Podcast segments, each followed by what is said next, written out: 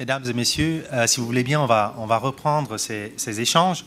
Euh, donc, euh, vous aurez remarqué que nous reprenons avec un, petit décalage, mais rassurez-vous, on va essayer de faire que le temps qui, était en fait, qui devait être imparti à la, la discussion soit euh, sauvegardée ou à tout le moins sacralisée, parce que je considère que vous êtes venu aussi parce que vous avez des questions, euh, pas seulement parce que vous voulez écouter euh, les, différents intervenants qui, sont tous des, personnes reconnues sur ces matières, mais aussi parce que vous avez des discussions à, initier. Alors, très vite, je, je, vais, en fait, on va, on va procéder de la façon suivante, on va travailler euh, comme ça a été indiqué dans le, dans le programme, c'est-à-dire qu'on va suivre exactement euh, l'ordre de, de, présentation qui, qui, avait, été, euh, qui avait circulé.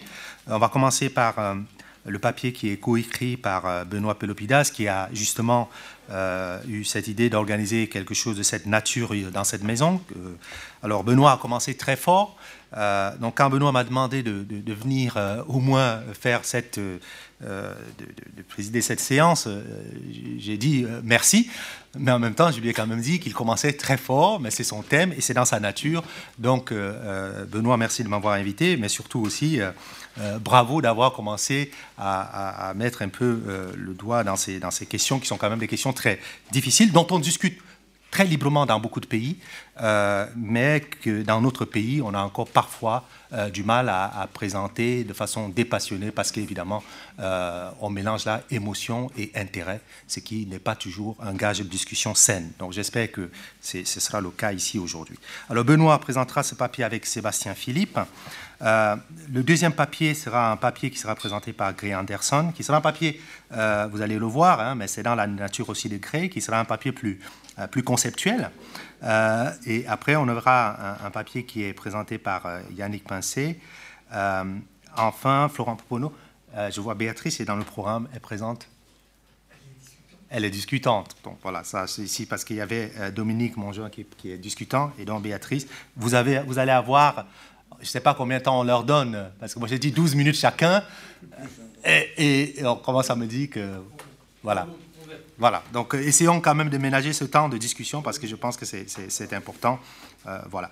Alors, sans plus attendre, on va commencer par, euh, je pense que c'est Sébastien qui va commencer et après, vous, voulez commencer hein? Voilà. Merci Thierry, merci à tous. juste sur le temps de discussion, la façon dont on le préserve est très simple. C'est qu'en fait, on va ronger sur la toute dernière partie qui était la discussion de qu'est-ce qu'on fait après. Donc, partez juste du principe que le programme est décalé d'une demi-heure et que du coup tout est en ordre avec un décalage, pardon, d'une demi-heure. Donc le, papier que, Sébastien et moi euh, présentons aujourd'hui illustre une partie de ce que je vous ai présenté ce matin comme le projet de la chaire, c'est-à-dire repenser la question des possibles nucléaires en disant comment est-ce que ces possibles sont structurés par des institutions, des leçons du passé, mais aussi des hommes et des attentes par rapport au futur. Donc le titre paraît un peu énigmatique, il le sera euh, de moins en moins. Euh, au fond, ce qu'il faut commencer par dire, c'est qu'on est dans un contexte que un certain nombre d'analystes et, et l'ancien secrétaire à la défense Bill Perry ont appelé simplement un contexte de course aux armements, ou à tout le moins de renouvellement des arsenaux nucléaires. Euh, on est dans un contexte sur le plan intellectuel, et Béatrice y a fait allusion ce matin dans son commentaire, où au fond les explications rationalistes ou disons stratégiques classiques des politiques d'armement qui supposent une cohérence entre une vision de la stratégie, une décision politique, un arsenal, une doctrine, toute cette idée de la cohérence a été mise à mal depuis euh, une bonne trentaine d'années. Je vous donne des références de ce qui a fait ça. Et une fois qu'on a, une a fait cette observation, il faut redonner leur place justement aux institutions et aux liens entre les hommes pour comprendre comment, à un moment donné de l'histoire, on cadre le possible. C'est-à-dire comment on décide, voilà, qu'est-ce qui va être possible et comment le débat doit se passer sur les possibilités. Donc, dans ce cadre-là, on s'est concentré sur le cas français euh, pour une raison que, Thierry a en partie évoquée, euh, qui est, et d'ailleurs, enfin, je, vais le mettre, je le comme ça, c'est-à-dire, dans la science politique internationale aujourd'hui, il y a un souci de prédiction et d'identification d'attitudes transverses qui, euh, soit en, proliferation theory, as they call it, ou dans des, dans des champs du type de l'étude stratégique, en fait, on fait des espèces de généralisations à partir de ce qu'on sait de l'histoire nucléaire. Or, le drame, c'est d'abord qu'on a au fond 10 cas, 10 pauvres cas, sur lesquels on sait très peu de choses et sur lesquels la connaissance finale a été très controversée et a changé assez massivement. Pour vous donner un exemple en lien avec ce que je vous disais ce matin, sur la crise de Cuba, on a eu une interprétation au début où c'était la fermeté de Kennedy qui avait fait gagner les Américains, puis une interprétation où c'était l'absence de fermeté de Kennedy et sa capacité à comprendre l'autre qui avait fait gagner les Américains, puis une interprétation où personne n'avait gagné. Donc vous voyez bien que non seulement on a très peu de cas, mais on a aussi une connaissance très fragile et très fluctuante. Donc dans ce cadre-là, et au vu de ce qui a été dit ce matin, où la France est encore en fait à cette première étape où c'est on a l'histoire racontée par ses acteurs, eh bien il faut être sûr que quand même on, est, on comprenne bien les dynamiques de l'histoire nucléaire française, parce que ces dynamiques-là, en fait, elles sont susceptibles de parasiter ces généralisations qui traversent euh, le champ intellectuel des relations internationales aujourd'hui.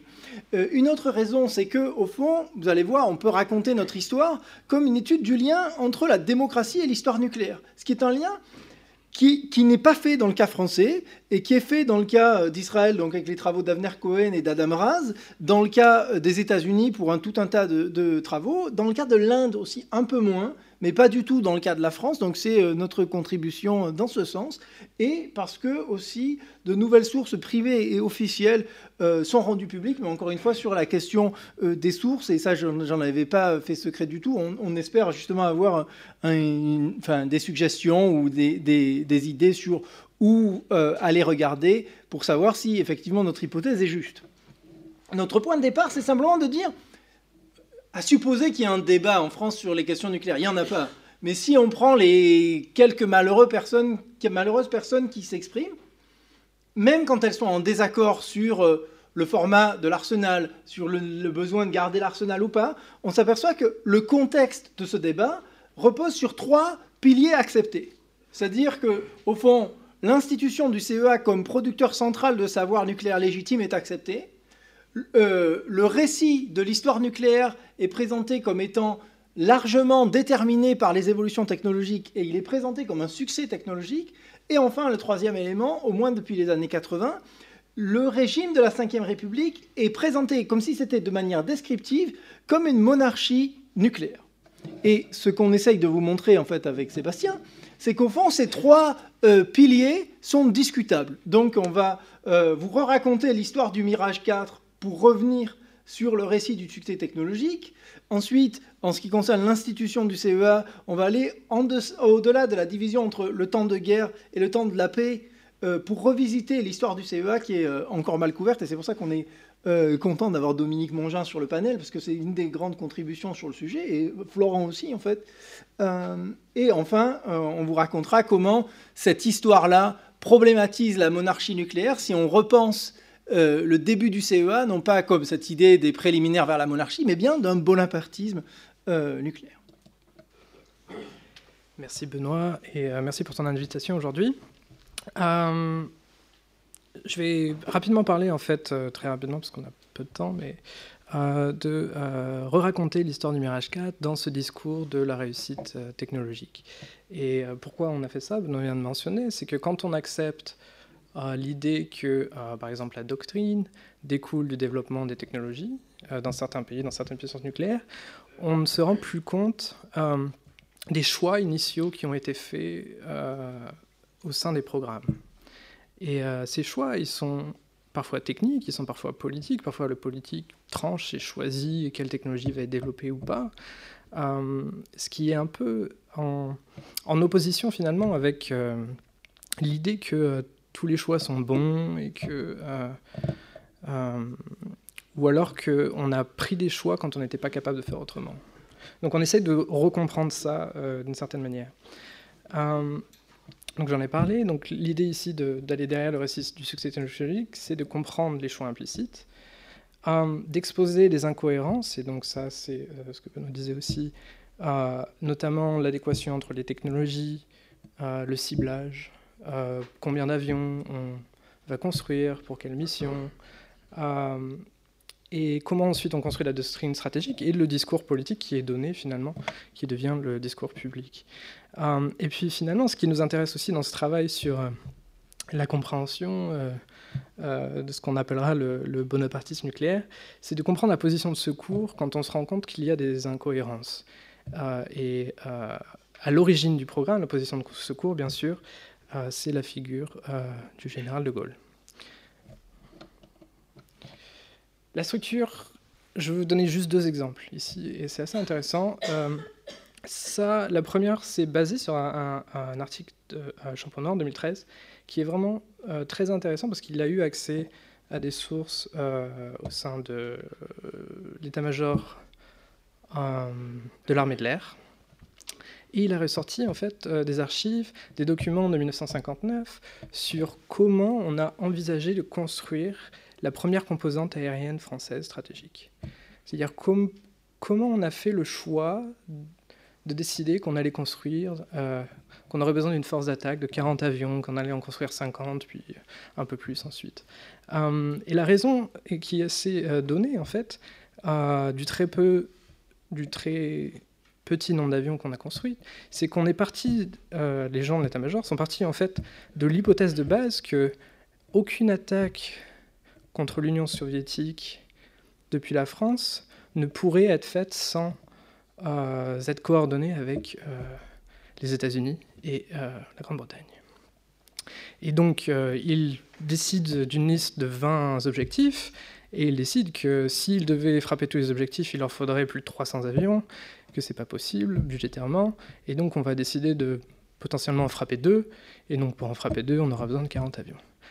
Cette note, ce qui est assez incroyable, c'est qu'elle est jamais, ensuite, elle a jamais, enfin, disons qu'elle a jamais été mentionnée avant d'une façon euh, claire, puisque euh, je pense qu'elle était classifiée très secrète ou quelque chose comme ça.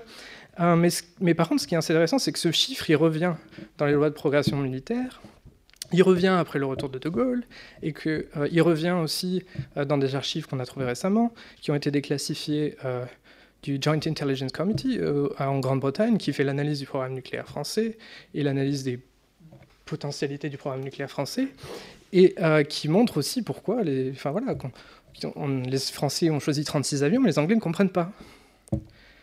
Parce que l'hypothèse de départ qui est de dire on va attaquer tous ensemble, les Anglais ne comprennent pas que les Français se sont dit ça. Donc ça, c'est quand même quelque chose d'assez incroyable. C'est-à-dire qu'on fait les hypothèses sur non seulement sur les capacités de ses ennemis, mais sur les capacités de ses alliés. Euh, et puis un choix important qui a été vraiment très documenté, mais qu'on peut aussi relire en reconnectant les différents acteurs, euh, les différentes notes techniques qui ont été développées. Euh, j'ai la chance aussi d'être ingénieur, donc ça me permet de pouvoir comprendre aussi la technologie et ce qu'elle est capable de faire. et donc là, c'est dans le choix de l'avion. le choix de l'avion, le choix des moteurs choix des moteurs de l'avion, qui, euh, soi-disant, est aussi pour euh, se débarrasser euh, ou limiter l'influence et l'aide des États-Unis sur le programme nucléaire, alors que finalement, on se rend compte que la structure de la force est pensée dans une optique commune. Mais ensuite, on va dire que techniquement, non, on ne veut pas l'aide des Américains.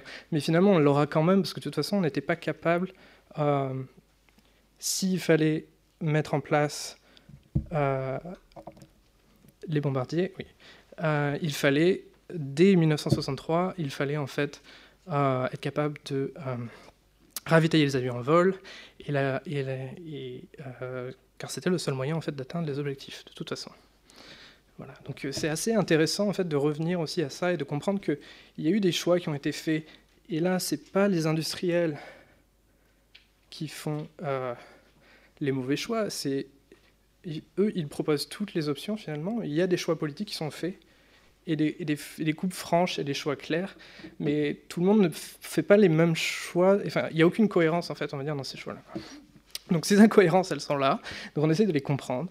Euh, et euh, ces incohérences, elles se, elles aussi dans le discours politique. Général de Gaulle va dire on n'a pas des avions de combat, on a des avions d'épouvante, euh, mais on lui a expliqué que ces avions, finalement, ils étaient...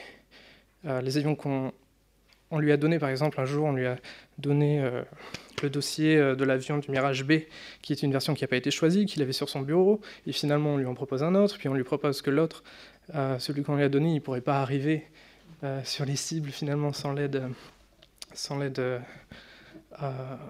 du, du, du, rechargement du carburant, du ravitaillement, pendant. Voilà, donc bref, donc il y a toutes ces hypothèses de départ et ce qui a été fait qui a peu de cohérence. Et donc c'est une question qui est fascinante, je trouve, en fait. Euh, et donc euh, voilà, donc on a accès à ces archives UK. Euh, comme on a dit, en fait, finalement, on a plus accès à des informations à l'extérieur qui nous permettent de recomprendre et reposer ces questions-là en France. Voilà, et on espère qu'un jour, il y aura plus de possibilités pour avoir accès à plus d'informations ici. Voilà, merci. What I didn't do. So. Lovely. Um, so I'm going to present uh, some findings from a from a from a ongoing research project on the intellectual history of the Second Cold War, in particular the Euro missile crisis in France. In the spring of 1984, the New York Times took stock of a singular turnabout in post war Europe. France, wrote the paper's bureau chief, long the home of Europe's most reflexively anti American intellectuals, is now a place where American diplomats confess to embarrassment, so strong is the pro American embrace. More than any other issue, as the Times noted, it was the NATO deployment of intermediate range ballistic missiles in Europe that divided opinion in, the, in France and Germany. The French had come to accept, quote, that more important things than peace exist, and that a planetary gulag is a final, worse alternative than the risks of stationing nuclear weapons. A more critical observer, writing at the height of the so called Euro missile crisis, could lament that Paris, renowned in the first decades after the Second World War for the left wing politics of its cultural elite, had become a world capital of intellectual reaction. Recent years have seen an outpouring of scholarship addressing this astonishing reversal. Depending on their sympathies, historians of French thought in the 1970s and 80s have celebrated an abandonment of ideological extremes and awakening to liberal moderation, or deplored the conservatism of a new anti totalitarian consensus. But issues of war and peace, central to debates at the time, have largely been ignored. Notwithstanding Beatrice Heuser's pioneering work on French thinking about nuclear weapons and a steadily expanding literature on the history of the Second Cold War, intellectual historians have devoted scant attention to military matters. In the historiography of what has been labeled New French thought, war is conspicuous by its absence. This lacuna is all the more striking given the, given the contemporary perception at the turn of the 1980s of a veritable renaissance of interest in strategy and international relations.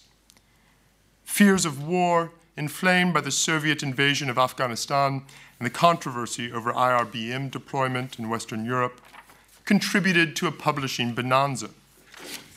More arresting still, this outpouring found an impressive audience on the political left. Initially eclipsed by themes of popular insurgency and guerrilla warfare, nuclear strategy would command growing attention in French intellectual circles as the Euro missile crisis moved to the center of public attention. Non specialists invoked weapons systems to index a whole constellation of subjects, from national traditions of republicanism and Jacobinism to the constitution of citizens and the Attic origins of reason itself. In my remarks this afternoon, I want to highlight two interconnected elements of this matrix, thrown into sharp relief by the nuclear debate the resurgence of the European peace movement and the relationship of intellectuals to state power. After briefly sketching the historical conjuncture, I'll turn to the specific case of philosopher and historian Michel Foucault. The 1979 NATO double track decision committing the US to stage cruise and Pershing II missiles in Western Europe if the Soviet Union refused to withdraw its own SS 20s from the theater, inspired a wave of, an- of anti war and anti nuclear protest. Rome, Bonn, and London were home to massive demonstrations, as were Belgium and the Netherlands. By contrast, France stood as a defiant exception, comparatively small protests were censored by a resoundingly anti pacifist press and political establishment. Historical as well as incidental factors accounted for this exceptional climate. However, its intellectual repercussions registered most sensationally in connection with the December 1981 declaration of martial law in Poland. Under Socialist President Francois Mitterrand, elected that May, France had proved an unexpectedly stalwart bastion of Atlantic security, straightway endorsing NATO rearmament as a check against Moscow. But governmental hesitancy in condemning repression of the Polish trade union Solidarity provoked outrage on the part of an increasingly anti Soviet intelligentsia. Foreign Minister Claude Chesson's televised comments of December 14th, noting that events in Poland were an internal matter and that France would in no way interfere, were met with furious criticism. A flurry of petitions circulated denouncing the socialist government's failure to fulfill, quote, its promise to put obligations of international morality above realpolitik, and charging that political leaders had meekly acquiesced to General Jaruzelski's fait accompli for fear of jeopardizing lucrative French contracts for a Soviet constructed Trans Siberian gas pipeline. France's refusal to join in a boycott of the Warsaw Pact countries symbolized for many a deeper rot. The afternoon of Chesson's TV appearance, Foucault and the sociologist Pierre Bourdieu drafted a joint petition and hastily convened a committee in support of solidarity. Their initiative was emboldened by official reactions. Replying to Minister of Culture Jacques Lang's diatribe against, quote, the typically structuralist incoherence of the petition signers, followed by a belated counter petition expressing support for Polish dissidents, but sparing the French government. Bourdieu heaped scorn on intellectual apparatchiks and insisted on the need to resuscitate a libertarian tradition, critical of all state power. For others, like the philosopher Cornelius Castoriadis and theorist of socialist self management Patrick Vivray, the Polish debacle pointed up the limits of deterrence. Not only had the French government declared itself unwilling or unable to take a stand on behalf of freedom in Eastern Europe, its refusal to risk financial interests and easy access to fuel cast grave doubt on the very premise of dissuasion, a wager on the existence of the nation itself. But the shadow of nuclear conflict would have still more profound consequences for rethinking intellectual responsibility an enterprise that took shape in the context of the Second Cold War. For Foucault, whose campaign for solidarity was the most important political engagement of a lifetime, war, peace, and the atomic threat underwrote a far reaching reconceptualization of intellectual power. Since 1945, Foucault maintained the political role of the intellectual had undergone a radical transformation.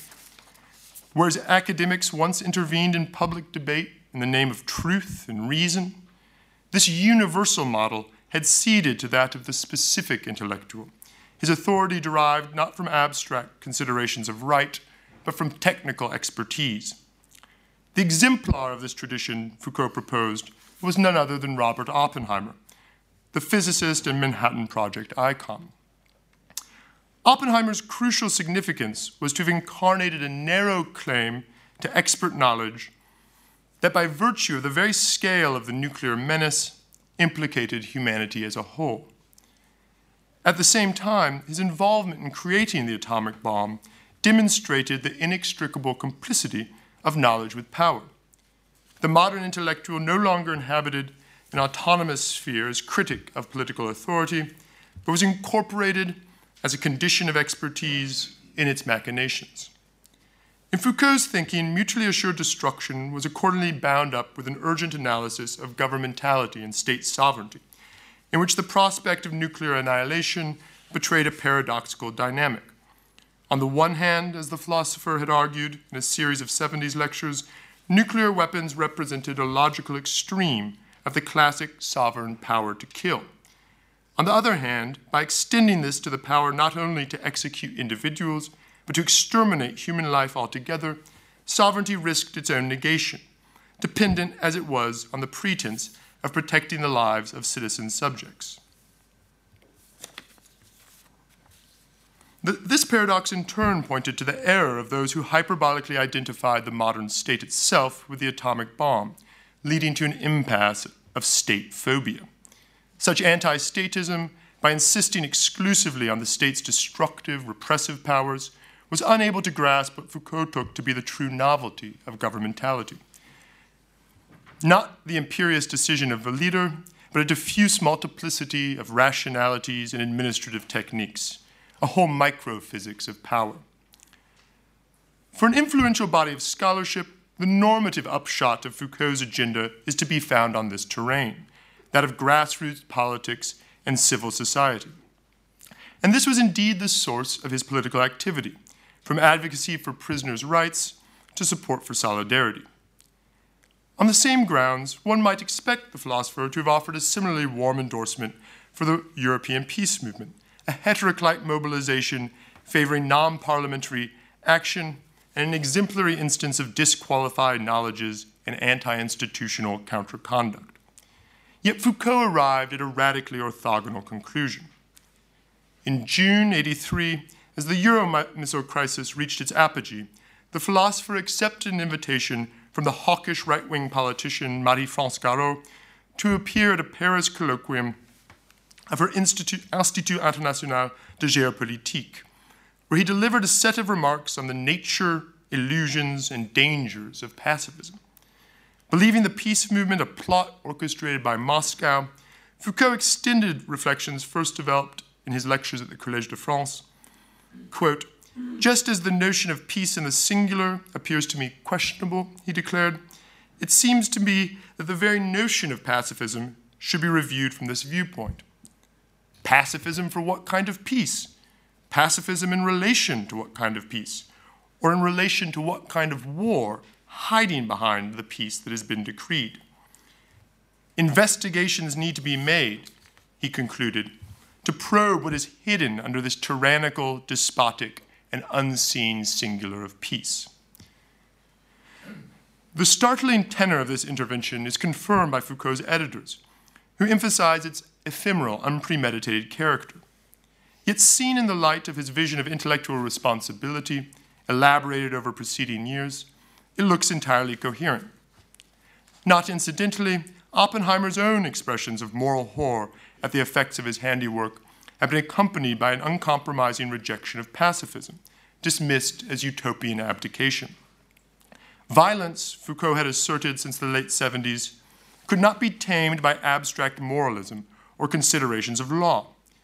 This held true for philosophers as well as physicists, called on to acknowledge that in the history of ideas, quote, one's point of reference should not be to the great model of language and signs, but to that of war and battle. Here, Foucault was not alone.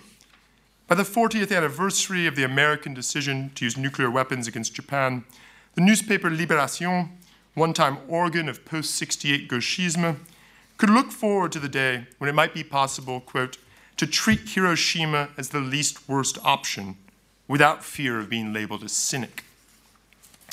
The specific intellectual had been theorized by Bourdieu and Foucault, above all by contrast with Jean Paul Sartre, whose sweeping pronouncements on non philosophical matters were seen to belong to an unlamented past. Ironically, the escalation of nuclear tensions in the final phase of the Cold War witnessed proponents of this vision stage similarly grandiose interventions. In a further twist, opposition to state power would yield to bellicose accommodation. The French intellectual milieu, an informed observer could write in 1985, remains the president's strongest ally in matters concerning the balance of power in Europe and recognition of the Soviet threat. The rediscovery of strategy by French thinkers, largely of the left, in the 1980s promised philosophical reflection on the realities of war, but it may also have borne fruit in a militarization of thought. Thanks. Thank you.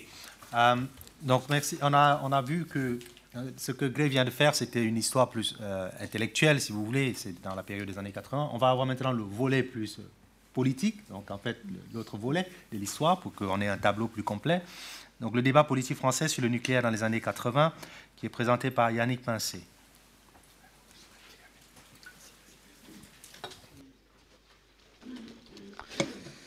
Bonjour, euh, je voudrais d'abord euh, remercier Benoît de, m'avoir invité, c'est un honneur d'intervenir ici. Et je m'excuse d'avance pour euh, mon anglais qui va être de niveau baccalauréat, mais compréhensible par tous, de fait.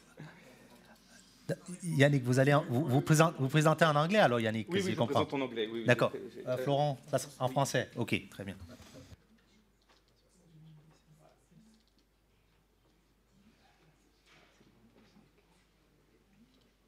Bien, alors, euh, donc je vais vous parler, donc, I, I, will speak about the French political and strategic and nuclear issues in the 80s, and what I present are the main ideas of my PhD, and I would like to, to begin by explaining the evolution of my subject. Um, uh, Wait, yes. Um, so uh, my first study was uh, to study the French strategic debate in the 80s on three levels, uh, the public opinion and political parties, the expert, and the executive branch uh, in a Fifth Republic that is known as a nuclear monarchy. But um, I began to change my uh, focus uh, because of three reasons. Because I, um, I seen a lack of primary sources because of the classifications of many documents that uh, I could find I could find in the presidential or diplomatic archives. And uh, another problem uh, was uh, to, to access the parliamentary archives because there was a safety problem in the National Archives building in Fontainebleau. So I changed my focus on um, the political debate. And to change the focus, I had to compensate um, my lack of sources. How did I do? I work on the archives of the socialist uh, parliamentary groups that are totally uh, accessible at the archives of the Socialist Party. And to compensate the lack of uh, right-wing sources, um, because they were all destroyed, uh, I used the minutes of the debate in the National Assembly and printed sources. But the real question I had is um, what is important in a political uh, debate uh, in the 80s. And I think that the, the, the, the, main question is this question of the national consensus. And this, uh, this is my first point. Uh, is there a national consensus on deterrence and national sovereignty in France? Was there such a consensus in the 80s? So this uh, consensus, uh, there, there's, we can see, say it, a consensus on the consensus in the literature of the 80s. And the politicians of the 80s are mainly speaking about consensus. So, um, John Mason uh, spoke about uh, French nuclear no nationalism in 1988 to, to show this consensus. Um, what is this consensus? Uh, Beatrice Heuser uh, analyzed this consensus from the time when de Gaulle claimed that France uh, regained full sovereignty through deterrence. It's, uh, it was a, popular concept on independence. But um, when we're studying the political debate, it's very difficult to really show this consensus, uh, even if many politicians are speaking about this consensus. When, when was this idea of political con consensus born?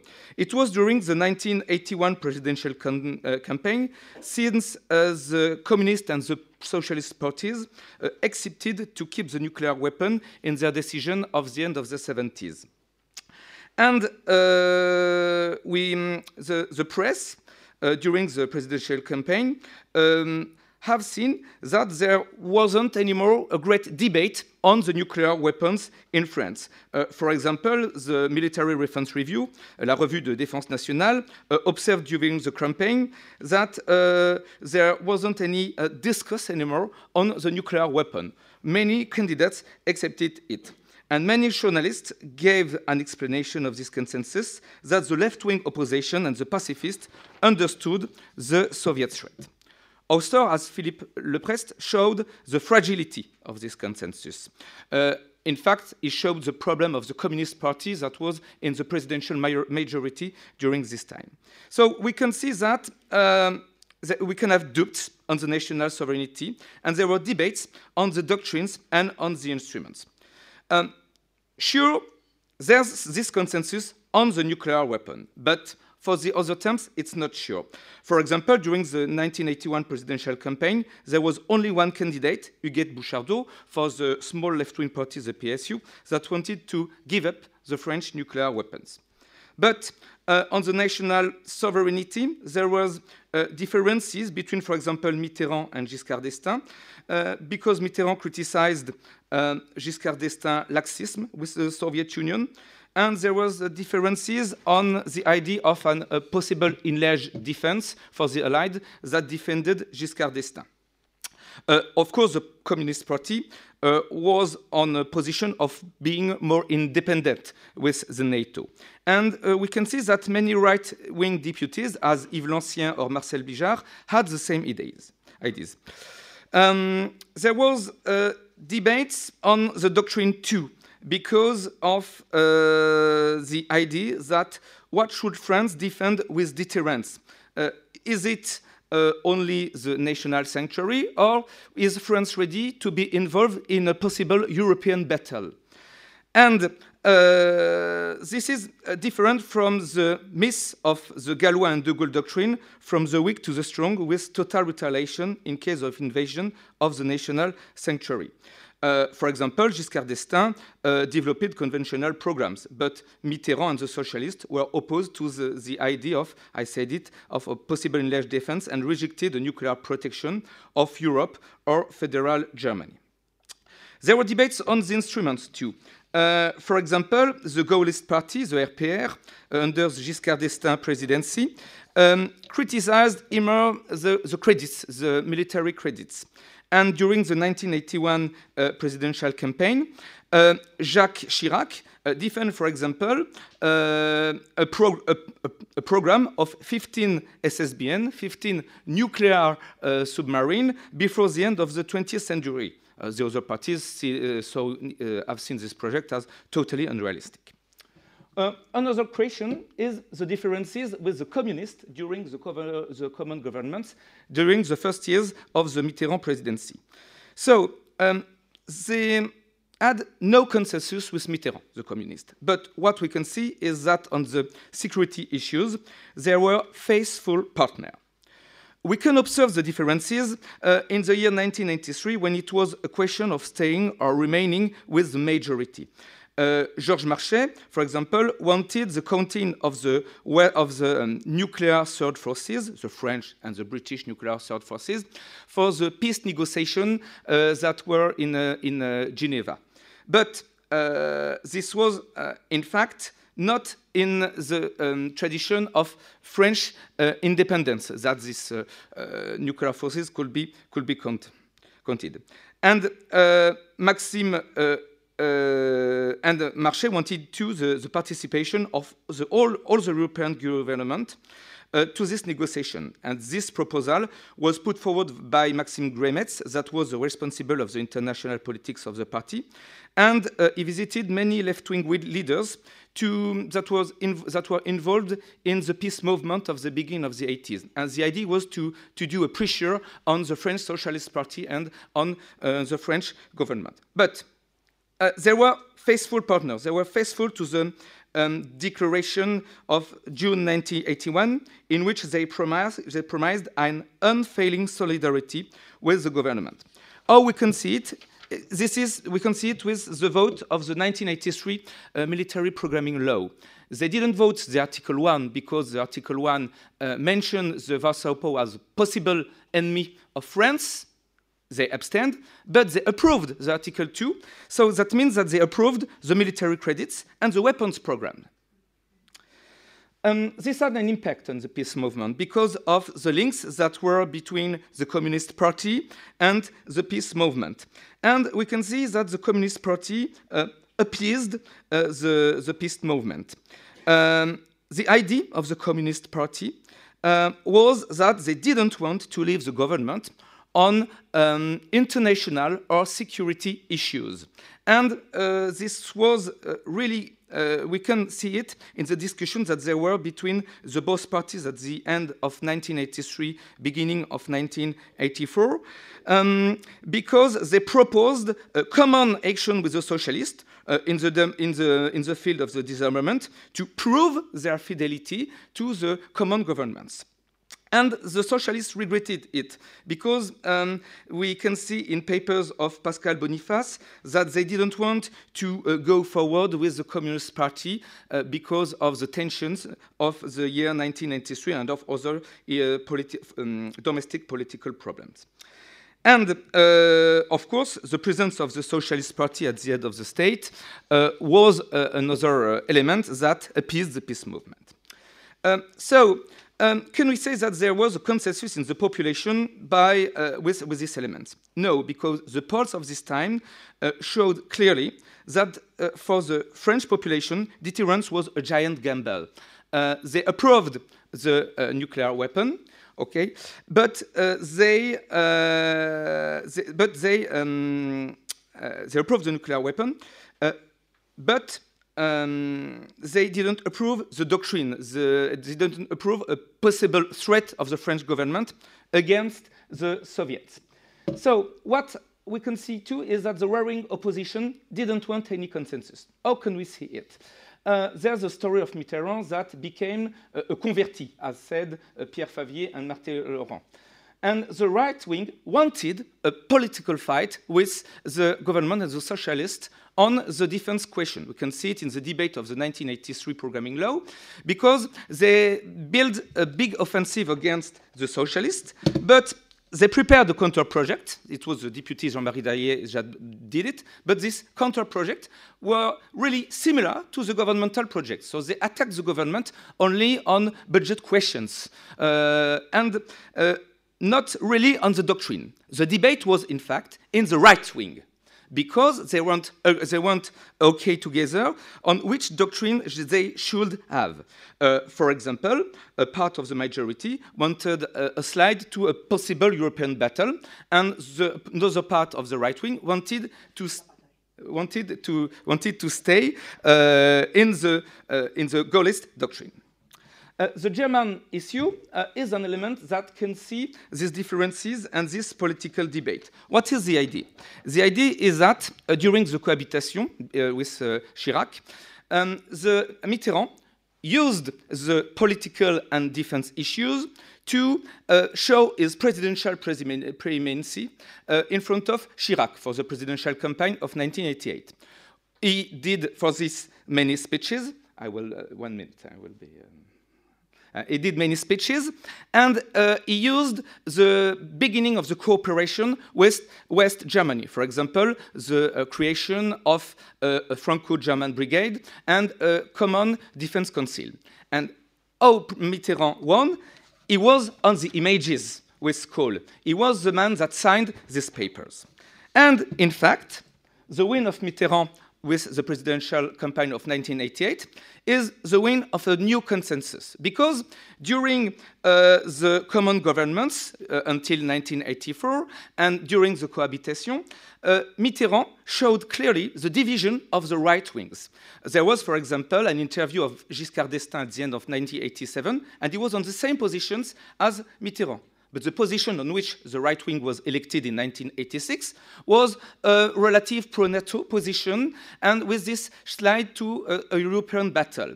And Mitterrand uh, used it to comfort his political slogan in the electoral campaign that was La France unie. Um, so, in conclusion, uh, what can, uh, can, I say? Is that the, my conclusion is that the strategic and the nuclear debate in the 80s was an element of the political fight in France. And uh, by an analysis, speeches on the strategy, the weapons, the doctrines, the parties use it with political goals against their adversaries. This led to criticism of the idea of consensus, even in the public opinions. And during the cohabitation, Mitterrand's speeches and visits in the fields of security deterrence, the Franco-German cooperation, the diversity of the right-wing a majority, were elements to create a consensus for a renewed Gaullist deterrence doctrine around Mitterrand, La France Unie. Thank you. Euh, donc on va, on va avancer davantage aussi dans le temps, puisqu'on va maintenant arriver à, la période qui est en fait celle de la fin de la guerre froide. Et euh, c'est Florent Pouponneau qui, qui, va nous parler de cela, mais surtout sur la question de la euh, non-prolifération. Florent? Merci. Alors je commence à remercier Benoît pour avoir organisé cette belle journée et pour m'avoir invité. Alors ma communication vise à apporter des éléments d'explication aux transformations de la politique française de non-prolifération nucléaire. Aujourd'hui, vous le savez, pour le gouvernement français, la non-prolifération nucléaire va de soi. Pourtant, on l'a vu ce matin, pendant longtemps, la France et ses représentants se sont tenus à distance de la politique internationale de non-prolifération nucléaire. Si la politique d'exportation nucléaire commence à évoluer au milieu des années 1970, le tournant a lieu au moment de la fin de la guerre froide, avec la ratification du TNP la participation au désarmement de l'Irak ou encore le renforcement des pouvoirs de l'AIEA. L'explication habituelle de ce revirement consiste à dire que la politique de non-prolifération s'est transformée parce que le problème a changé. Ce type d'explication fonctionnaliste, de type action-réaction, pose toute une série de problèmes. L'un de ces problèmes est que cette explication ne permet pas de comprendre la continuité des pratiques françaises elle ne permet pas de comprendre la récurrence des conflits avec le gouvernement américain. La non-prolifération demeure l'occasion régulièrement de frictions et de tensions entre la France et les États-Unis, comme l'ont montré l'opposition à la guerre en Irak en 2002-2003 ou la crise iranienne à partir de 2003. Cette régularité des différents transatlantiques suggère que le changement de la politique française de non-prolifération n'est pas seulement une question d'adhésion à une norme, mais aussi une question de rapport de pouvoir entre les États. Autrement dit, cette régularité invite à prendre au sérieux l'idée selon laquelle la politique étrangère étudiée tire une part de ses propriétés des positions que les États occupent les uns par rapport aux autres.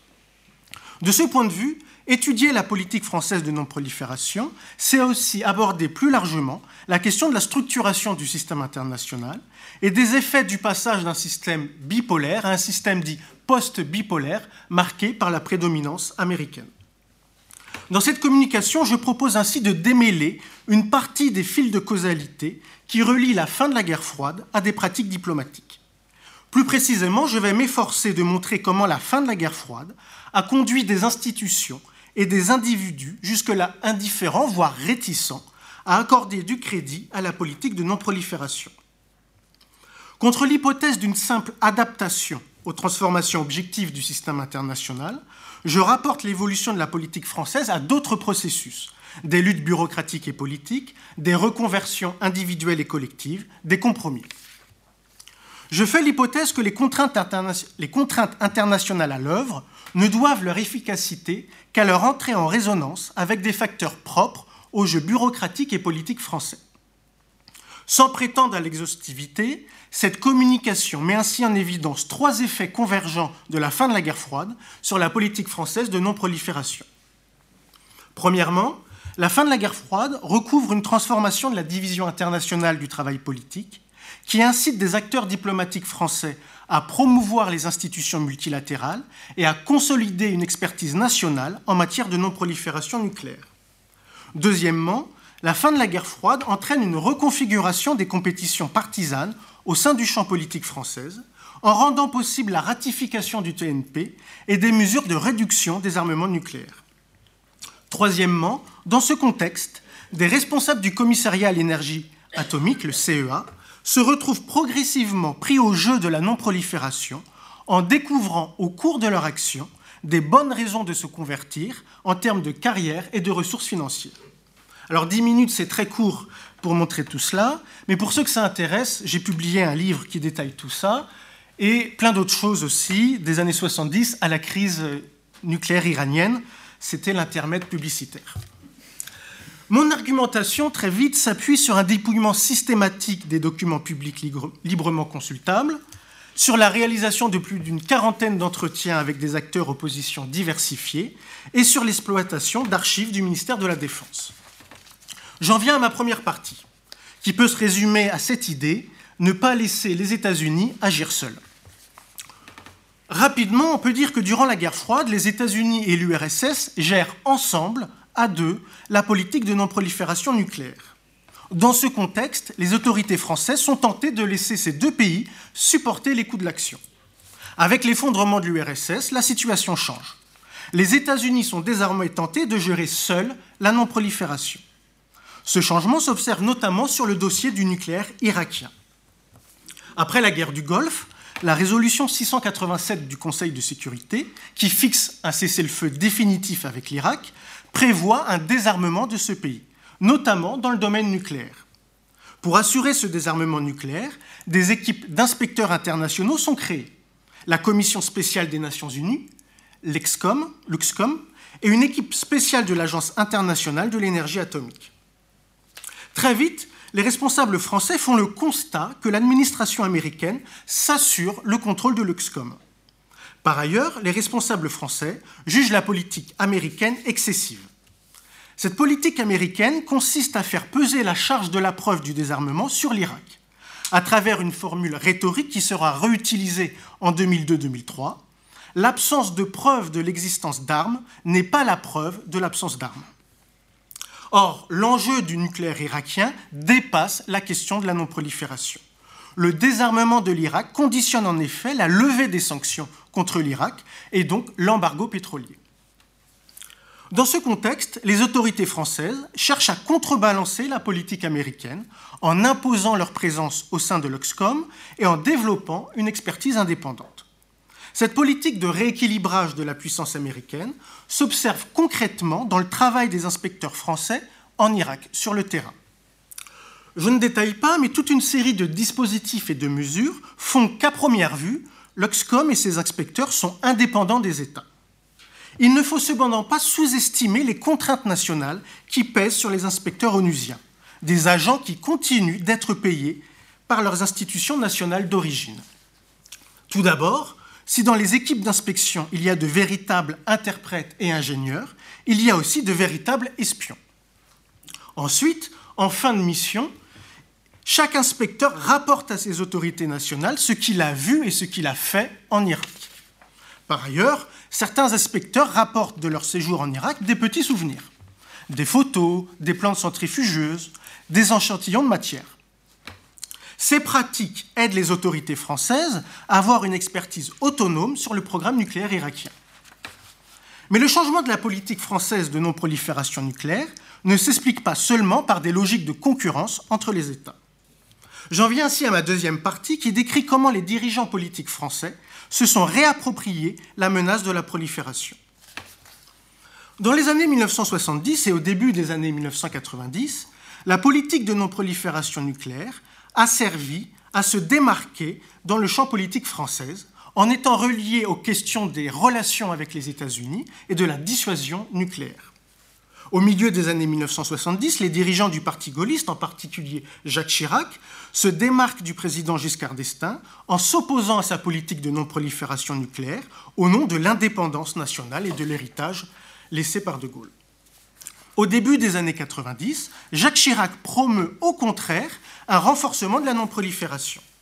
C'est ainsi qu'en juin 1991, le président socialiste François Mitterrand peut annoncer l'adhésion de la France au TNP sans rencontrer la moindre difficulté politique. Pour comprendre l'abandon par le, par le parti gaulliste d'une posture gaullienne, il faut cerner comment le problème de la prolifération des armes nucléaires a été instrumentalisé à des fins partisanes il faut cerner que la convergence n'est qu'apparente entre le dirigeant gaulliste et le président socialiste. Pour le président Mitterrand, il est important de se défaire de la controverse sur les essais nucléaires afin de pouvoir tirer un profit politique de la ratification du TNP. C'est ainsi que l'adhésion du TNP en 1992 s'accompagne d'un moratoire sur les essais nucléaires. Dans le contexte de la guerre froide, dans le contexte de la crise des euromissiles, cette mesure était politiquement inenvisageable. Cela aide à comprendre que la ratification du TNP arrive si tardivement, alors qu'elle était annoncée par Mitterrand dès 1981. L'annonce du moratoire sur les essais nucléaires provoque toutefois une importante controverse, y compris au sein du gouvernement. Mais les opposants les plus farouches à cette mesure sont les dirigeants gaullistes. Et si Jacques Chirac insiste sur l'importance du problème de la prolifération nucléaire, c'est justement pour s'opposer à la fin des essais nucléaires. Pour lui, il est important de moderniser l'arsenal nucléaire pour mettre en place une dissuasion du fort au faible, voire du fort au fou. Malgré la controverse, François Mitterrand tient bon sur le moratoire jusqu'à la fin de son mandat. Ce moratoire sur les armes nucléaires, rendu possible par la fin de la guerre froide, contribue, on va le voir, à conforter l'investissement du CEA dans la voie de la non-prolifération. J'en viens ainsi à ma troisième et dernière partie. Au début des années 1990, des ingénieurs de la direction des applications militaires du CEA, la DAM, qui jusque-là travaillaient au développement des armes nucléaires, participent aux inspections des Nations Unies pour désarmer l'Irak. Au cours de leur mission en Irak, ils vont acquérir des compétences spécifiques, des savoir-faire rares. Ils vont devenir, et ils vont devenir dans les années suivantes, des responsables de la politique de non-prolifération. Dans un contexte de baisse importante des ressources budgétaires et humaines du CEA, provoquée par la suspension des essais nucléaires, cette reconversion professionnelle dans la non-prolifération s'avère opportune. Didier Bigot considère que les experts de la sécurité, qui se sont vus brusquement déclassés par la perte de l'ennemi soviétique, ont constitué la prolifération nucléaire en problème afin de recycler leurs compétences et de conserver leur position de pouvoir. Dans le cas étudié, cette hypothèse cynique, stratégiste, ne tient pas complètement. En 1991, l'ONU et l'AIEA sont des institutions très critiquées, très moquées au sein de la DAME travailler en leur sein ne peut pas être pensé comme un choix de carrière pertinent. Par ailleurs, les premiers ingénieurs du CEA qui se rendent en Irak, pour quelques semaines seulement, n'anticipent pas du tout le fait qu'ils puissent devenir des spécialistes de la politique de non-prolifération.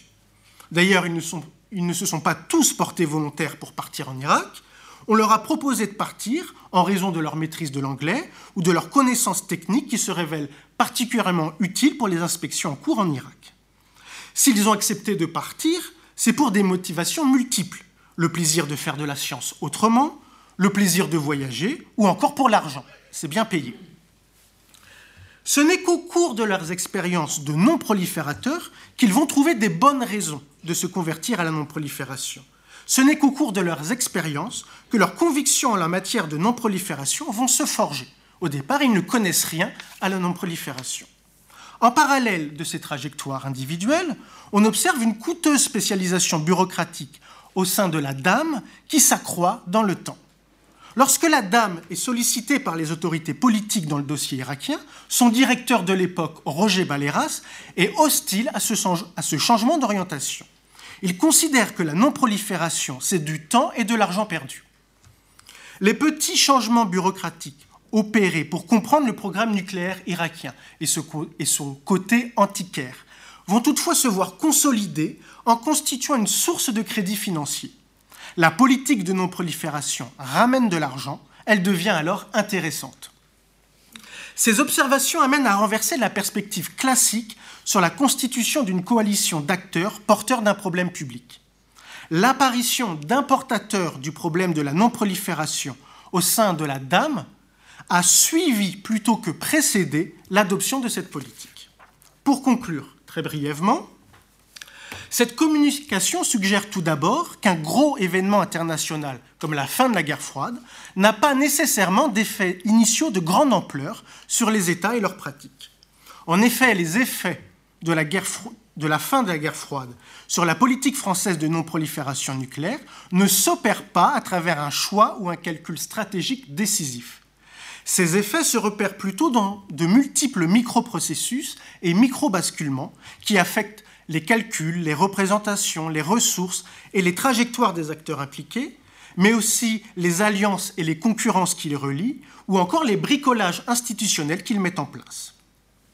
Plus largement, cette communication suggère que la politique de non-prolifération s'est imposée en France depuis la fin de la guerre froide, car cette politique est devenue une ressource importante pour des diplomates, des hauts fonctionnaires et des responsables politiques pour exister et faire exister leur pays dans des luttes de pouvoir national et international. Je vous remercie. Merci. Voilà. On va passer maintenant, on a, beaucoup de chance parce qu'on a, deux euh, discutants de, très très haut calibre. Donc, euh, je vais passer dans la parole à, Dominique Mongeon qui va commencer. Et ensuite, ça sera à, Béatrice Heiser de, de, prendre le relais. Merci.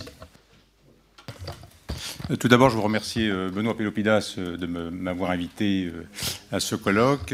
Quand il m'en a parlé en janvier dernier, J'étais le premier étonné en me disant euh, c'est pour euh, le 20e anniversaire de votre livre. Je n'avais même pas fait le rapprochement, donc euh, c'est très aimable à vous.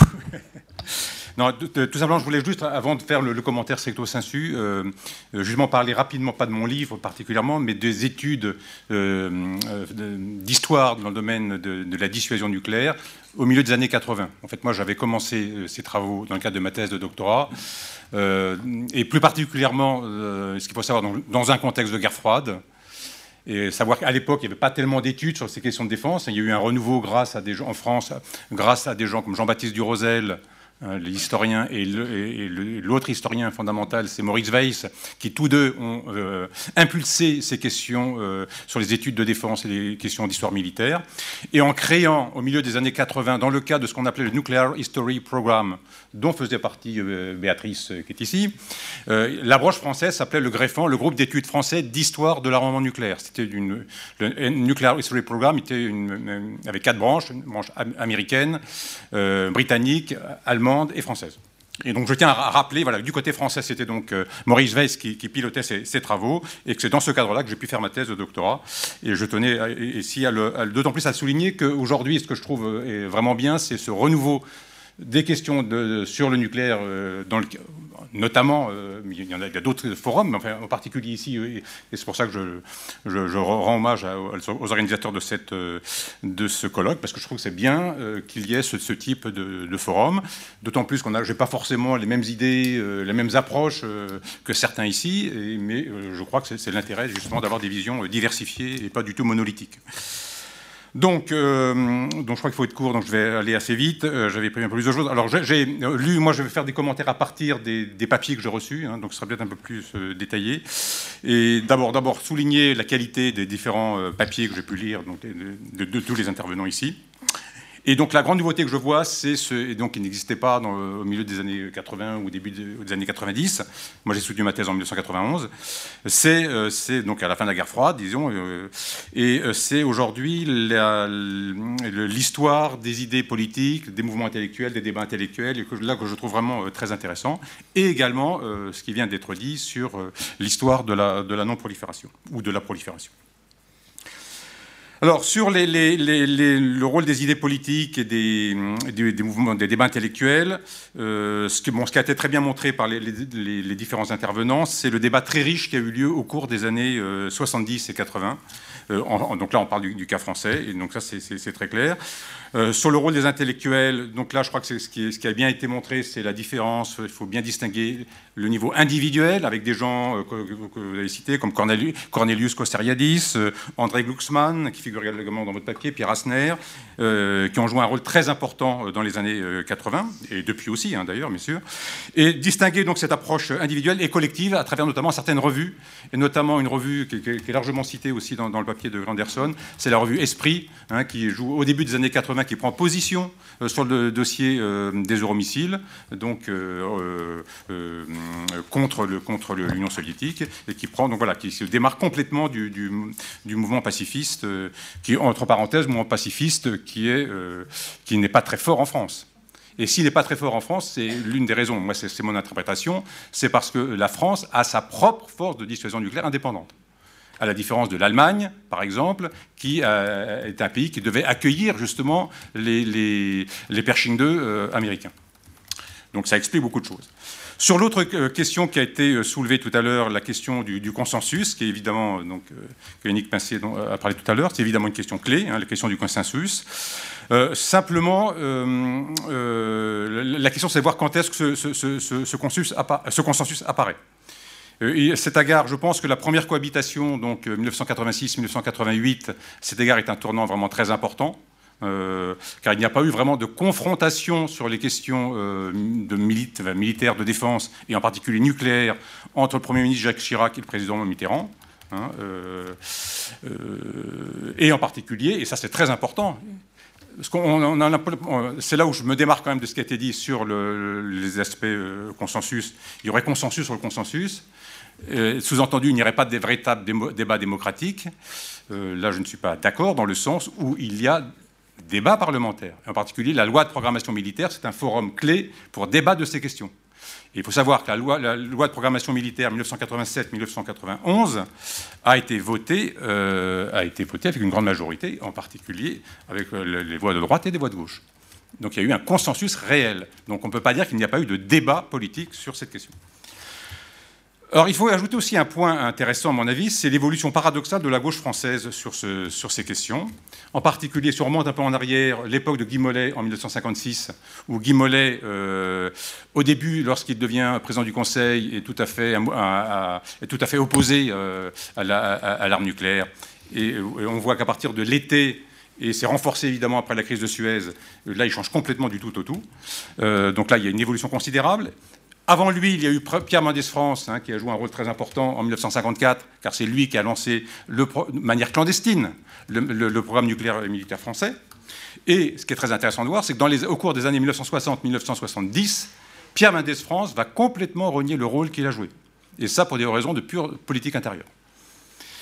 Alors, à côté de ça, donc on a parlé, mais ce consensus aussi, il est fondé euh, évidemment sur le travail de fond qui a été mené par des gens au sein du Parti socialiste, hein, par des gens comme Charles Hernu, Jean-Pierre Chevènement, et bien sûr François Mitterrand. Quand on lit le, coup d'État permanent de François Mitterrand euh, au début des années 60 et, ensuite lorsqu'il devient euh, président de la République, on voit le, chemin qui a été parcouru et comment aussi son anti-nucléarisme, je dirais, a été instrumentalisé à des fins politiques. Hein, dès qu'il devient président, il, prend conscience euh, de l'importance de cet outil euh, militaire. Alors ensuite, la question de l'audience réelle des mouvements pacifistes. Euh, quels sont les acteurs Quelles sont euh, leurs influences euh, Donc, comme je l'ai dit tout à l'heure, je pense que la, la, grosse, différence des pays qui devaient accueillir les, Pershing 2 et les, missiles de croisière américains dans le cadre de l'OTAN, dans, le cadre du dossier des euromissiles, la France a été largement, même s'il y a eu quelques mouvements pacifistes, elle a été largement épargnée, je dirais, par, par ces vagues de fond. Alors, autre question qui est rarement posée, c'est la question de la moralité du pacifisme. Et je dis viens parce que la revue Esprit, avec en particulier Paul Thibault, qui a été le, directeur de cette revue, a posé cette question en pleine euh, crise des euromissiles durant la période la plus sensible, la plus forte, c'est-à-dire l'année 1983. Et il écrit, donc je lis rapidement, il écrit ceci, D'un certain côté, le pacifisme montre qu'il pourrait exister si l'exigence de moralité n'avait pas une tendance panique à se séparer de l'exigence de lucidité et à devenir ainsi réellement immoral. Donc c'est un article voilà, qu'il a écrit en juillet 83 dans la revue Esprit qui s'appelle Au-delà du pacifisme. Alors j'aurais aimé euh, autre sujet donc sur ces, débats d'idées. Donc euh, Benoît et, Sébastien Choix avaient, annoncé sur, le bonapartisme. Je pense que vous y reviendrez peut-être après tout à l'heure. Hein, voilà. Donc, ça m'intéresserait évidemment d'en savoir plus. Et également sur l'aspect résistance, les liens entre deuxième guerre mondiale et, euh, et, et, période de paix. effectivement, c'est un sujet sur lequel moi je travaille actuellement, sur l'aspect résistance. Ça m'intéresse beaucoup donc on, de, de, vous entendre sur le sujet. Sur l'histoire de la non-prolifération, donc euh, j'avance assez euh, rapidement. Ce que j'ai trouvé très intéressant, c'est la mise en exergue de l'interaction entre le niveau international et le niveau euh, national. Et je trouve que cette approche est vraiment intéressante et, voilà, c'est tout à fait opportun. Il doit montrer comment la fin de la guerre froide et la guerre du Golfe de 91 ont poussé la France à, devenir l'un des, des, principaux promoteurs dans ce que vous appelez la norme internationale de la non-prolifération, après s'en être tenu à distance, ce que vous dites. C'est là où je pense qu'il faut nuancer euh, cette idée de dire qu'après euh, s'en être tenu à distance. Dans le, pourquoi? Parce que la France, à partir du milieu des années 60, c'est-à-dire à, l'époque où les États-Unis et l'URSS sont en train de se rapprocher pour euh, justement parvenir à un traité de non-prolifération qui va être signé en 1968. Donc à partir de 1966, États-Unis et l'URSS se rapprochent.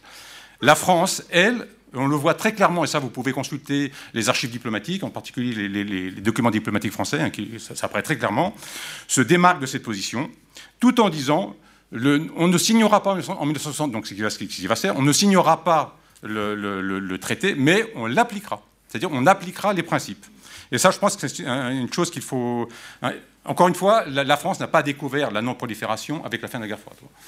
C'est là où je, pense qu'il faut bien revenir à ces années, euh, années 1960, en particulier au milieu des années 60, où la France prend nettement position, euh, elle a des, contacts étroits avec les États-Unis sur ce, sujet. Et là, donc vraiment, je vous renvoie au, au diplôme diplomatique français, parce qu'il y a beaucoup de choses sur, le sujet.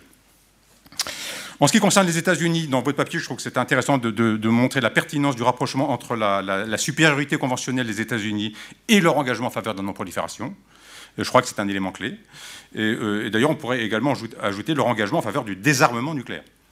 Évidemment, les États-Unis, en particulier avec la fin de la guerre froide, euh, se rendent bien compte qu'ils ont une supériorité euh, dans le domaine conventionnel. On est en plein ce qu'on appelle la révolution, euh, la RMA, la révolution, euh, Revolution of Military Affairs, révolution dans les affaires militaires, où on voit que le poids de la technologie, en particulier euh, de, la technologie dans le domaine conventionnel, devient un élément déterminant de supériorité des États-Unis par rapport aux autres puissances.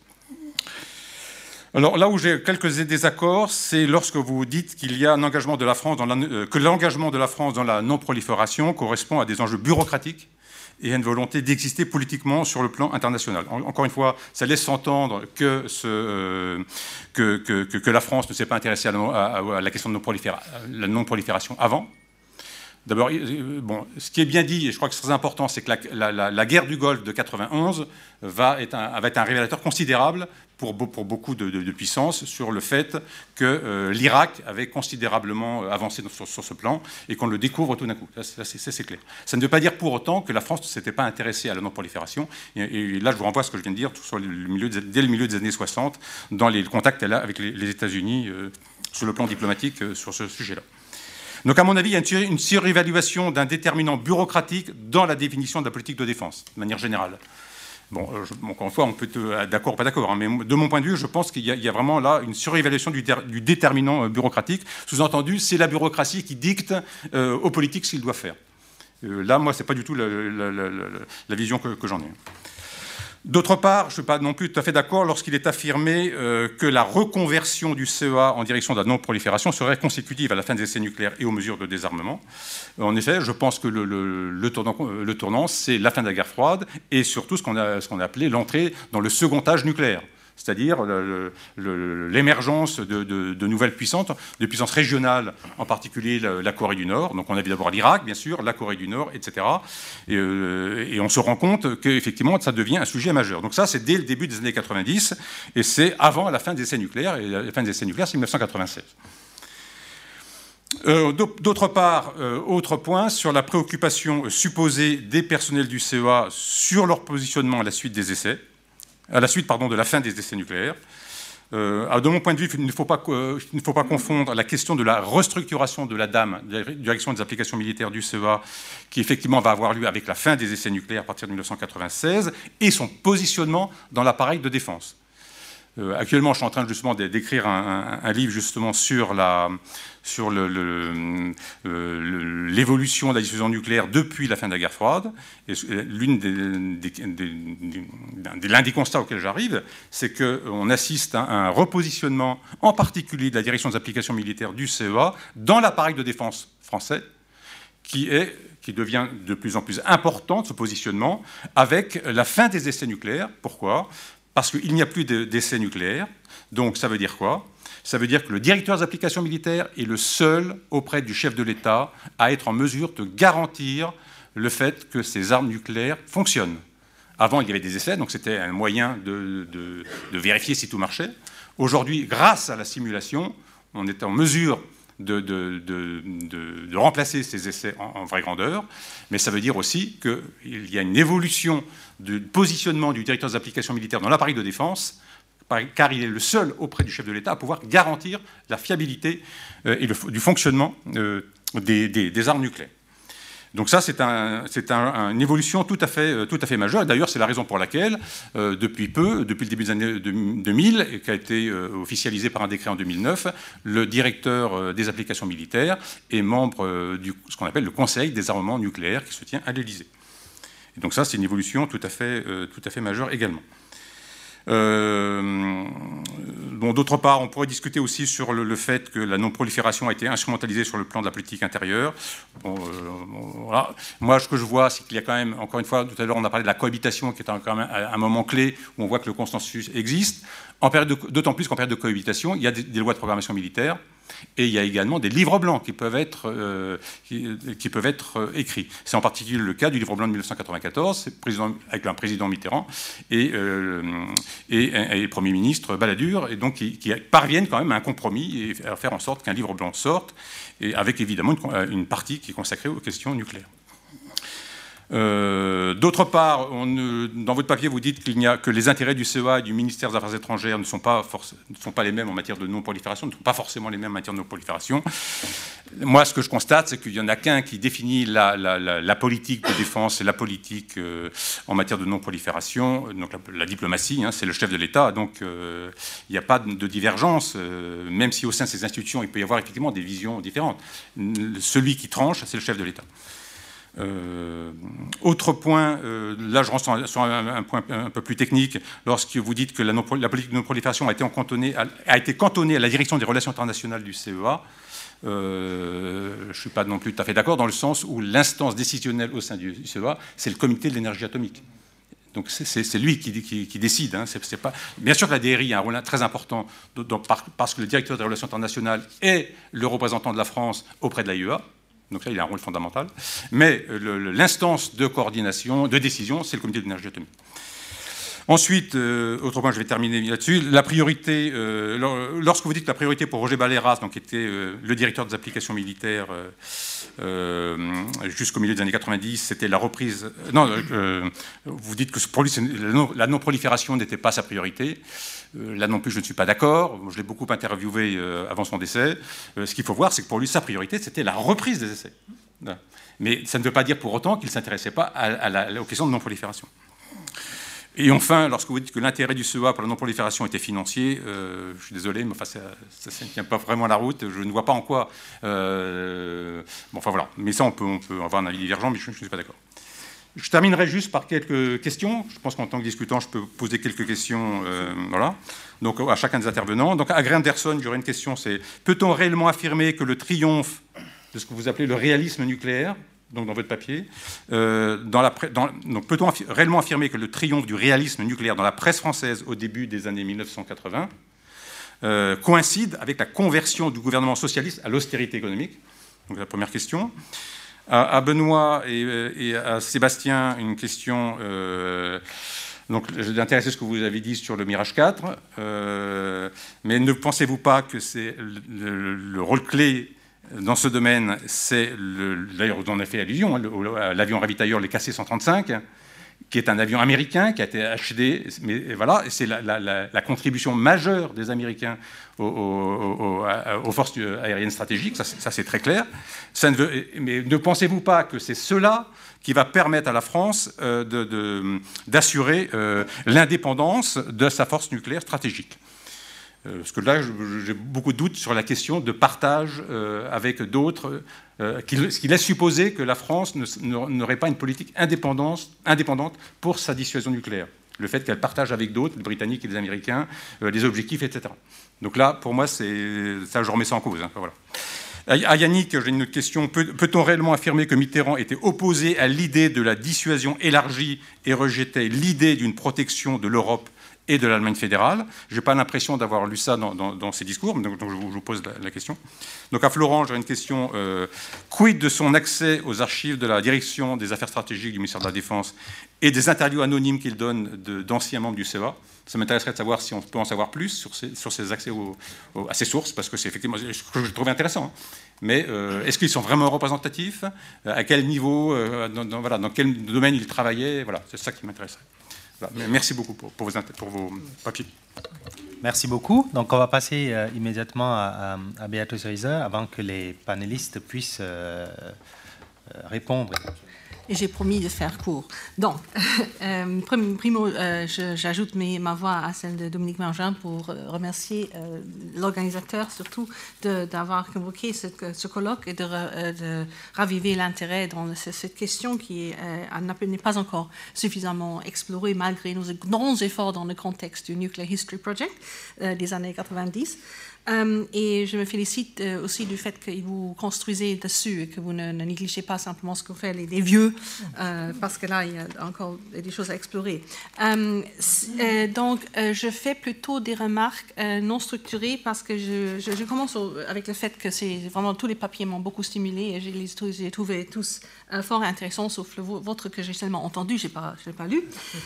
mais je voulais faire quelques remarques qui dépassent peut-être le cadre de, de vos euh, études euh, euh, particulières.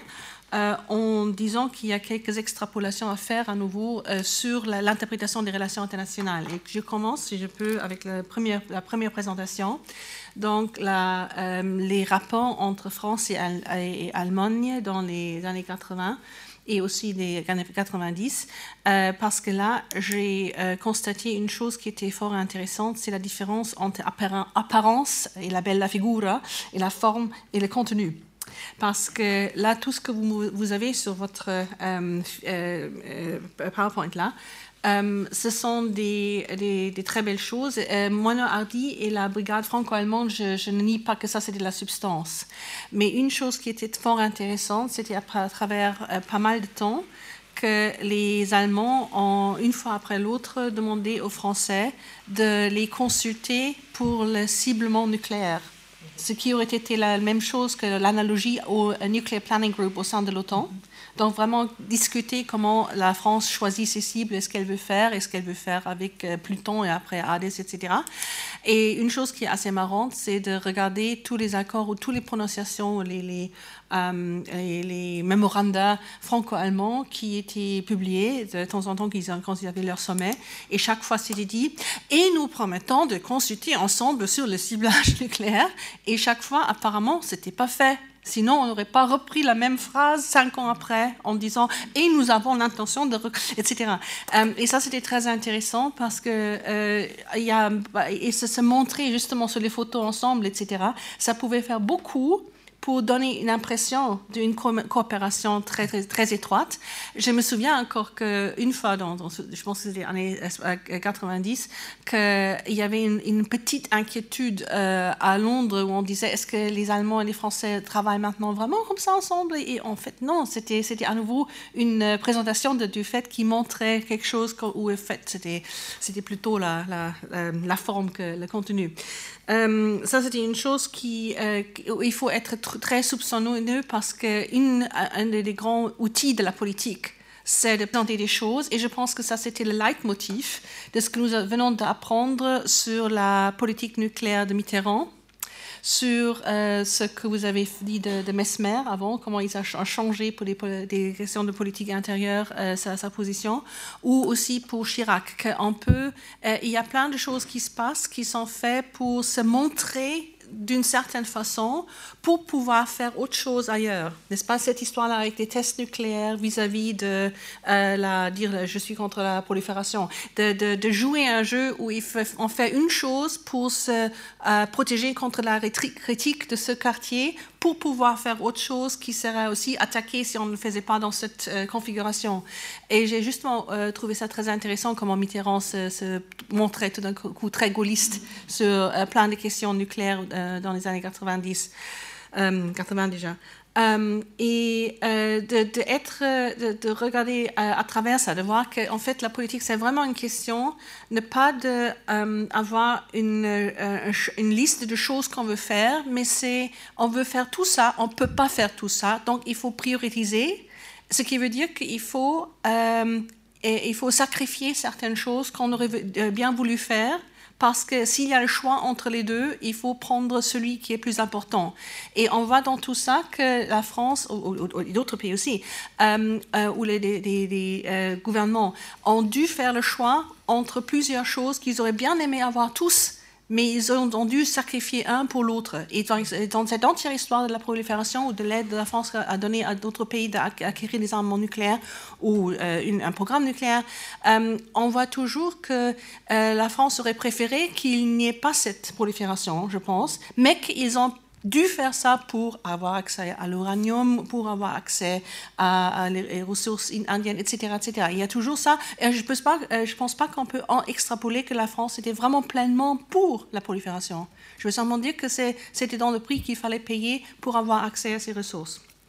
Donc, et la deuxième euh, euh, observation, c'est qu'à travers tous vos papiers, ce qui était fascinant, euh, c'est comment une chose qui nous semble neutre et une réalité ne l'est pas, parce qu'elle est vraiment euh, la réalité euh, dans le monde, être passe par les cerveaux et les paroles des gens.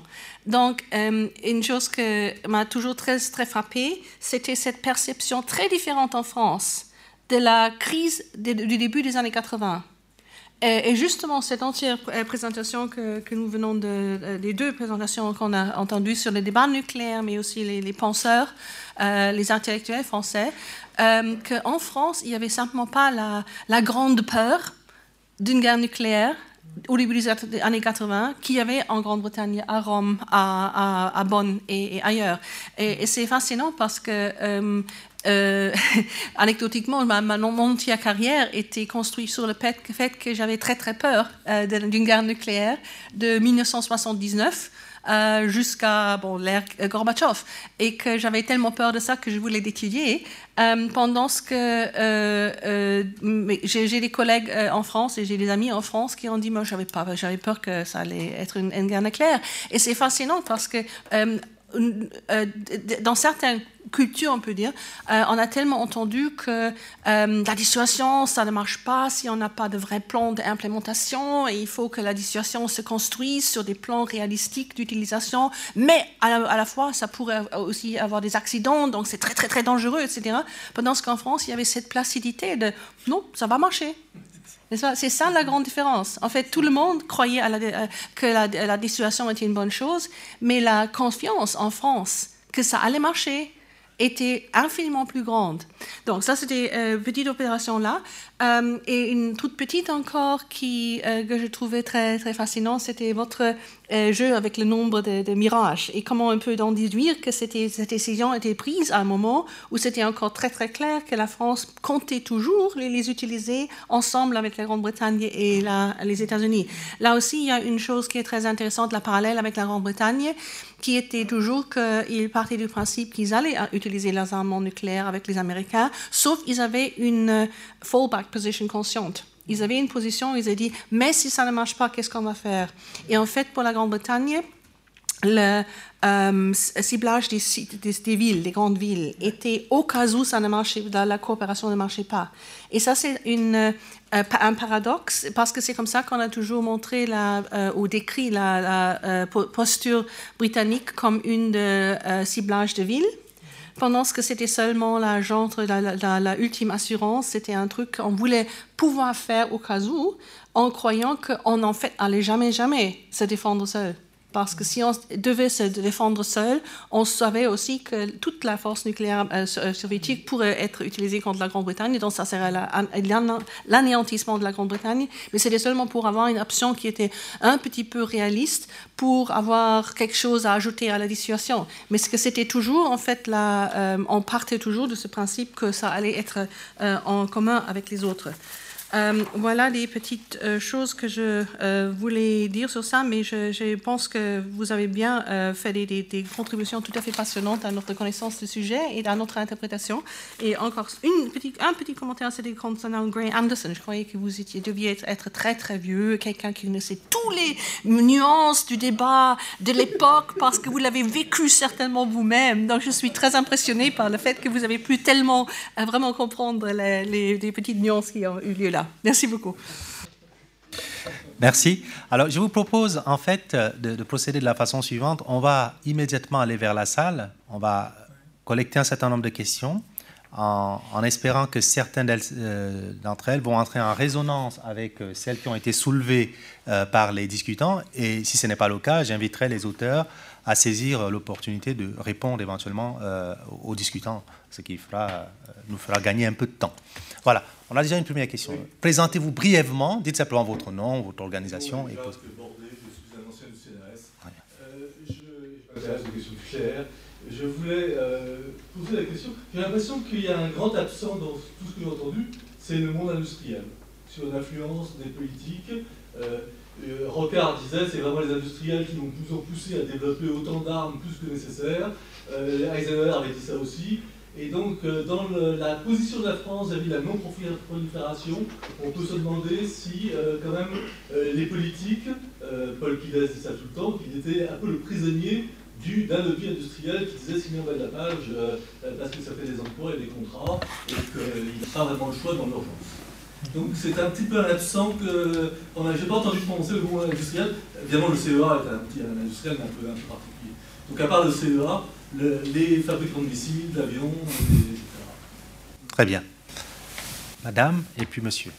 Denise Fisher, I'm visiting for the Australian National University Centre for European Studies. I write on France in the South Pacific. I wrote a book uh, in 2013. And as an Australian, but also as an analyst, I'm absolutely surprised that no one's made any mention of the contribution, if you indeed believe there is a contribution uh, to the change in uh, French policy as a result of the regional and then international, consequently, uh, opposition to the nuclear tests in the South Pacific, the location of the nuclear tests, the way in which they were handled.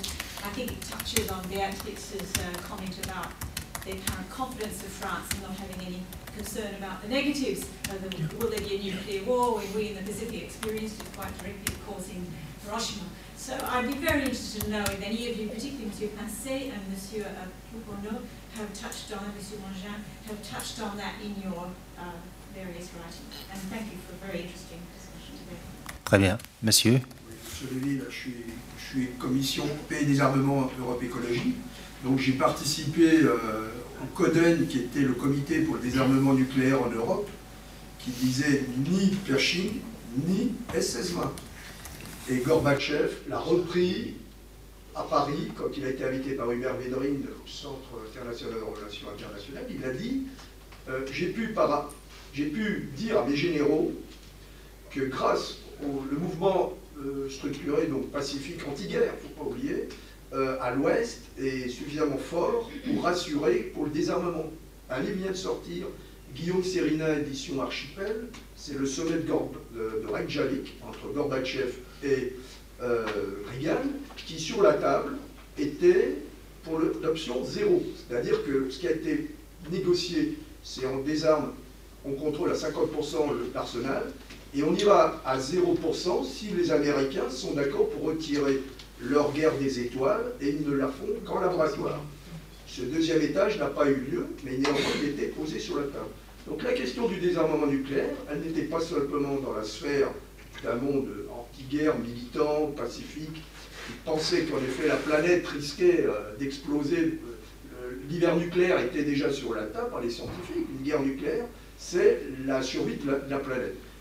Les politiques s'en étaient saisis, et même, n'oublions pas que Giscard d'Estaing a dit dans, ses ouvrages euh, de référence, il a bien dit jamais je n'appuierai sur le bouton, même si euh, j'étais en capacité, c'était la destruction assurée de la France. Donc, il y a eu plusieurs étapes en France d'opposants déclarés à, l'armement nucléaire. Hein que ce soit Servan Schreiber, qui a été limogé par Giscard lorsqu'il a dit les essais nucléaires, il faut arrêter, il a été mis, euh, écarté immédiatement du gouvernement. Euh, Giscard, j'en ai cité. Donc il y a eu Rocard qui a eu une. Petit à petit, il s'est approché pour le désarmement nucléaire. Il, a contribué, il a fermé Pierre Latte. Il, y a eu en France, en effet, l'arrêt d'Hadès et de Pluton. Il y a eu quand même une, perspective donc, de, de, limiter, et même Chirac, Chirac, face à la bronca de la des essais, Est-ce que, je, je, suis désolé, est-ce qu'on peut aller à la question parce qu'on a. Voilà. Merci. disait juste en dernier qu'on peut simuler les essais nucléaires aujourd'hui en laboratoire. Pour le moment, il n'y a aucune preuve scientifique que cet outil mégajoule a été coûteux, triplé par rapport, et en capacité, et surtout, ça laisse la porte ouverte à une miniaturisation possible d'une bombe atomique. Et pour finir, Lebed, vous n'avez pas cité le général Lebed qui a aussi alerté que les, Russes avaient prévu des, sur un fantassin des bombes à 5 kilotonnes qui étaient introuvables dans la, à, la fin du, la chute du mur de Berlin. Donc on était en capacité, il y avait un trouble, et y compris la question même des incidents et accidents qui sont mémorables sur cette période de 70 ans. La planète aurait pu, en effet, malheureusement, euh, ne plus être là, parce qu'on a frôlé, en effet, la, guerre nucléaire par incident 1983 avec les plans d'attaque de l'OTAN. Très bien. Euh, alors, euh, je vais donc revenir vers les panélistes et après on repartira vers la salle plus tard. Est-ce que on peut commencer par vous, hein, peut-être? Merci euh, pour ces commentaires et euh, je voulais aussi, euh, pardon, je voulais aussi remercier Benoît pour sa mansuétude parce que j'ai été en retard pour fournir le travail que j'avais fait récemment. je suis devenu papa il y a six semaines et ça a un peu chamboulé ma vie. donc, par rapport à votre question, Monsieur Longin, sur le Mirage 4, ce que j'ai dit, en fait, j'ai pas dit que ce que j'ai pas dit, c'est, je sais plus. En fait, ce que ce que je voulais dire, pardon, c'est plus simple comme ça. C'est que euh, cette note française, classée très secrète, elle fait le premier exercice de dire si on veut avoir une stratégie de dissuasion euh, crédible face à la Russie, il faut être capable euh, d'atteindre leur centre politique, militaire, industriel, etc. Et donc elle donne une série de 20 villes, et ensuite elle fait un exercice elle fait un exercice où euh, elle se dit bon, on voit à peu près les défenses antimissiles autour de Moscou, mais on ne connaît pas vraiment les autres villes. On sait que les quatre ou cinq autres villes sont défendues, mais on ne sait pas de combien, on ne sait pas très bien non plus. Les autres ne sont pas vraiment défendues. Et donc, euh, l'état-major, en fait, finalement, fait un plan et se dit qu'il est absolument impossible de réaliser une attaque tout seul, euh, parce qu'on n'est pas capable de, de, lancer la fabrication de plus de 300 avions. Donc, en fait, ils se disent, dans l'optique d'une attaque coordonnée. La France pourrait euh, recevoir, pourrait recevoir le, la mission, on va dire, d'attaquer seulement deux de ces villes, et pour attaquer deux de ces villes, 40 avions serait suffisant. et donc, en fait, ce qui est intéressant, c'est que ce chiffre, il continue de revenir, mais que la trace de cette note, elle est perdue.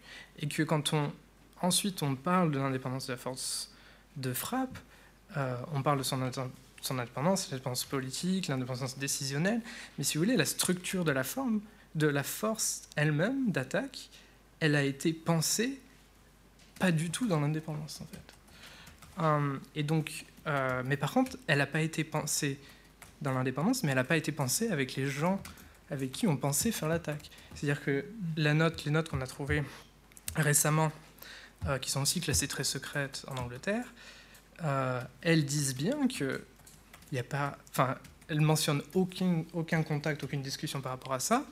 Euh, pense que la taille de l'arsenal est pas du tout euh, en adéquation avec euh, l'objectif politique. Et, et, voilà, en fait, tout simplement. Et au-delà de ça, sur le choix des appareils et le choix du ravitaillement, ça pose aussi des questions sur la capacité à poursuivre la mission. et d'ailleurs, en fait, il y a eu aussi ça on sait depuis plus longtemps déjà, il y avait des notes euh, de la CIA qui ont été déclassifiées, ou même euh, euh, oui. le général Gallois lui-même, en fait, pensait dès le départ que c'était un peu, la situation était un peu tangente. Disons que les moyens, les premiers moyens n'étaient pas forcément en adéquation avec la politique que le général de Gaulle voulait mettre en œuvre. Voilà, c'est tout ce que c'est tout ce que je dis. Sur ce, papier.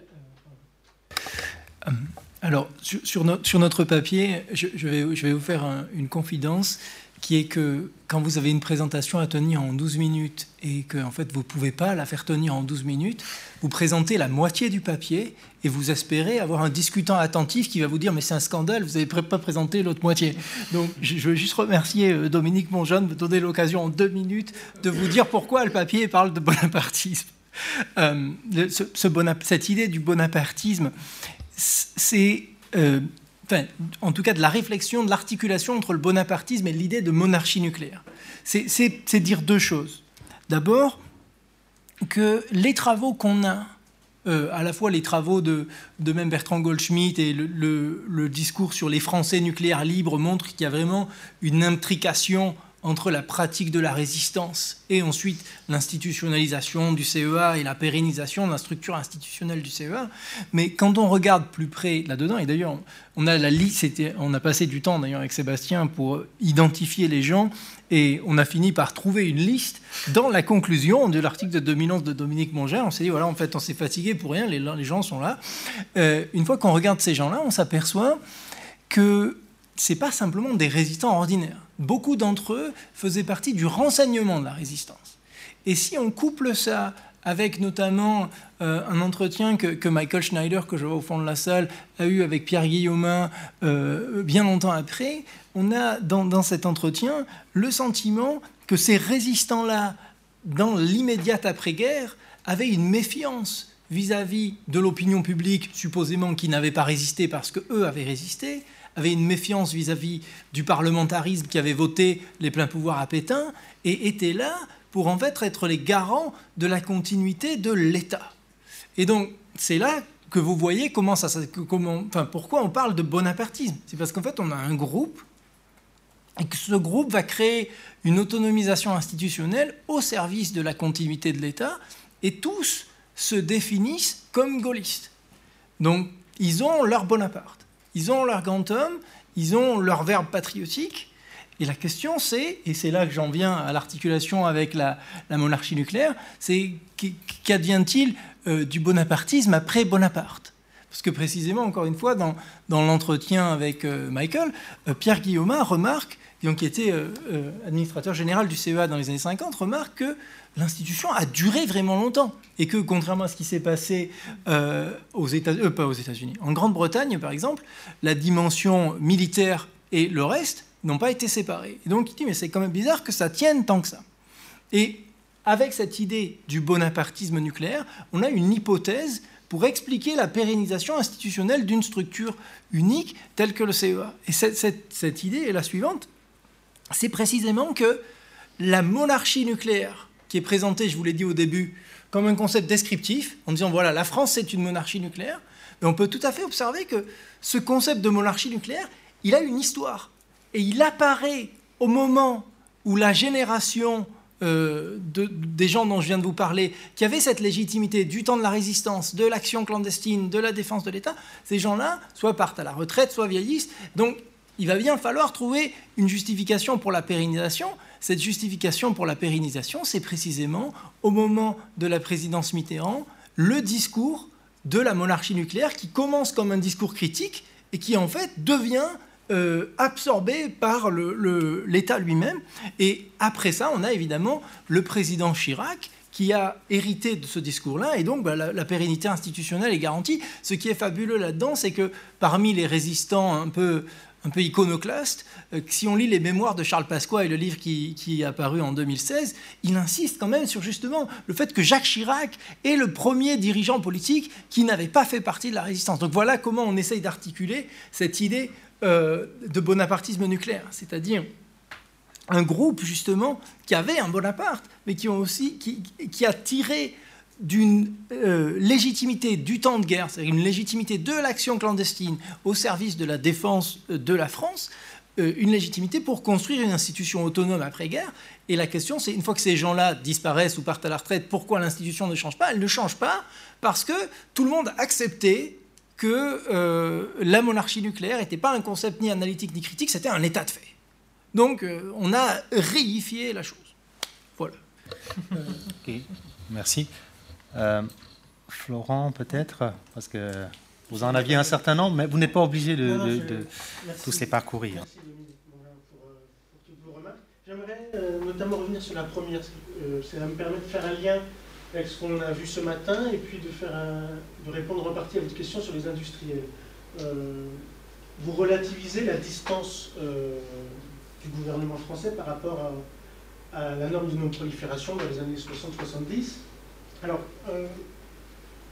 quand je, quand, je dis ça, je m'appuie sur un travail de terrain approfondi que j'ai fait et que je développe tout au long de mon livre. Je ne me suis pas contenté de regarder les documents diplomatiques français publiés.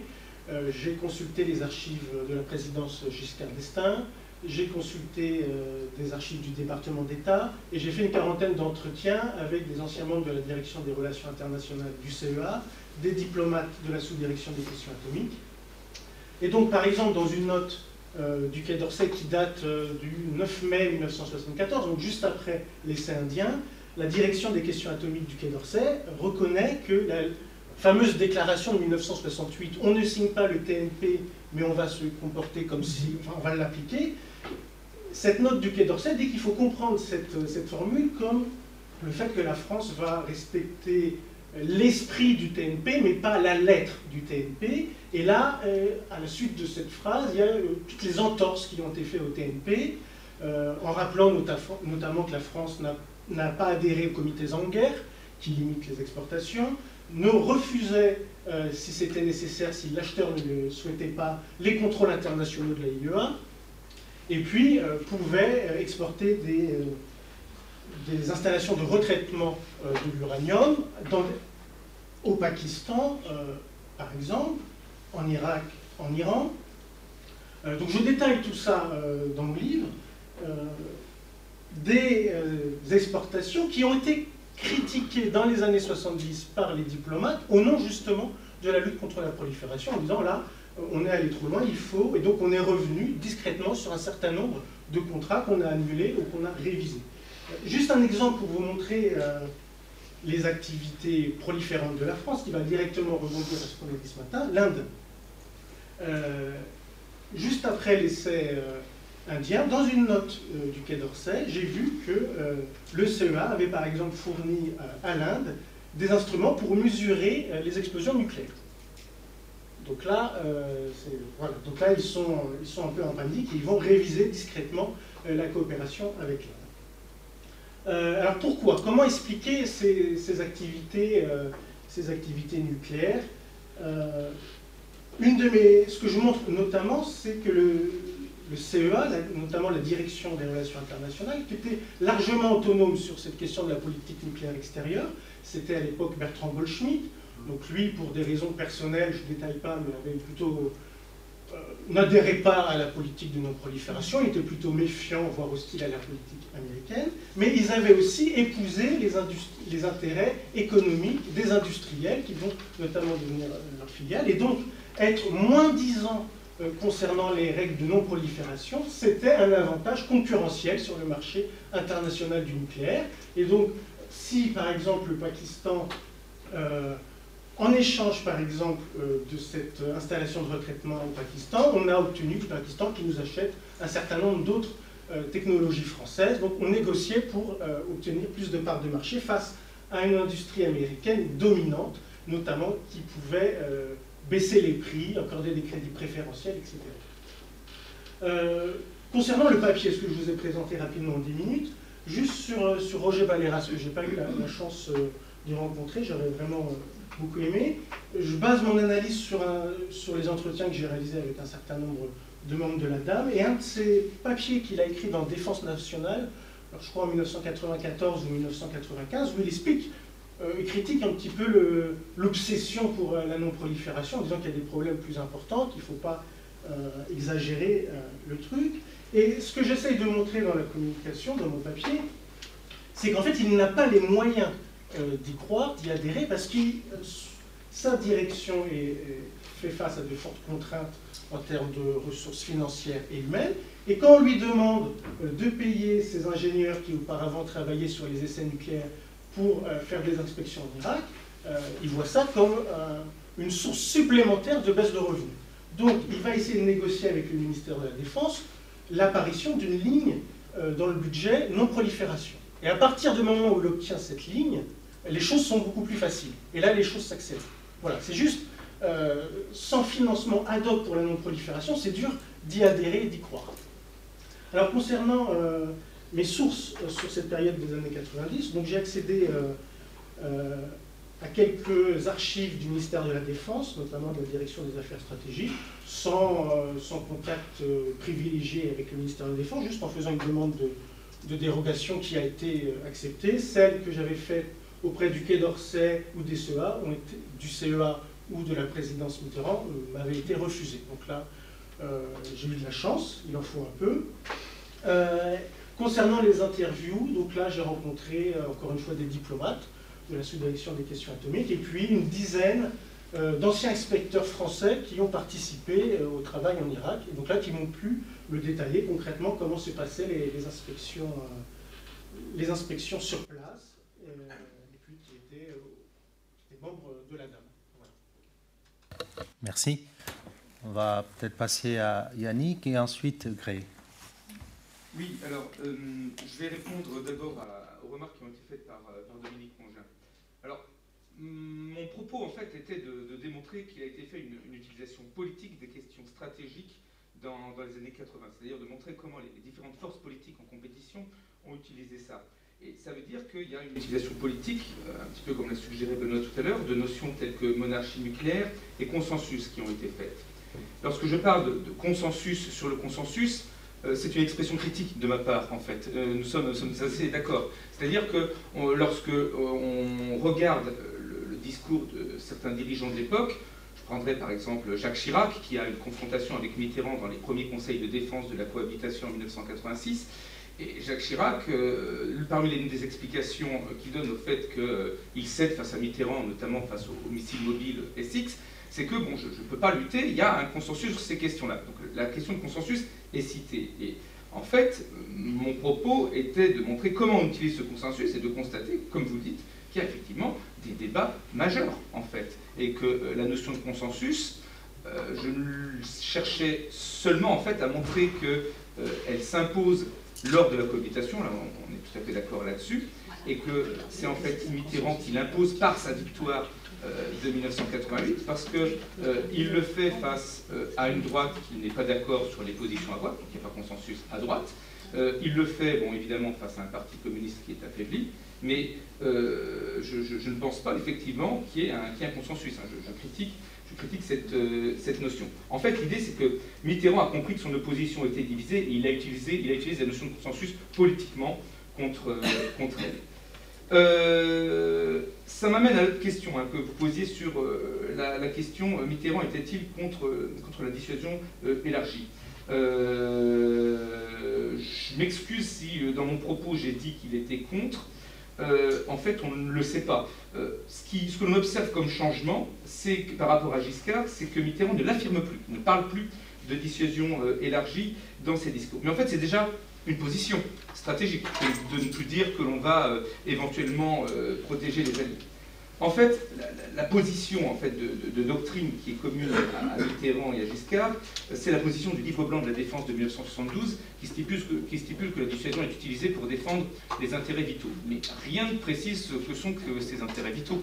hein, évidemment, la dissuasion élargie n'est qu'une interprétation de, de ces intérêts vitaux. Et en fait, c'est encore une fois un enjeu politique qu'il y a derrière le discours de Mitterrand. Parce que ce que cherche Mitterrand à faire, c'est dans le contexte du pacifisme du début des années 80 qui touche fortement la, République fédérale d'Allemagne, c'est d'essayer d'accrocher la RFA à l'Occident. Et euh, il doit en fait donner des gages à la RFA qui ne sont pas affirmés clairement comme étant de la dissuasion élargie. On peut voir comme ça la création de la euh, force d'action rapide en 1983. Mais il y a une ambiguïté dans le discours, parce que la même année, le vote de la loi de programmation militaire consacre la suprématie du, nucléaire et crée en même temps la phare, ce qui est d'ailleurs dénoncé par l'opposition qui se divise. Il y en a qui voient Mitterrand comme, euh, trop, euh, comme trop quittant la dissuasion, euh, enfin la, position gaulliste, et d'autres qui disent mais non, Mitterrand en fait se laisse complètement tomber les alliés. Et en fait, je pense que c'est une question qui ne se pose pas, la question de la dissuasion élargie. Parce que, euh, comme Mitterrand l'a dit au, sommet de Venise à Thatcher en 1987, lorsque Thatcher lui demande euh, Qu'allez-vous faire si Bonn est assiégé par l'armée soviétique Il répond Rien. Mais pourquoi? Eh, Parce que, tout simplement, ça veut dire que la dissuasion a, échoué-. En fait, la question de savoir qui on protège, c'est une question qui ne se pose pas, puisque euh, on, fait un, on pari, en fait, sur, la dissuasion. Euh, vite fait, parce que je suis peut-être un peu long, sur, euh, ça, re- ça, rejoint, ça rejoint ce que disait Béatrice Heuser tout à l'heure. En fait, comme on est dans une utilisation politique, il y a forcément une différence entre euh, l'apparence et la réalité. Et encore une fois, la question euh, des, gages qui sont donnés à l'Allemagne explique la, position en termes de ciblage nucléaire vis-à-vis des missiles à courte portée, les Pluton et les Hades. Euh, lorsque Mitterrand lâche à Kohl début 1986, je crois, que effectivement, si les circonstances le permettent, il consultera le chancelier, c'est uniquement, encore une fois, dans cet objectif de s'attacher à la RFA. Et une, dernière chose, il y avait une question qui avait été, sur, euh, qui avait été posée sur, les, sur, le euh, dans le, dans le Pacifique. Euh, alors là, on a un cas intéressant, c'est évidemment l'affaire du, du, Rainbow Warrior, en fait, qui entraîne assez peu de critiques politiques, parce que c'est peut-être le seul point, je dirais, qui ferait, qui ferait consensus, parmi les grandes forces politiques, hein, évidemment. Euh, c'est qu'on euh, on ne critique pas l'arme nucléaire, mais sur tout le reste, on n'est pas d'accord. En fait. Très bien, merci. Donc, Gray Anderson. Yeah, well, I'd like to thank uh, both discussants for these very rich uh, comments and questions. Uh, so, just very briefly, a number, uh, um, a number of people have invoked the exceptional character of the French response to the reheating of Cold War tensions in the 1980s, which um, you know, seems indisputable. And then I think the question is, is what explains this exceptional character once it's granted? Uh, public opinion, perhaps. Uh, Yannick Pincé has given some interesting sort of revisionist pointers in that direction. Um, clearly, the, the, fact that France possesses its own independent deterrent uh, can't be ignored. There's also a, a rich literature on, on pacifism or, the, or the, the weakness of the French pacifist tradition, perhaps linked to a kind of militarist spirit on the left uh, stemming from the wars of the French Revolution, a thesis sometimes put forward. Um, I suppose from, from my perspective, I, I, would just say that the history of intellectuals really seems to, to, to, to pose this question quite forcefully if one compares the milieu um, of the 1950s and 1960s, in which French intellectual culture is really saturated with uh, not only sort of communist and kind of philo-communist themes close to the to the peace movement, but also a sort of positivist Kantian inheritance, which uh, linked, I think, to a to a, to a kind of anti-militarism at very least. Um, uh, in terms of uh, Dominique Mongean's uh, question about a comment I made in the paper circulated, but that I, I didn't reproduce in my um, my statement this afternoon uh, as to whether there's some connection between um, the, the rallying of uh, French intellectuals, particularly French intellectuals on the left, to, uh, to nuclear realism, to nu- nuclear deterrence, and a shift in attitudes concerning economic liberalism around the, the so called turn taken by Mitterrand and Mauroy in 83 or 82. Um, there, I think, uh, you know, I, I, take very much the, the, the, point concerning the need to really differentiate between different individuals, different journals, uh, different political organizations. Uh, Libération, for instance, gives a very, I think, crystalline example of the conjunction linking this sort of newfound Atlanticism and very um, quite, quite sort of bellicose commitment to defense of the West to um, you know, in the words of Yves Montand, a spirit of vive la crise, to a kind of uh, wholehearted embrace of uh, free market economic doctrines and so on. But clearly, the case at, uh, at, at Esprit is not the same. Uh, within, for instance, the CFDT, um, the site of a lot of Foucault's kind of engagement, their conflicting attitudes. So, there, I think uh, perhaps I was a bit caricatural. But thanks very much um, for the comments. OK, bon. Um, on a trois minutes. Donc, on va prendre deux questions, mais courtes, s'il vous plaît. On va commencer par M. Fond, qui a attendu longtemps. Merci d'avoir attendu. Merci. Michael Schneider, I'm an independent analyst uh, based in Paris. I published the World Nuclear Industry Status Report, which maybe one or the other has seen. Um, first of all, one point I noted uh, concerning Gray's earlier uh, comments, but could be made to any um, speaker is uh, what is the definition of passive? It's been used uh, like sort of by everybody, but I think there's probably quite a misunderstanding historically, especially when it comes to the German understanding of pacifism. Uh, pacifism, I'm, I'm German originally, so, and actually I'm part of the old people, as Beatrice would say, because I have lived through the 1980s and this, these movements at the time. And the, the German movement at the time was not a pacifist movement. It was an anti-Euro missile movement. And in fact, you could say the same thing for Coden, uh, that was mentioned earlier. Coden was not a pacifist movement. Coden was an, was an anti-Euro missile movement, which is, which is distinctly different. Uh, it's not even anti-militaristic. It's very specific. It was very specific, and it's one of the reasons why it was so large. You know, and if you recall the demonstration in Bonn, where there were more demonstrators, over 400,000 than population of Bonn at the time, that, that, that is a key reason why it was so large. So, so I, I would, you know, maybe you define this for us, what you mean by, by pacifism. Uh, that's the, the, the, first point. Uh, it's, it's a little detail the, uh, uh con, uh, concerning Yannick Pincé. The, the picture of, of the Spiegel you used to illustrate didn't have anything to do with nuclear weapons. It had something to do with nuclear power. And that's maybe another, another it's a good illustration actually for the problem we have. Like uh, they're talking about nuclear, and some people understand weapons, others understand uh, nuclear power. And the, the, this uh, Spiegel uh, cover, which I remember very well, because I, I already lived in France, and I thought it was pretty shocking. This, you know, the dangerous nuclear neighbor as a title, I thought this was a pretty shocking title, and should have, you know, triggered some kind of debate or something. What, does, what do they mean? You know, it was not about the French nuclear weapons. It was about Cattenom in particular, and it was post uh, post Chernobyl. And this was a, a title from September to, 1986. Uh, so, so the context is very different from what we were actually trying to illustrate. Um, concerning uh, just on, on, the same context, Mitterrand, uh, maybe we don't know exactly whether he was a you know, in large for in favor of enlarged protection, but we know precisely that Ernoult was in favor, and we know that he even was for a double key. I interviewed him at the, at the time, and he, he was even ready to say we share the nuclear button with, with the Germans, just, Two points I, I'm a little, je reste un peu sur ma faim.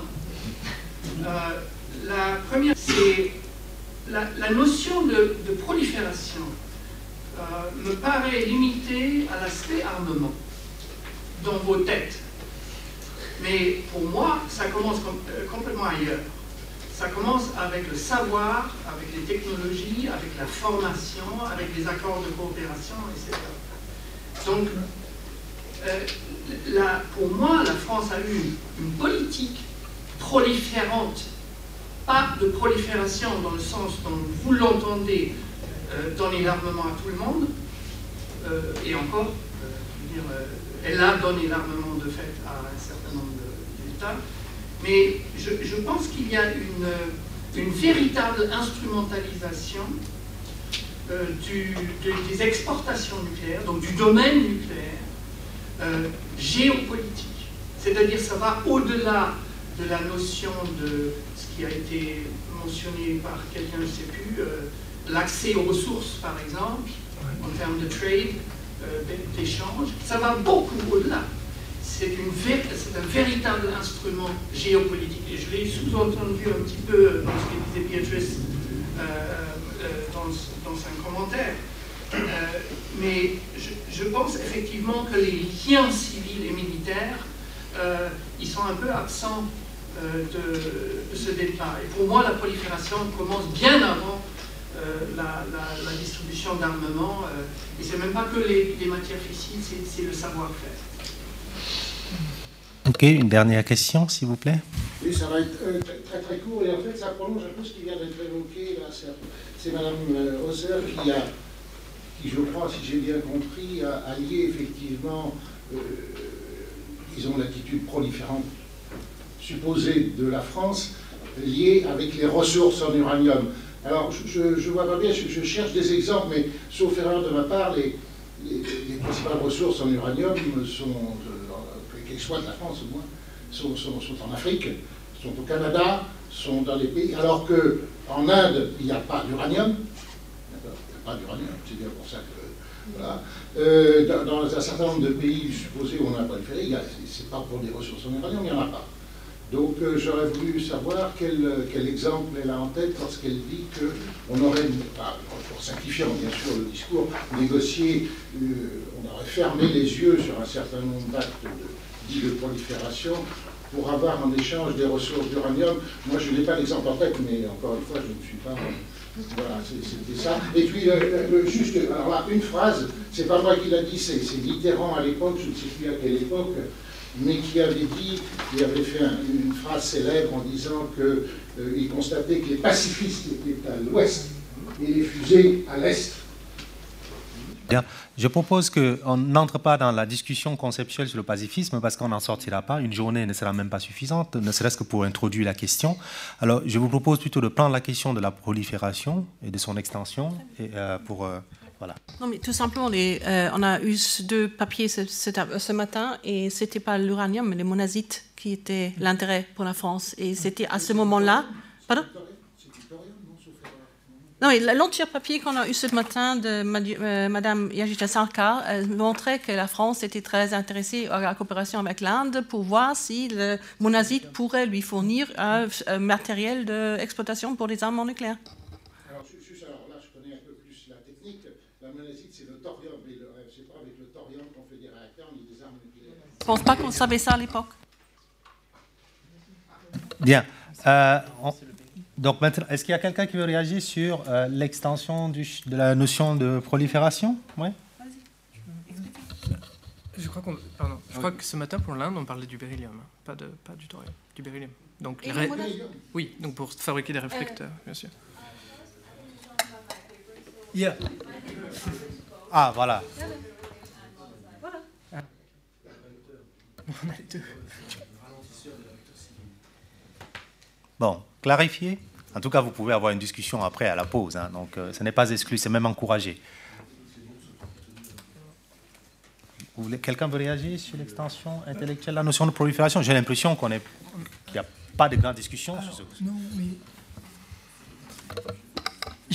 J'allais dire, moi, je, je, veux, je, veux, profiter du fait que certains des membres du panel vont, ne vont pas rester avec nous, en fait, pour, pour euh, leur poser aussi des questions. C'est-à-dire, en entendant la, comment dire, la discussion entre euh, Florent et Dominique Mongin sur euh, le rôle du facteur bureaucratique dans la modification des choix de politique euh, en disant vous survalorisez ou vous survalorisez pas, j'ai envie de poser une question méthodologique, c'est-à-dire de dire comment, comment est-ce qu'on a un moyen de décider le débat? Ou alors si on n'en a pas, Qu'est-ce qu'il faudrait pour trancher Parce que c'est un débat important. C'est pas pour savoir. Enfin, moi, c'est pas pour vous savoir auquel je vais offrir le café, mais c'est plus en termes de. C'est quand même décisif de savoir si le facteur bureaucratique est structurant dans la prise de décision en politique étrangère. Donc, moi, c'est une question double en fait, qui est de dire d'un. Est-ce que, en l'état actuel des archives ou de la documentation ou de l'accès à des entretiens, on peut trancher ce débat, ou, oui ou non? Et sinon, à quoi est-ce qu'il faudrait qu'on ait accès dans l'avenir pour le trancher?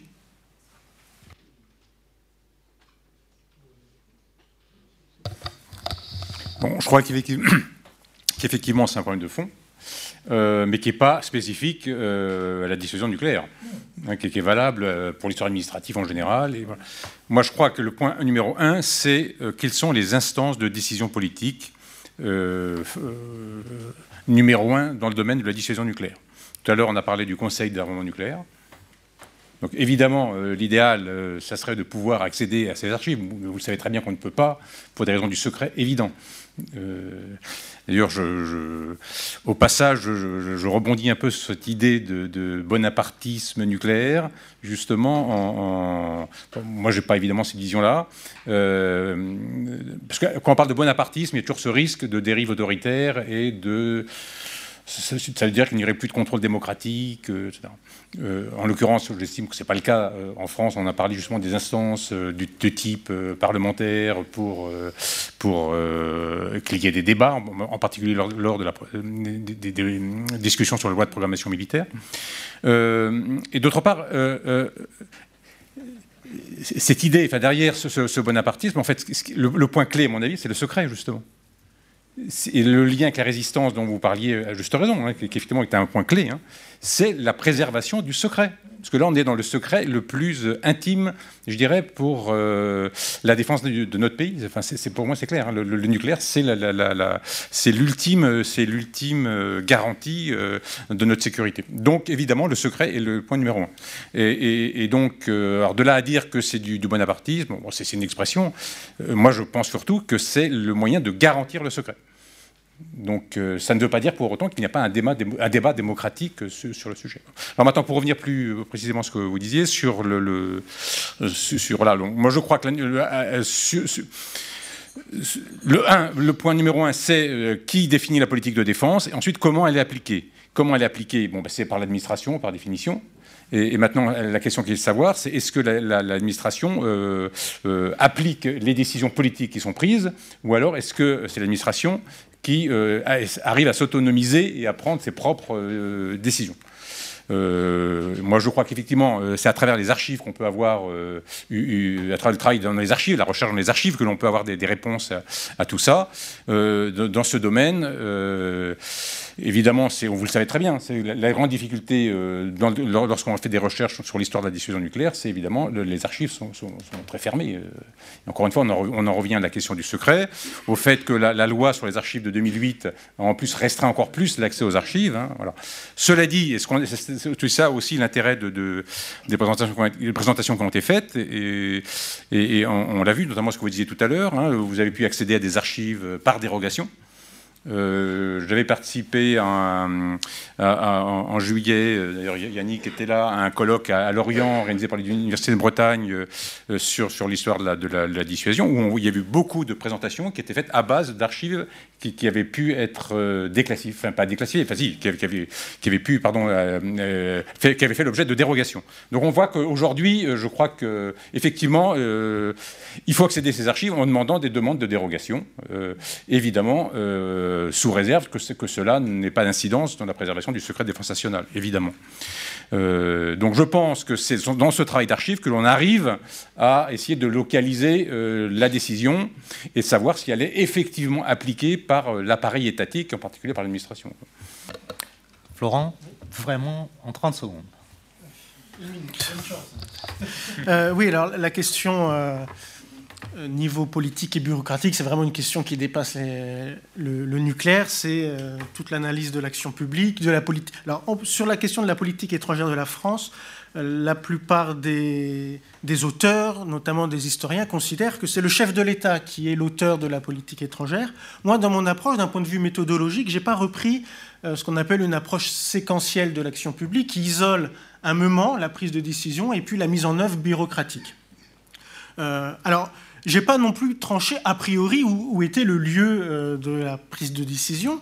Ça dépend des configurations euh, politiques, des, moments. Ce que j'ai observé à plusieurs reprises, hein, mon travail sur la politique de non-prolifération nucléaire française, c'est le début des années 70 jusqu'à la crise iranienne, j'ai remarqué à plusieurs moments euh, comment la volonté des, des chefs de l'État pouvait être contrariée par des fuites dans la presse, par le non-respect des instructions ou par des routines bureaucratiques. Juste deux exemples sur la question des, exportations. Euh, le Pakistan. En 1976, Valéry Giscard d'Estaing euh, euh, décide de mettre un terme à, la vente d'une installation de retraitement au Pakistan. Dans les archives du département d'État ou du Quai d'Orsay, j'ai pu observer, et en entretien on me l'a dit aussi, que le CEA s'était contrairement à cette instruction présidentielle, avait continué à coopérer avec le Pakistan, notamment en envoyant des plans euh, d'installation. Euh, Taïwan, euh, l'Élysée donne instruction au Quai d'Orsay de mettre un terme à une vente à ce pays. Le Quai d'Orsay appelle le CEA, c'est une information qui vient des services secrets américains en disant voilà, c'est un danger. Donc, le Quai d'Orsay appelle euh, la direction des relations internationales du CA en disant voilà, votre filiale, elle doit arrêter immédiatement euh, cette vente. Euh, pas de retour dans les jours suivants. donc, le Quai d'Orsay appelle directement la filiale et l'industriel lui répond bah, Je suis très surpris de votre instruction, puisque le directeur des relations internationales du CEA m'a appelé en quelques jours en me disant au contraire de me dépêcher avec Taïwan. Je m'arrête là. Le privilège des discutants. Euh, Tout petit dernier mot pour embêter tout le monde. Euh, la prolifération nucléaire a été largement stoppée en Europe par le fait que euh, la Grande-Bretagne et les États-Unis ont fait certains gestes pour garantir ou donner à ceux qui étaient particulièrement inquiets un peu plus de, de sens de sécurité et de garantie. Euh, très important, c'était euh, euh, avec la Grande-Bretagne dans les exercices militaires où ils ont très souvent montré que eux, ils utiliseront les armements nucléaires plutôt que les Américains si les Américains hésitaient. Et ils ont toujours dit que c'était sur la base du traité de UEO. Le traité de UEO est maintenant absorbé dans le traité de Lisbonne. En sortant de l'Union européenne, la Grande-Bretagne sort de cet engagement.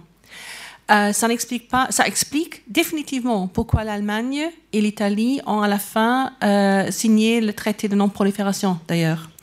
Euh, je vous signale par, par contre que ça ne donne pas une garantie supplémentaire aujourd'hui à un pays comme la Pologne ou les États baltes.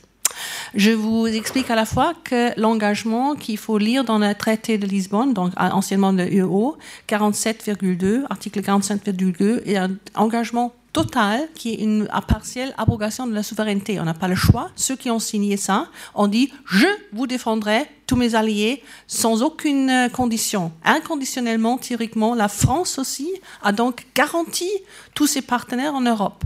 La France ne se retire pas de l'Union européenne, sauf si Mme Le Pen gagne euh, dimanche. Euh, donc, et ça, c'était une chose qui était toujours laissée dans l'ambigu avec toutes ces formulations comme quoi euh, des, intérêts vitaux, etc. Avec le Brexit, ça se rouvre cette question. Vous allez maintenant dire, oui, à ce moment-là, pourquoi est-ce que, par exemple, la Suède et la Finlande ont abandonné leur programme nucléaire dans les années 60 Oui, à l'é- à l'époque, il y avait des Américains qui ont vraiment fait des gestes supplémentaires en dehors de l'OTAN, en dehors de toute autre garantie pour les rassurer. Mais aujourd'hui, la question se repose parce que euh, du part euh, de la partie des États-Unis, il y a plein de petits signaux comme quoi avec Trump on ne voit pas l'engagement de la même manière. Je pense que c'est maintenant à la France de jouer le rôle que la Grande-Bretagne a joué dans les années 60 et après pour rassurer les autres parce que sinon, je pense que le scénario de Ghost Fleet où la Pologne, par exemple, acquiert des armements nucléaires peut se réaliser. Merci. Euh, Je vous remercie tous pour, euh, pour votre patience euh, et- et- et encore pardon pour le retard que nous avons accumulé au début de cette séance, mais Benoît vous a expliqué comment ça allait être résorbé. Merci aussi pour toutes vos questions. Merci aux panélistes. Je vous prie de vous joindre à moi pour les remercier chaleureusement.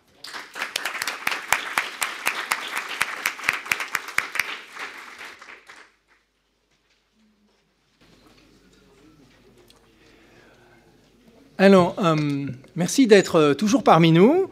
Euh, nous y revoilà pour une session sur la sûreté et la sécurité à l'épreuve du temps. Donc, vous ne vous y trompez pas, je ne suis pas Hassan El Batimi. Pour ceux qui n'étaient pas là ce matin, Hassan a eu ce que Florent appellerait un détour bureaucratique malencontreux, à savoir qu'il avait postulé pour un visa pour être parmi nous et on lui a donné glorieusement ce visa daté de demain.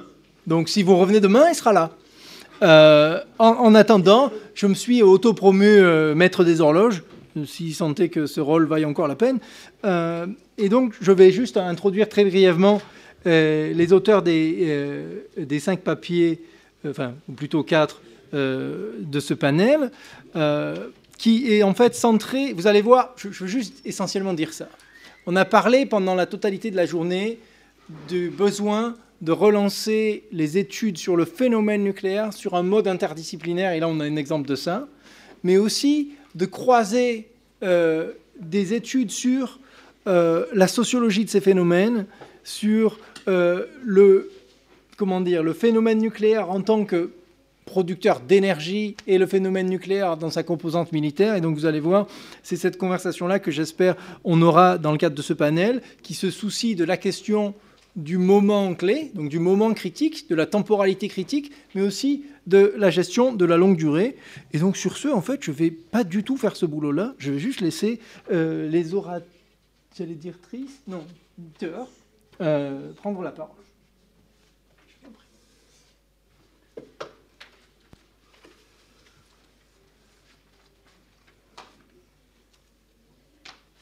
Alors, bonjour à tous et je remercie dans un premier temps Benoît Pelupidas de m'avoir invité à participer à cette journée d'études. Euh, donc effectivement, comme, euh, comme il a souligné, on va passer à un usage euh, plus civil de l'énergie nucléaire et je vous propose de nous intéresser à la sûreté nucléaire à l'épreuve des catastrophes et la manière dont cela structure un système, le système nucléaire, dans une perspective comparative, donc en France et au Japon. Alors, donc dans un premier temps, euh, l'accident nucléaire de, Fukushima, euh, qui s'est produit le 11 mars 2011, a réuni trois événements dont la simultanéité était assez improbable un tremblement de terre, un tsunami et un accident nucléaire, et qui va plonger l'ensemble de la communauté nucléocrate dans le désarroi. Effectivement, 25 ans après l'accident qualifié de soviétique de Tchernobyl, comment un pays moderne et développé technologiquement a-t-il pu connaître euh, un tel accident nucléaire? Fukushima va donc agir comme un focusing event. Et cet événement peut laisser supposer un changement de grande ampleur, mais néanmoins il ne va pas se transformer ipso facto en une crise, et cela pour deux raisons. un petit peu de suspense. Euh, ces deux raisons. Euh, la faible fréquence d'un euh, focusing event comme un accident nucléaire, euh, qui ne permet pas, euh, ou en tout cas qui du coup conduit la coalition de causes adverse à une faible mobilisation et à une certaine difficulté pour elle à se mobiliser et à apprendre de ces événements, notamment en termes de ressources d'action collective. La deuxième raison, c'est la nature même de l'accident nucléaire qui est peu visible. Donc je parle de la radioactivité et de la mise en récit alternative opérée par la coalition de causes nucléaires visant à minimiser l'accident.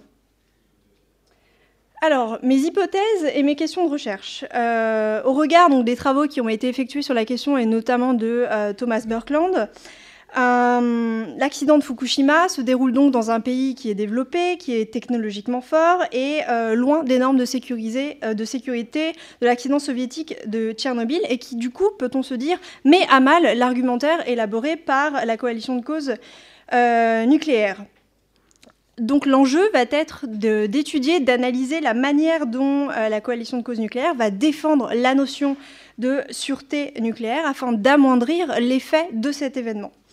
Nous postulons donc, euh, enfin plutôt néanmoins, que cet accident, au regard de sa spécificité parce qu'il se déroule au Japon, constitue un tournant euh, dans la coalition de cause nucléaire. Et pour ce faire, je vais étudier, je vais effectuer une comparaison au sein de deux pays fortement nucléarisés, la France et le Japon. On va donc s'interroger sur euh, les raisons pour lesquelles un accident nucléaire ne conduit pas nécessairement au changement à travers la notion de sûreté nucléaire.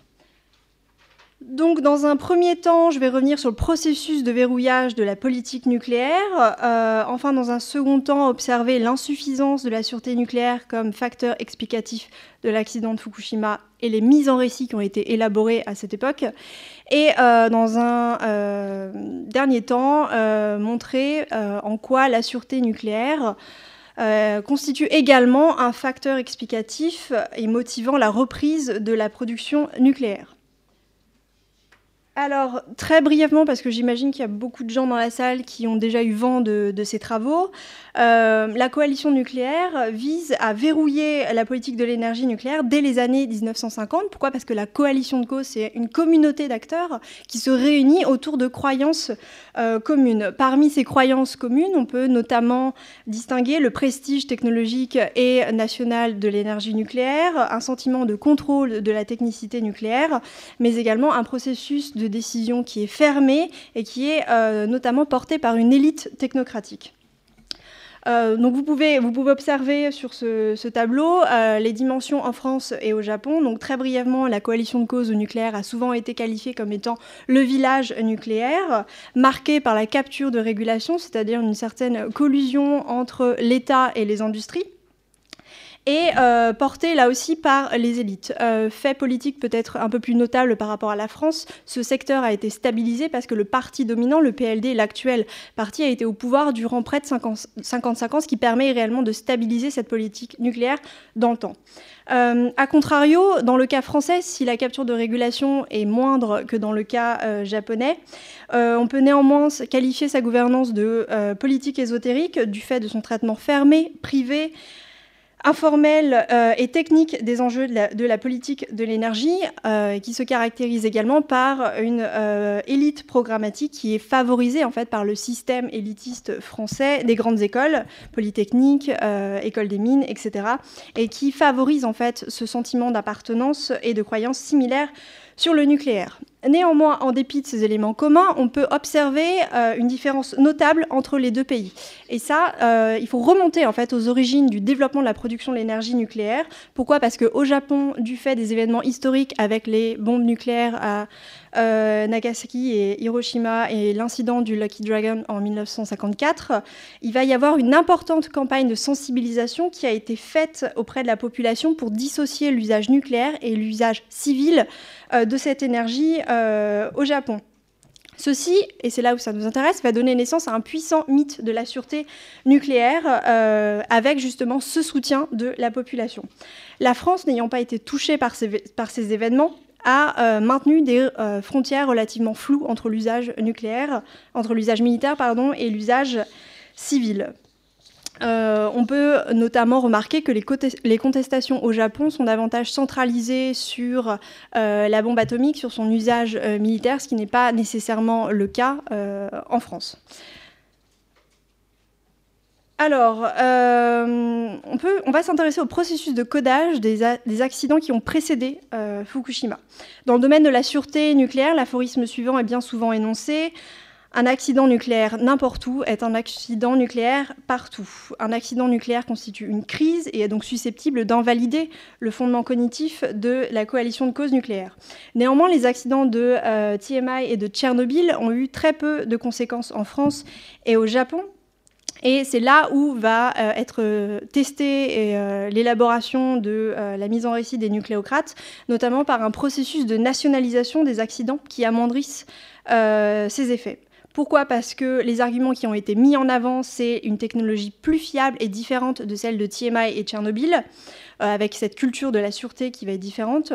La structuration du système nucléaire autour d'un mythe de nucléaire sûr, donc encore une fois plus fort au Japon qu'en France, et euh, l'absence d'apprentissage dans la prise en compte des dysfonctionnements précédents. Donc en gros, euh, ce qu'on essaie de dire, c'est que tous les éléments ayant favorisé le développement d'un accident nucléaire dans ces pays n'arrivera pas en France et au Japon en raison des argumentaires que je viens euh, d'élaborer. Cette euh, évaluation, elle autorise une certaine déviation quant aux normes euh, que l'on pourrait attendre, comme par exemple le renforcement des normes de sûreté ou encore le remplacement de certaines technologies. Donc ce sont donc des biais cognitifs qui vont expliquer l'orientation de cette décision publique qui apparaît euh, peu rationnelle et qui va en fait expliquer l'intégration de ces informations déformées.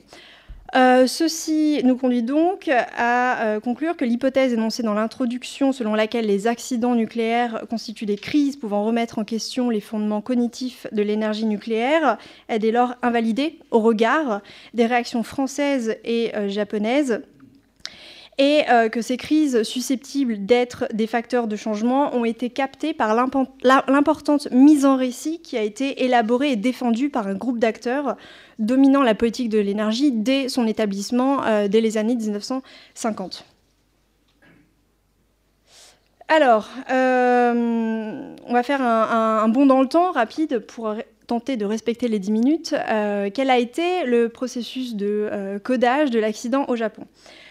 Euh, donc l'accident de mars 2011 va annihiler hein, l'un des arguments euh, principaux élaborés par cette coalition de causes selon laquelle euh, il est impossible qu'un tel accident se déroule dans, euh, dans un pays aussi euh, technologiquement développé que le Japon. Donc en fait, l'objectif de cette coalition de causes, ça va être d'imposer son interprétation.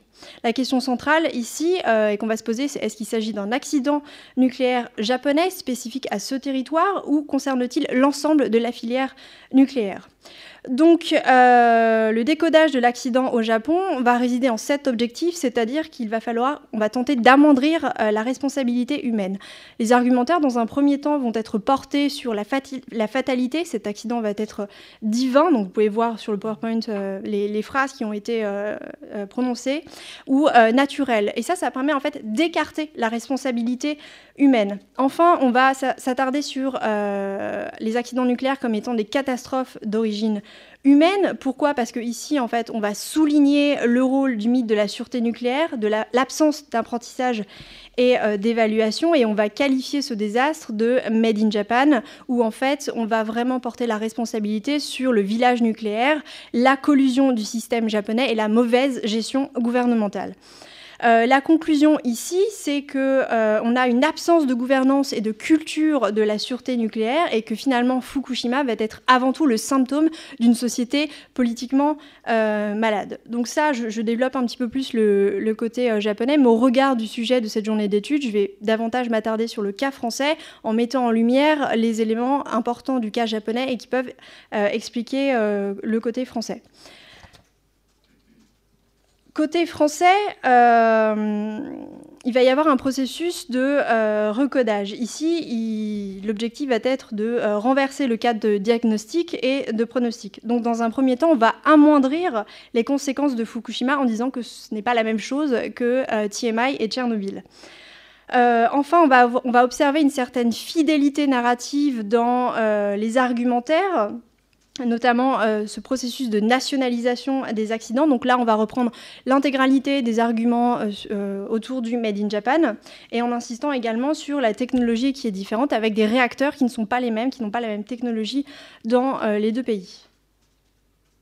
Donc, si vous voulez rapidement voir les, les, différentes causes et leurs impacts sur, sur l'action publique. dans un troisième temps, ce qui est intéressant, euh, c'est qu'on va observer que cet événement euh, se déroule dans un contexte politique assez particulier au sein des deux pays. En France, euh, il y a l'élection de 2012 qui va se caractériser par sa forte politisation de l'enjeu énergétique, contrairement à, celle de cette année, vous avez sans doute pu le remarquer. le contre-cadrage va notamment s'opérer sur les conséquences économiques en cas de sortie du nucléaire telles que les pertes d'emplois, la baisse de compétitivité du pays, l'indépendance énergétique ou encore la hausse des prix et donc de la facture de euh, l'électricité. Euh, on observe également un fort attachement des Français euh, au nucléaire. Vous pouvez voir les, chiffres des, différents sondages. Les Français sont toujours attachés à l'énergie nucléaire. Et ce qui est assez intéressant, c'est que finalement, le risque économique est beaucoup plus prégnant que le risque nucléaire, ce qui n'était pas nécessairement le cas quelques années auparavant. Euh, élément supplémentaire qui va participer à ce processus de recodage, c'est l'émergence de la notion de transition énergétique qui va être facilitée par la politisation et le positionnement politique des candidats, notamment avec le candidat socialiste François Hollande, qui va se positionner de manière euh, médiane entre le candidat UMP Nicolas Sarkozy, qui va euh, promouvoir un maintien de la situation actuelle en l'état et de la sortie nucléaire d'Eva Joly, Europe Écologie Les Verts, et finalement François Hollande est au milieu avec, euh, en promouvant la réduction du nucléaire de 75% à 50%, euh, la fermeture de Fessenheim et le développement des énergies renouvelables. Donc ça aussi, en fait, dans la transition énergétique, c'est assez intéressant de voir que, outre le cadrage économique, euh, l'idée de, réduction de l'énergie nucléaire tout en augmentant les énergies renouvelables participe à rendre plus acceptable la décision de maintenir l'énergie nucléaire. Euh, au Japon, très rapidement, euh, le débat public et la responsabilité, euh, qui peut paraître assez surprenante peut-être ici en France, va finalement très rapidement se tourner vers la responsabilité du Premier ministre, donc Naoto Kan à cette époque, qui va être fustigé par les médias, par le village nucléaire et au sein même de son parti, ce qui le conduira d'ailleurs à démissionner en échange d'une négociation, c'est-à-dire l'adoption de la loi sur le tarif d'achat pour promouvoir les énergies renouvelables. Au Japon aussi, d'ailleurs, on peut noter un processus de recadrage sur les conséquences économiques d'une sortie du nucléaire. Alors, euh, évidemment, pour promouvoir la sûreté nucléaire, il faut renforcer euh, les normes et les standards de sûreté. Et l'accident de Fukushima va opérer comme un processus d'accélération de la phase d'évaluation des politiques publiques. Euh, pourquoi? Ben Parce que l'accident fait partie du processus d'apprentissage d'échec de l'accident euh, japonais et qu'on va, euh, ça va permettre en fait, c'est une phase de jonction entre le savoir et la décision et ça, ça va permettre en fait de traduire ces recommandations en décision et politique de l'énergie. Ce qu'on peut observer dans les deux pays, c'est une relative absence d'homogénéisation du processus d'évaluation. Euh, alors les stress tests vont d'abord euh, découler d'une inspiration européenne. C'est notamment la Commission européenne qui va lancer cette vague de stress, tests à partir du 1er juin. Euh, donc je ne vais pas développer plus amplement. ce qu'il faut retenir dans les conclusions de ces rapports, c'est justement l'absence de critères communs, encore que je pense que c'est une spécificité de l'Union européenne, justement du, fait du cadre législatif qui laisse une, une marge de manœuvre assez importante euh, aux États membres, parce que la politique d'énergie, c'est une compétence partagée entre l'UE et euh, les États membres. Euh, les conclusions des rapports rappellent également la, nécessité d'assurer une réelle indépendance des autorités de régulation nationale, justement au regard de la collusion observée au Japon.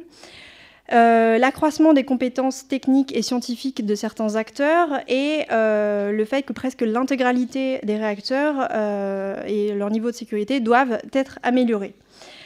donc là aussi, au regard du, cadre législatif, on peut relativiser la portée de, ces stress tests au regard du peu en fait, de capacité contraignante de l'Union européenne. Mais surtout, en fait, euh, ces rapports vont avoir un déficit de légitimité, puisque certains acteurs comme euh, le, groupe euh, européen des régulateurs de chaque État membre n'y a pas parti, n'y pas pris parti, pardon, mais également les autorités de sûreté nationale ou encore les partis verts européens ou les ONG comme Greenpeace. Euh, ils vont les trouver biaisés, euh, n'incluant pas suffisamment de normes euh, préventives ou encore une évaluation qui est peu trop au fait de l'état réel des installations ou qui, donne, qui accorde une trop grande confiance aux régulateurs. D'accord. deux minutes? Bon, alors euh, ce qui est assez intéressant, c'est que la France va vouloir mettre en avant cette volonté euh, de, différenciation, justement, en, mettant, en, soulignant le cadre législatif avec la loi 2006, de juin 2006 sur la transparence et la sûreté nucléaire.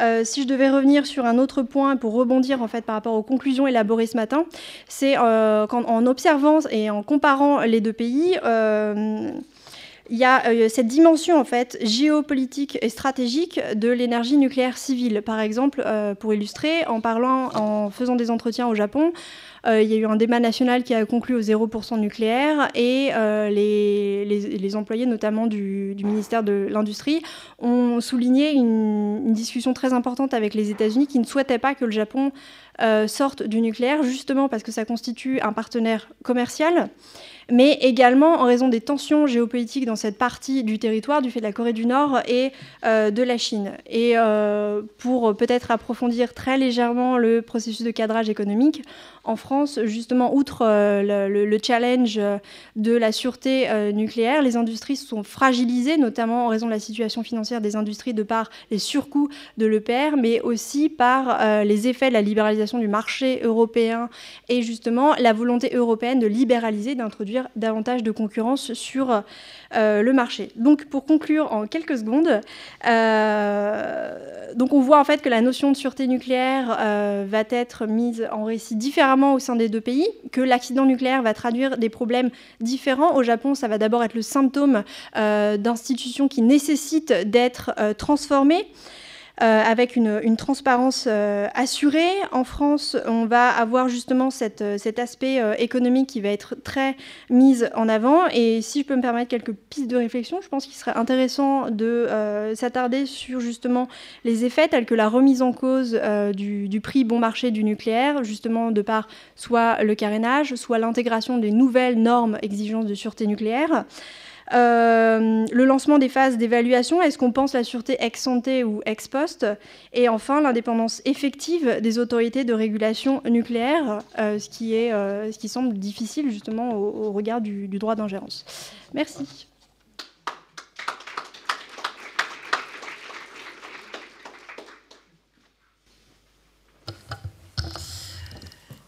Bonjour à tous. Euh, je tiens d'abord à remercier Benoît euh, de m'avoir invité euh, à présenter mes travaux aujourd'hui lors de cette journée.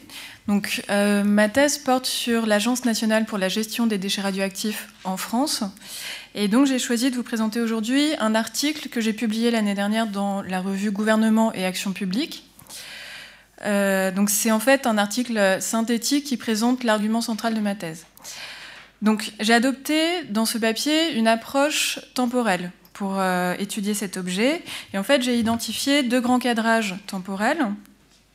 Donc d'un côté, un cadrage pour une réalisation dans l'urgence de stockage industriel, et de l'autre, un cadrage de temps long euh, d'un projet de recherche. Et donc j'ai étudié ces deux cadrages et leur articulation dans le temps et leur inscription aussi au niveau organisationnel, au sein de l'agence.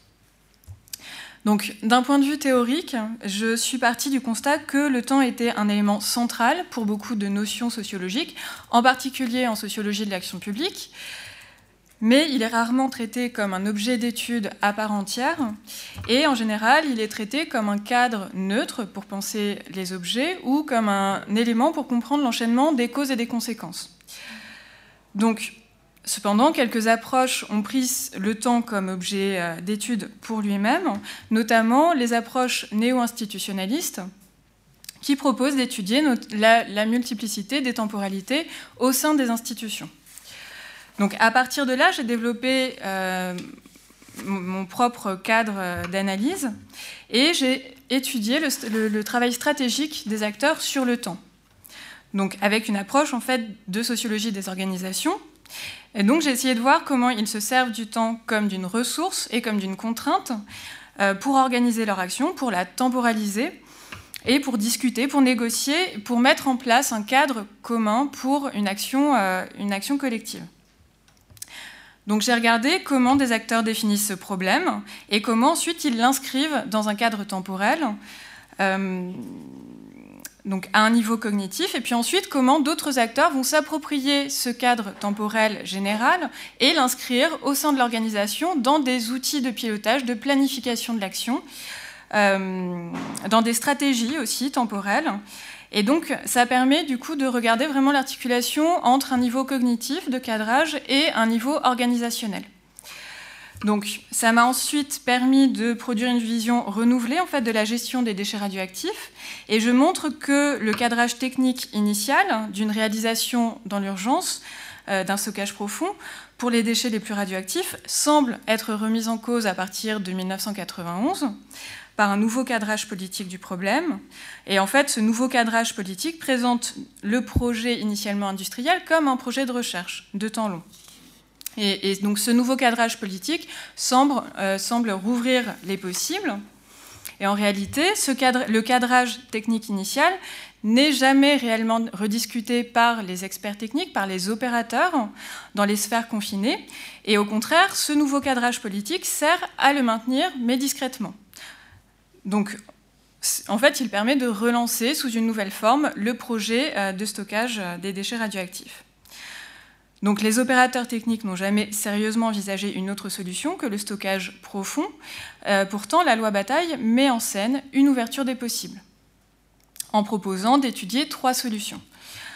Donc l'idée, c'est vraiment de renforcer la légitimité de ce projet, donc la légitimité scientifique et politique. Et donc euh, de construire, de consolider l'inéluctabilité du projet en utilisant notamment cet outil du cadrage temporel du projet. Donc, méthodologiquement, j'ai étudié les archives organisationnelles de l'ANDRA, donc de l'Agence pour la gestion des déchets radioactifs, depuis les années 70, j'ai réalisé des entretiens avec les acteurs historiques. J'ai étudié aussi l'organisation récente. J'ai euh, réalisé des entretiens euh, avec les acteurs actuels de cette agence. Et j'ai aussi observé, donc j'ai eu la, possibilité d'assister à des réunions, d'observer euh, des comités de direction, des groupes de travail internes et aussi des groupes de travail externes et des, débats publics. Dans ma première partie, je reviens sur la définition du problème euh, des déchets radioactifs dans les années 70. Donc, en fait, dans les années 70, on assiste à un tournant euh, de la politique énergétique française, avec le passage au tout nucléaire. Et ce tournant a des répercussions sur la manière dont on pense la gestion des déchets radioactifs. En fait, initialement, les déchets radioactifs étaient pensés comme un non-problème et euh, ils étaient gérés de manière temporaire par les opérateurs dans un souci de radioprotection immédiate. mais à ce moment-là, les dirigeants du CEA vont considérer qu'il faut désormais développer des solutions définitives à ce problème pour désamorcer notamment des mouvements euh, critiques qui dénoncent euh, l'absence de solutions définitives pour ces déchets. Donc en 79, ces dirigeants réorganisent la gestion des déchets. Ils créent un nouvel opérateur, l'Andra. Donc c'est une filiale du CEA euh, qui est financée par les producteurs de déchets. Et donc je retrace l'institutionnalisation de, de cet opérateur chargé d'industrialiser et de fiabiliser ce secteur. Donc il doit respecter, s'inscrire dans ce nouveau cadre de l'urgence industrielle et l'intégrer donc dans son organisation. Donc c'est pour ça que la direction crée une organisation légère qui s'appuie sur une sous-traitance poussée. Et euh, l'idée, c'est vraiment d'être rapidement opérationnel. Et elle formalise aussi une stratégie euh, temporelle et définit des priorités euh, pour mettre en œuvre ces différents projets.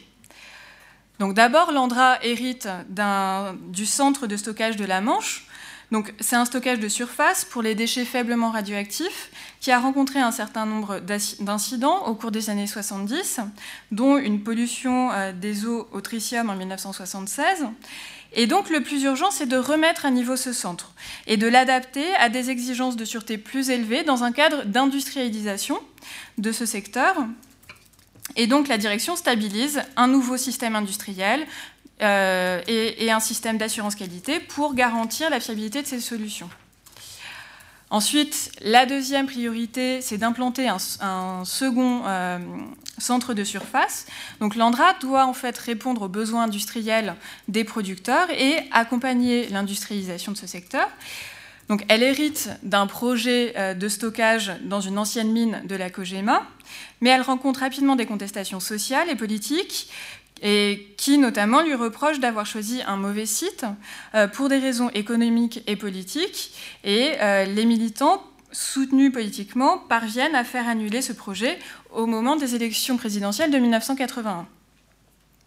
Donc, étant remise en cause dans sa démarche de sélection de sites, la direction de l'Andra va, la modifier en profondeur.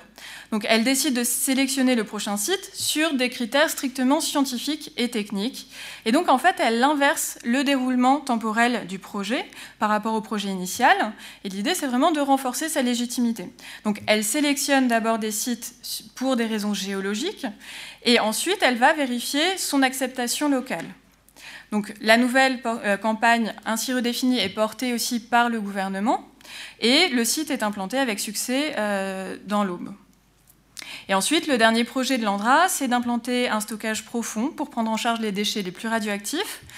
Donc des experts techniques nationaux et internationaux ont déjà fait du binôme euh, vitrification, stockage géologique la solution de référence pour ces déchets. Et l'idée à ce moment-là, c'est que l'Andra passe d'études spéculatives de long terme à une réalisation dans l'urgence du stockage profond. Donc elle hérite des études de l'IPSN et elle s'organise pour porter ce grand projet. Donc elle reproduit la démarche expérimentée pour l'implantation du centre de l'Aube et elle sélectionne quatre sites, d'abord sur des critères scientifiques et techniques euh, qui sont validés par des commissions pluralistes et, l'idée, c'est de, convaincre, dans un deuxième temps, des acteurs locaux d'accueillir euh, ce site. Donc l'Andra lance sa campagne, mais ce cadrage du projet euh, est rapidement remis en cause par des mouvements sociaux, euh, à, échelle locale d'abord, puis à échelle nationale, qui vont bloquer en fait ce projet sur l'ensemble des sites. Donc pour sortir de cette crise, le gouvernement prononce un moratoire et il confie le problème à l'Office parlementaire euh, d'évaluation des choix scientifiques et technologiques. Et euh, Bataille est désigné comme rapporteur. Il organise des, auditions publiques. Rapidement, il va reprendre en fait les arguments des producteurs de déchets et de l'Andra. Donc dans, son rapport, il rétablit l'inéluctabilité du stockage, qui serait donc la seule solution rationnelle pour une réalisation rapide et une prise en charge rapide de, ces déchets. Donc, ces recommandations sont ensuite en partie prises dans la loi Bataille de 1991. Néanmoins, cette loi va proposer d'étudier trois voies. Donc, le stockage géologique, la séparation transmutation et l'entreposage euh, pérennisé. Mais derrière cette ouverture des possibles, sur la scène politique, le cadrage technique initial n'est pas vraiment rediscuté par les, acteurs techniques. Et il s'agit seulement de trouver un moyen pour relancer le projet sous une autre forme. Et comme il ne peut pas être modifié dans ses options techniques, il l'est dans sa démarche politique. En fait, Bataille critique la démarche politique de l'Andra et donc il propose de la modifier en profondeur et il propose un nouveau cadrage politique du projet. Donc il présente désormais ce projet de stockage urgent euh, comme un projet de recherche de long terme. Et en fait, il sépare la, la première phase d'étude du projet industriel pour en faire une phase de recherche de 15 ans pendant laquelle l'endroit doit produire un dossier scientifique et démontrer la faisabilité et la sûreté du stockage, donc en faisant des études dans des laboratoires souterrains. Le projet de recherche sera ensuite évalué par une nouvelle commission nationale d'évaluation qui va aider l'ANDRA à formaliser davantage son, euh, projet de recherche et à répondre à des critères académiques. Et ensuite, au bout de 15 ans, une loi permettra de décider de la poursuite du projet. Enfin, l'ANDRA est détaché du CEA pour en faire une agence de recherche environnementale donc légitime et indépendante. Et ce nouveau cadrage cognitif est alors traduit au niveau organisationnel. L'ANDRA va se métamorphoser tout au long des années 90 en une agence de recherche finalisée et euh, qui va devoir euh, répondre, euh, respecter le calendrier fixé par la loi. Donc en fait, le séquençage du projet est modifié, il est inversé par rapport à la première campagne, et Bataille va commencer par une mission politique, puis euh, pour, solliciter des candidatures, puis Landra, euh, comme en tant qu'expert autonome, viendra vérifier les qualités scientifiques euh, et techniques des sites proposés, candidats. Donc la direction de l'Andra teste alors de nouvelles formes organisationnelles. Elle formalise, elle intègre de nouvelles compétences scientifiques en interne, notamment en géologie. Et euh, donc elle répond en fait dans un travail itératif aux demandes de ses évaluateurs et elle produit euh, quatre demandes de création de laboratoires souterrains euh, qu'elle dépose au, gouvernement. Mais le gouvernement va accepter de, enfin, va créer un, un, seul laboratoire et les autres sites sont écartés pour des raisons scientifiques et aussi des raisons politiques. Et donc l'ANDRA crée le laboratoire de Bure à la fin des années 90 et commence à l'exploiter au début des années 2000. Euh, et donc dans l'urgence, l'idée étant de tenir les délais imposés par la loi. donc elle doit déposer son dossier scientifique en 2005. Elle, parvient à produire ce dossier, euh, qui est ensuite validé par un réseau d'évaluateurs scientifiques, mais aussi d'évaluateurs politiques et de sûreté. Et puis, euh, la loi de 2006 va faire du, stockage géologique la solution de référence. Donc, la loi définit alors un nouveau cadrage euh, réglementaire et euh, un nouveau calendrier pour organiser la réalisation de ce projet désormais industriel. Suite à cette phase de recherche, le projet est, donc renforcé politiquement, scientifiquement, et le cadrage politique a permis de maintenir ce projet initial et de le relancer sous une autre forme. Le projet entre alors dans une nouvelle phase où l'agence doit se transformer en agence industrielle, ce qui est loin d'être évident. Euh, euh, elle, est soumise en, particulier à des pressions de la part des, euh, producteurs qui ont eux-mêmes des compétences dans ce domaine. Mais à ce moment-là, ce qu'on voit, c'est que les enjeux temporels restent cruciaux. Donc, le calendrier technique et le calendrier politique sont de plus en plus désajustés parce que le projet prend du retard. Et les acteurs techniques ont tendance à en fait, faire sauter, faire éclater le calendrier de la loi pour respecter les temporalités du projet industriel. Et donc ce calendrier est modifié par une nouvelle loi en 2016 afin de donner plus de temps à l'Andra pour mener son projet. Et cette nouvelle loi fixe donc les conditions de réversibilité du projet, euh, ce qui était prévu par la loi précédente, mais aussi son futur déroulement. Donc elle temporalise la, future, enfin, la, réalisation de, euh, de ce projet et en particulier elle crée une nouvelle phase. Comme on avait créé une phase de recherche en 91, elle crée une nouvelle phase d'essai technologique. Euh, et donc ça permet d'intégrer des logiques dilatoires, donc à la fois de l'Andra, qui gagne ainsi du temps, mais aussi d'acteurs critiques qui souhaitaient euh, avoir une période supplémentaire euh, d'essai technologique euh, pour un projet qu'il contestait. Mais du coup, ça permet quand même de poursuivre la réalisation du projet. La création de cette phase intermédiaire permet de poursuivre la réalisation du projet. Donc le cas des déchets permet de comprendre comment l'activité de cadrage temporel euh, peut constituer une ressource politique pour définir un problème, pour mettre en œuvre des, solutions. Et ici, le cadrage temporel des acteurs techniques étant remis en cause, des acteurs politiques sont sollicités pour élaborer un nouveau cadrage avec une phase de recherche et un calendrier obligatoire.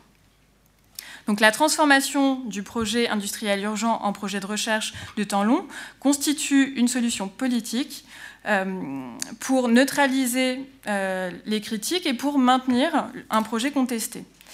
Et donc ce cadre est ensuite traduit au niveau organisationnel dans des stratégies, dans des instruments temporels précis qui permettent de relancer l'action. Donc j'ai ainsi étudié l'articulation entre euh, deux niveaux de cadrage temporel, donc entre un niveau cognitif et un niveau organisationnel, et j'ai analysé le travail stratégique des acteurs pour passer d'un niveau à l'autre, en regardant comment ces acteurs produisent différents cadres, comment ils élaborent des stratégies, comment ils élaborent des, instruments pour, pour, poursuivre ou au contraire contester un projet.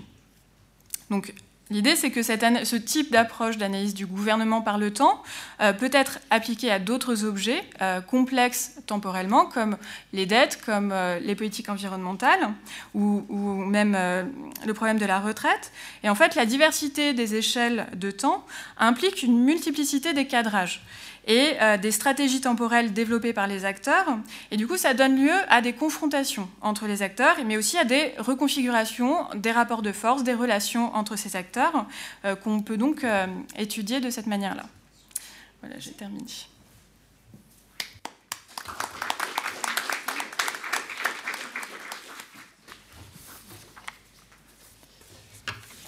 Eh bien, merci et bonjour et merci. Et je suis ravi d'être ici pour présenter euh, une partie des recherches que j'ai menées dans le cadre d'une thèse, thèse euh, que je suis en train d'essayer d'écrire au Centre Alexandre Coiré, où je travaille sous la direction de Dominique Pestre. Euh, ce travail doctoral a fait l'objet d'un financement entre 2012 et 2015 de l'ANDRA, du coup l'Agence nationale pour la gestion des déchets radioactifs dont Julie vient de parler. Et euh, ma recherche porte sur euh, l'histoire de l'administration de la preuve dans la démonstration de la sûreté de projets de stockage de déchets nucléaires. Euh, mon histoire est avant tout une histoire française, centrée sur la France, qui s'étend d'une sur une période qui s'étend entre 1991, la loi Bataille de 1991, et 2013. Ce que je voudrais vous présenter ici, c'est un tout petit bout du coup de la longue histoire que Julie vient de, vous raconter. Et c'est euh, la controverse autour de la pertinence de construire un laboratoire souterrain dans euh, le sous-sol granitique de la Vienne, du coup, durant euh, les années 90. comme Julie l'a dit juste avant, en 1991, il y a une loi qui est votée une loi qui encadre euh, euh, l'aval du cycle nucléaire, qui est avant tout une loi sur la recherche, puisque c'est son intitulé. Et cette loi elle prévoit qu'il y a une période de 15 ans qui est dévolue aux activités de recherche. et durant ces 15 ans, aucune solution de gestion définitive des déchets nucléaires ne peut être engagée. Cette loi elle prévoit également que les recherches sur l'évacuation géologique des déchets nucléaires devront euh, euh, s'appuyer sur un ensemble d'expérimentations qui auront lieu dans des laboratoires souterrains. Des laboratoires souterrains, c'est euh, des équipements scientifiques implantés à plusieurs centaines de mètres dans les formations géologiques que les géologues de l'Andra étudient pour savoir si c'est possible d'y enfouir des déchets nucléaires. Et enfin, le dernier point sur la loi de 91 qui me paraît important et que Julie a déjà mentionné, c'est la, mise en place, le fait que cette loi prévoit une commission nationale d'évaluation euh, commission nationale d'évaluation, qui est un groupe euh, d'experts qui évalue annuellement euh, les recherches effectuées dans le cadre de la loi et qui en rend compte dans des rapports publics, ça c'est important, qui sont remis du coup tous les ans au Parlement. Ce que je voudrais essayer de montrer ici, c'est une opposition entre des géologues de l'Andra qui, pour la plupart, viennent de la prospection d'uranium pour la COGEMA, et euh, des euh, géologues de cette commission nationale d'évaluation et du groupe permanent d'échecs qui euh, aident, en tout cas assistent l'IPSN dans ses recommandations, notamment l'un d'entre eux, Guylain de Marcilly, professeur à l'école des mines, et qui a une forte influence dans ce débat. Cette opposition, elle, porte sur la possibilité de démontrer la sûreté d'un stockage de déchets nucléaires dans le granit de la Vienne. Et la question qui se pose euh, à ces géologues, et euh, notamment la question qui est posée par euh, Guylain de Marcilly à, ce moment-là, c'est est-ce que la construction d'un laboratoire souterrain dans la, de granit de la Vienne pourra permettre, au bout des 15 ans de recherche prévus par la loi Bataille, de montrer la sûreté d'un stockage de déchets nucléaires dans cette roche. Du coup, c'est de savoir si les connaissances qui pourraient être produites dans euh, cette installation, ce laboratoire souterrain, pourront permettre une démonstration euh, à l'avenir. Du coup, c'est une question des promesses. Euh, question qui est particulièrement complexe, la question de la démonstration de la sûreté, puisque réglementairement, le seul critère quantitatif d'évaluation de sûreté d'un projet de déchets nucléaires, c'est la dose radiologique émise euh, à l'exutoire du stockage, c'est-à-dire la, dose de radioactivité, la quantité de radionucléides qui proviennent du stockage et qu'on retrouve en surface. Le problème euh, au calcul de cette dose, c'est que euh, la radioactivité est un phénomène qui décroît seulement pour les, déchets, les radionucléides qui sont contenus dans les déchets qui sont destinés à être stockés. La décroissance de, ces, de cette activité radioactive euh, se compte euh, jusqu'en euh, centaines de milliers d'années pour atteindre un seuil qui est considéré comme acceptable. Et du coup, c'est donc sur des temporalités aussi longues que la centaine de milliers d'années, voire le million d'années, qu'il s'agit de montrer la sûreté de ce dépôt géologique de déchets nucléaires. Et un problème qui vient se rajouter à ça, c'est que depuis les années 80, mais sans doute bien avant, on est il y a un consensus euh, parmi euh, les géologues qui travaillent sur ces affaires-là, c'est que peu importe dans quelle formation géologique on se place, il y aura toujours des circulations hydrogéologiques d'eau qui emmèneront les radionucléides enfuis vers la surface. Dès lors, démontrer la sûreté d'un stockage de déchets nucléaires, c'est calculer que sur des temps qui se comptent en centaines de milliers d'années, la migration des radionucléides depuis euh, le dépôt géologique jusqu'à la surface sera plus long que la décroissance radiologique des radionucléides enfouis. Venons-en euh, à notre affaire. Euh, du coup, comme Julie l'a dit, le député Bataille mène une médiation afin de sélectionner des, sites dans lesquels il est possible de que les géologues de l'Andra euh, mènent des reconnaissances géologiques. Il en sélectionne quatre départements, la Meuse, la Haute-Marne, le Gard, qui ont des sous-sols argileux, et la Vienne, qui a un sous-sol granitique. La loi Bataille prévoit qu'il y ait au moins deux laboratoires qui soient construits. Ça semble alors euh, plus pertinent pour euh, euh, beaucoup d'acteurs à ce moment-là de construire plutôt un laboratoire dans l'argile et dans le granit. Dès lors, le, site, le site de la Vienne est particulièrement bien pressenti pour accueillir un laboratoire souterrain. du coup, les prospections géologiques avant le dépôt des demandes d'autorisation de construction de ces laboratoires ont lieu entre 1994 et 1996. Euh, juste, je vais. Voilà. Ça, euh, c'est une coupe géologique du sous-sol de la Vienne et euh, qui permet d'expliquer un peu les problèmes qui se posent aux géologues de l'Andra. En fait, vous voyez, le socle granitique, c'est ce qu'il y a en dessous dans, la, sur ces coupes géologiques, et au-dessus, dans la Vienne, il existe une couverture sédimentaire. Et en fait, la couverture sédimentaire au-dessus du socle granitique, elle pose deux problèmes majeurs. Tout d'abord, elle empêche toute observation directe depuis la surface du granit. Et donc, euh, les géologues doivent recourir à des méthodes géophysiques et à l'extrapolation d'observations faites sur des carottes. Et le second problème, c'est que euh, les liserés noirs que vous voyez peut-être euh, au-dessus du socle granitique, en fait, c'est deux aquifères, c'est deux nappes phréatiques dans lesquelles il y a de nombreux forages qui servent à l'alimentation en eau potable notamment.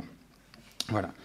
Alors, un des problèmes qui est euh, euh, commun à tous euh, les, granites, c'est que le granit, c'est une roche dure et cassante, ce qui fait que sous l'action des mouvements tectoniques, c'est une roche qui se fracture. Et les fracturations du granit eh ben, constituent des voies privilégiées pour les circulations hydrogéologiques. Et du coup, toute la question qui se pose à ce moment-là, c'est est-ce que les circulations hydrogéologiques qui ont lieu dans euh, le sous-sol euh, de la Vienne communiquent avec l'eau euh, des aquifères supérieurs de la couverture sédimentaire. Et les géologues de l'Andra stipulent qu'il y a seulement que certaines fractures qui sont conductrices, et ça les amène à développer un concept de stockage dans euh, des blocs de granit sain. ça ressemble à peu près à ça euh, sur les schémas qu'ils font, c'est-à-dire qu'ils ils prennent en, compte le fait qu'il y a une fracturation du granit, c'est les segments obliques que vous voyez sur ce, ce, schéma, et ils envisagent d'implanter des modules de stockage entre les fracturations du granit. Et voilà. Et alors ça, ça pose euh, encore deux problèmes qui sont euh, du coup euh, posés par les géologues et les membres de, la, commission nationale d'évaluation. C'est que ça multiplie fortement le nombre de scellements des ouvrages de stockage. Et puisque euh, on, voit peut-être sur ces mains, mais il y a, euh, les traits verticaux sont euh, des galeries de liaison entre les modules de stockage qui coupent les fractures du granit, et du coup il y a besoin de, de nombreuses scellements pour éviter les, communications d'eau entre les modules de stockage et les fractures. Et aussi le problème, c'est que la fracturation du granit, c'est un phénomène chaotique qui n'est pas euh, qu'il n'est pas, euh, possible de, connaître la, structure du réseau euh, de fractures sans aller voir dans la roche, ce qui fait que l'architecture du stockage qui est prévue alors est conçue comme un ensemble de modules qui seront implantés au fur et à mesure du creusement du stockage en fonction de la position réelle des fractures que les mineurs rencontreront. Alors du coup, ça, euh, ce, schéma, c'est une représentation qui est assez euh, euh, complexe d'un stockage géologique. Démontrer la, sûreté d'un tel, ouvrage, ça paraît assez complexe. Et peut-être que je voudrais montrer ici, c'est que cette représentation complexe, elle, elle, elle est elle voisine euh, au sein de l'Andra avec une représentation beaucoup plus euh, grossière qui, elle, est utilisée dans le calcul de l'impact euh, radiologique des déchets nucléaires. Alors, il n'y a pas de calculs qui sont faits pour euh, les, discussions autour de l'implantation euh, des laboratoires souterrains. Néanmoins, euh, il y a des ingénieurs à l'Andra, notamment des numériciens, qui travaillent au développement des outils de calcul de l'impact de, projets de stockage et testent différents logiciels. Et ces ingénieurs, ils ont une autre représentation du stockage qui est celle-ci, c'est-à-dire trois barrières, les colis, la barrière ouvragée et la roche, qui, comme des poupées gigognes, doivent euh, contenir euh, les radionucléides contenus dans, les colis. Et ce qui est intéressant, c'est que euh, leurs outils de calcul eh bien, se basent sur une telle représentation. C'est-à-dire que ici, vous voyez, c'est une capture d'écran du logiciel qu'ils sont en train de tester dans les années 90, et dans lequel on voit sur l'arbre à gauche l'enchaînement des modules de calcul qui permettent de calculer euh, la dose de, radioactivité émise par le stockage jusqu'à la surface. Et alors, il y a très peu de modules de calcul, ça c'est bon, pourquoi pas, et qui, correspondent aux, aux, trois barrières que j'ai mentionnées précédemment. Il y a en bas le terme source, et puis, euh, dans ce calcul-là, il n'y a pas de barrière euh, artificielle, mais c'est fait exprès. Et au milieu, il y a euh, la roche qui est représentée par deux modules, les fractures et un milieu homogène. Et ce qui est intéressant, c'est que la migration des radionucléides, elle est calculée dans ces modules de calcul par un nombre de variables qui est très limité.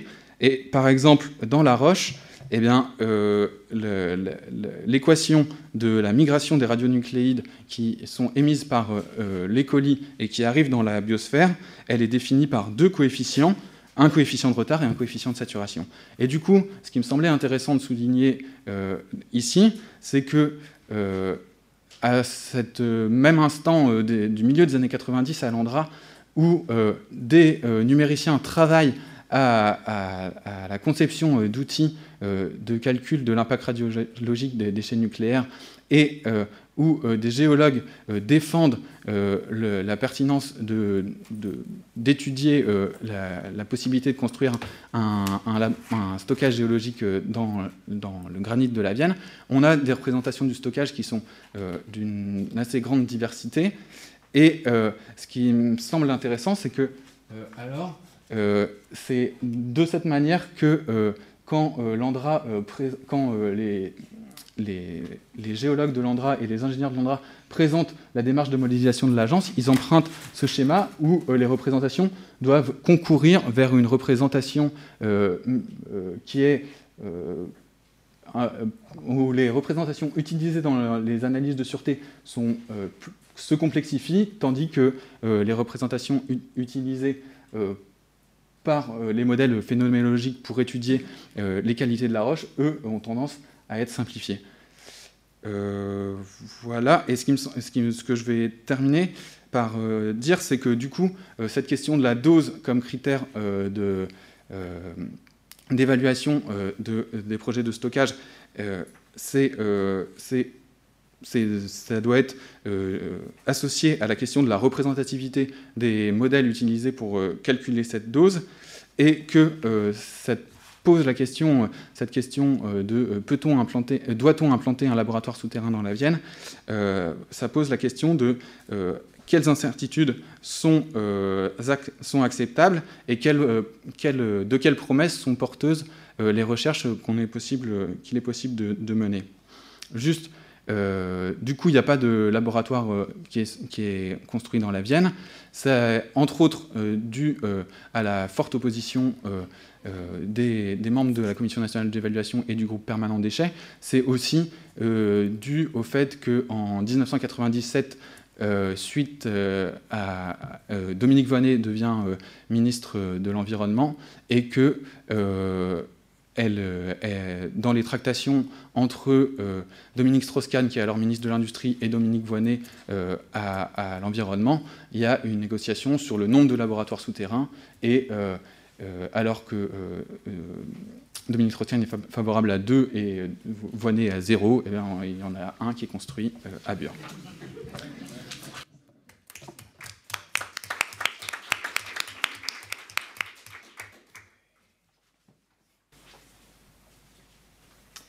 Bien, euh, bonsoir. désolé pour ne jamais vous fiche la paix. C'est la dernière fois, c'est promis pour aujourd'hui en tout cas. Euh, en fait, cette présentation-là euh, se rapproche de la première partie du panel. C'est-à-dire que ce panel sur la temporalisation portait sur la gestion de la très longue durée. vous avez eu deux exemples. Et la gestion aussi de l'événement critique. C'est ce que Miyuki vous présentait, c'était sur qu'est-ce qu'on fait quand un événement du type Fukushima advient. C'est-à-dire comment est-ce que comment est-ce que soit on normalise cet événement ou comment on transforme cet événement en un point de référence qui donc va s'éloigner ensuite, alors que le temps passe, va s'éloigner dans le passé pour cadrer la gouvernance du phénomène nucléaire. Et ce que je vais vous présenter moi, c'est l'autre pan de ce problème-là, de la gestion du moment critique, qui est le moment critique par excellence euh, de l'analyse euh, du nucléaire militaire, à savoir la crise de Cuba. Euh, et c'est en fait le, c'est issu d'un papier qui, est beaucoup trop long, donc c'est pour ça que c'est bien que je vous le présente, ça vous évite de lire 45 pages, euh, qui vont paraître dans le European Journal of International Security en juillet, et qui s'appelle L'insoutenable légèreté de la chance, euh, The Unbearable Lightness of Luck, précisément pour vous montrer comment le facteur de la chance est reconnu par la plupart des analystes, mais ensuite neutralisé en quelque chose d'autre pour qu'une approche managériale puisse euh, se perpétuer. Et enfin, vous allez voir qu'en fait, moi, je, vais présenter ça essentiellement au niveau des individus et au niveau des idées. Et en fait, ce que Cézine présentera ensuite sur la gouvernance de la contestation sera, sera enfin, peut être vu, en tout cas, moi c'est comme ça que je la lis, comme euh, un autre niveau d'analyse euh, sur, sur ce problème-là. Alors, je, vais parler anglais puisque le papier est en anglais et que les slides sont en anglais, sinon ça va faire bizarre. À moins si vous voulez, je vous le fais en français. Si vous préférez, je vous le fais en français, mais les slides sont en anglais. Qu'est-ce que. Puisqu'on parle de bonapartisme, on va faire du plébiscite. Vous voulez lequel? Alors, on va faire la langue de la République. Euh, très bien. Euh, bien, donc comme on en a parlé déjà ce matin, on est dans un contexte de modernisation des armements nucléaires, euh, que certains appellent course aux armements, et de soucis vis-à-vis de la Corée du Nord, de M. Trump et de choses comme ça. Et dans ce contexte-là, on a encore cette idée qu'au fond, euh, la crise des missiles de Cuba, donc que j'abrège en CMC, est le moment le plus proche de la guerre nucléaire que nous ayons connue. Euh, il, y a il y a deux candidats alternatifs sur lesquels j'ai aussi travaillé, sur lesquels je vous invite à me poser des questions par la suite. Euh, la crise d'Abel Archer de 1983 et l'événement norvégien de 1995. Mais pour l'instant, on va s'arrêter sur Cuba, parce que dans la littérature, c'est quand même Cuba qui fait euh, précédent. Ce qui est intéressant, c'est que le 25 novembre 2016, vous aurez noté la mort de Fidel Castro, euh, qui est en fait le dernier participant à la crise de Cuba au niveau du décideur, qui, donc disparaît. Ce qui veut dire qu'on n'a plus de témoins, enfin, on n'a plus d'expérience vivante de cette crise-là, depuis la mort de Castro. Et au fond, il est établi dans la littérature qu'on a besoin, au nom de la précision historique, au nom de la possibilité de l'apprentissage, mais au nom aussi d'un débat sur la politique nucléaire qui soit fructueux sur le plan stratégique, éthique et politique, on a besoin d'une comment dire, d'une conscience précise des limites de notre connaissance et de notre contrôle sur euh, les armes nucléaires et sur les crises. Eh bien, dans ce cadre-là, il faut se poser la question de de quoi on parle quand on parle d'apprentissage? Parce qu'au fond, ce dont je vais vous parler, c'est de qu'est-ce qu'en France, au fil du temps, on croit avoir appris de la crise de Cuba. Euh, le, première chose, c'est que la littérature en relations internationales, donc ma discipline, euh, nous dit qu'en fait, c'est l'échelon national qui est une source d'apprentissage première, donc je, je m'en tiens à ça, que la confiance excessive demeure une source de risque, et donc j'accepte tout ça, ça c'est pour vous donner mes prémices de manière la plus transparente possible, et que au fond, il existe une chose qu'on appelle l'illusion rétrospective, euh, à la fois de compréhension et de contrôle, qui est en elle-même une source de confiance excessive. Et ça, c'est documenté en sociologie et en psychologie cognitive. Donc tout ça, je l'accepte et je pars avec. Euh, ça, c'est pas la peine, je vous le dis pas. Donc dans ce cadre-là, le, le problème, la question de recherche, c'est simplement comment est-ce qu'on explique quelque chose de vraiment frappant, qui est que dans le monde universitaire qui écrit en anglais, depuis la fin des années 80, on a un consensus, et d'ailleurs au-delà de ce monde-là, on a un consensus aussi dans le monde politique, sur le fait que ce qui a empêché l'emploi d'armes nucléaires au moment de la crise de Cuba, c'est la chance. Et on a aussi appris tout un tas de choses que nous ne savions pas sur la limite euh, de la sûreté des armes au moment de Cuba, sur la limite euh, du contrôle des décideurs sur ces armes euh, et sur le fait que ce sont des décisions prises à partir d'informations fausses qui ont abouti à l'absence d'usage. Donc, comment est-ce que ça se fait que cette littérature qui est là et qui est acceptée, par des, y compris par des décideurs politiques américains et anglais, est totalement ignorée, voire négligée, voire méprisée par le monde francophone Donc ma question, c'est ça. Donc pourquoi est-ce que je, pourquoi est-ce que je m'en prends à la France? Euh, précisément parce que euh, Béatrice, qui a disparu entre-temps, euh, nous dit dans son livre classique de 98 qu'au fond, les Français ont quelque chose de spécifique et un rapport métaphysique à, l'arme nucléaire, qui est supposément plus développé qu'ailleurs. Par ailleurs, il y a c'est ça, c'est la raison de notre regroupement aujourd'hui, le, travail universitaire sur le, cas français, et, en particulier sur le cas français et la crise de Cuba, est très limité. Je pense à deux publications de Maurice Weiss euh, qui relèvent de, de l'histoire diplomatique et qui sont intéressantes, mais qui considèrent que les intentions sont des causes et qu'il faut prendre, croire tout le monde sur parole. Euh, S'ajoute à ça euh, un certain nombre de mémoires récemment publiées, de documents euh, d'archives récemment déclassifiés, de témoignages d'anciens euh, hommes politiques que j'ai pu interviewer et de membres du personnel militaire, mais aussi des archives de la représentation de la crise dans les médias français au fil de ces années, des publications spécifiques des intellectuels, des militaires que j'ai pu suivre, et enfin des euh, manuels scolaires. Ça vous paraître bizarre, mais précisément pour normaliser. Pour moi, le stade ultime de la normalisation d'un récit national, c'est quand le récit arrive à, comment dire, arrive à atterrir dans un manuel scolaire comme la version finale euh, de l'affaire. Donc ça, c'est ce que je vous ai dit. Hein. Mon explication va être essentiellement au niveau euh, des individus.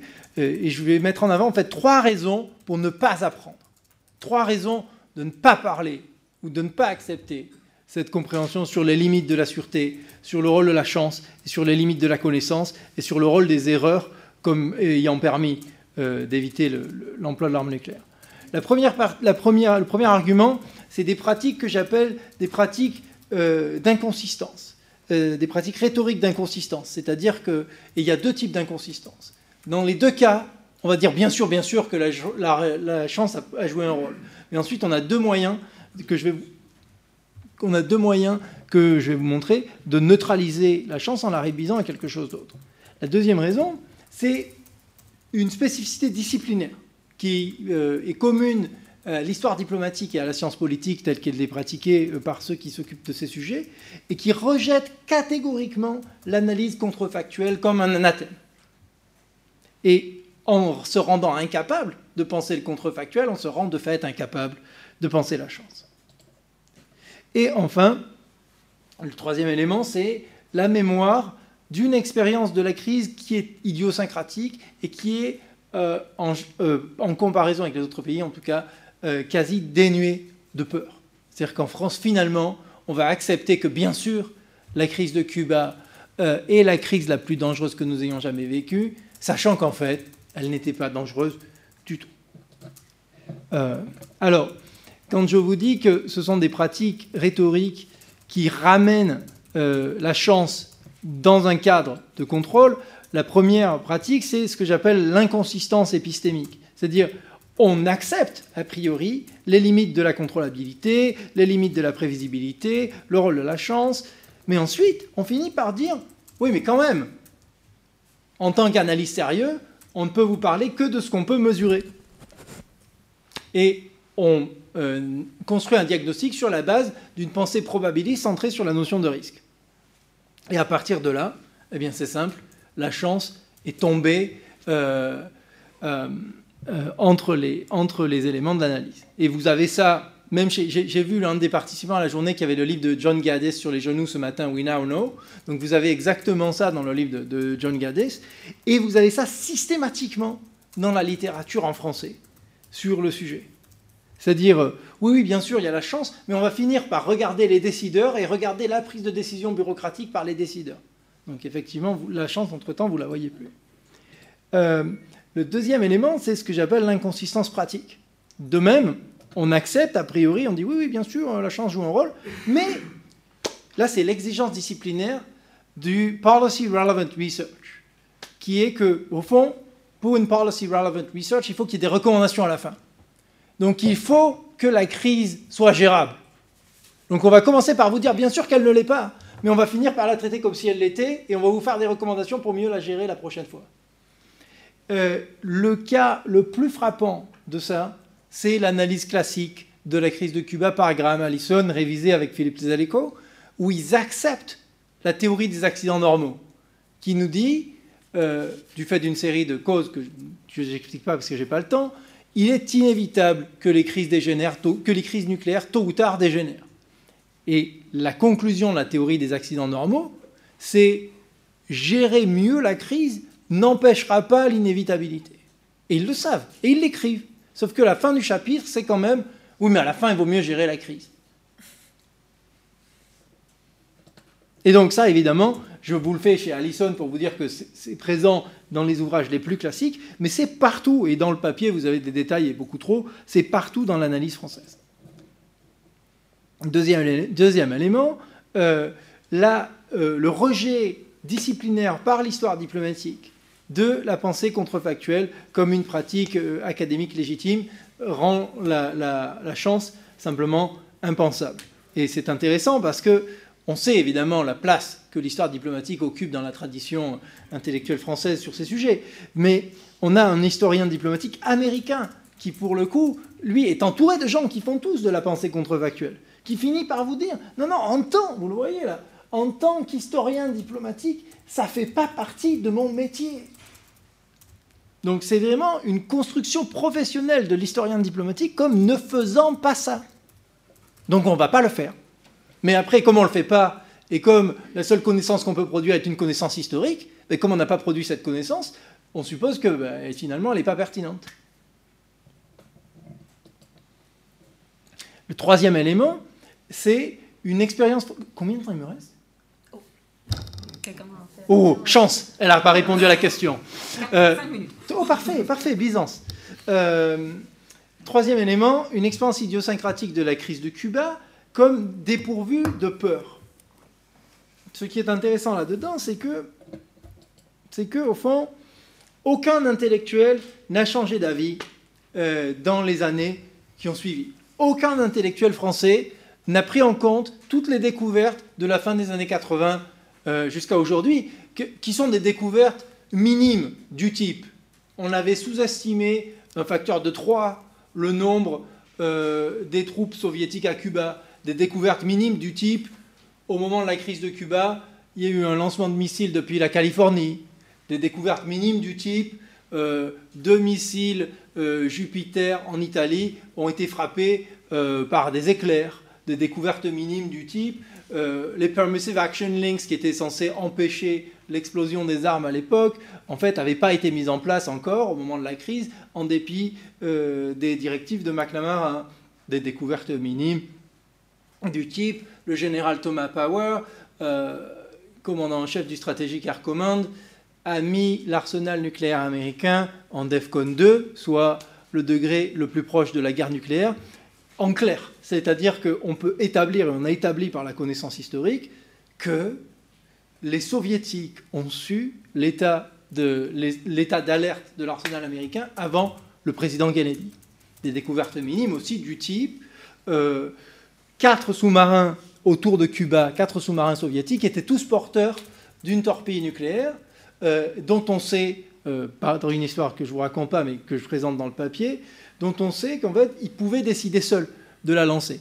Et quand euh, les navires américains ont forcé ces sous-marins à faire surface, L'un des sous-marins a perdu contact avec Moscou. Vous connaissez la procédure. La procédure, c'est si on perd contact avec Moscou, il se peut qu'il n'y ait plus de Moscou. S'il n'y a plus de Moscou, la directive, c'est causer le plus de dégâts possible à l'ennemi. Et donc on sait maintenant que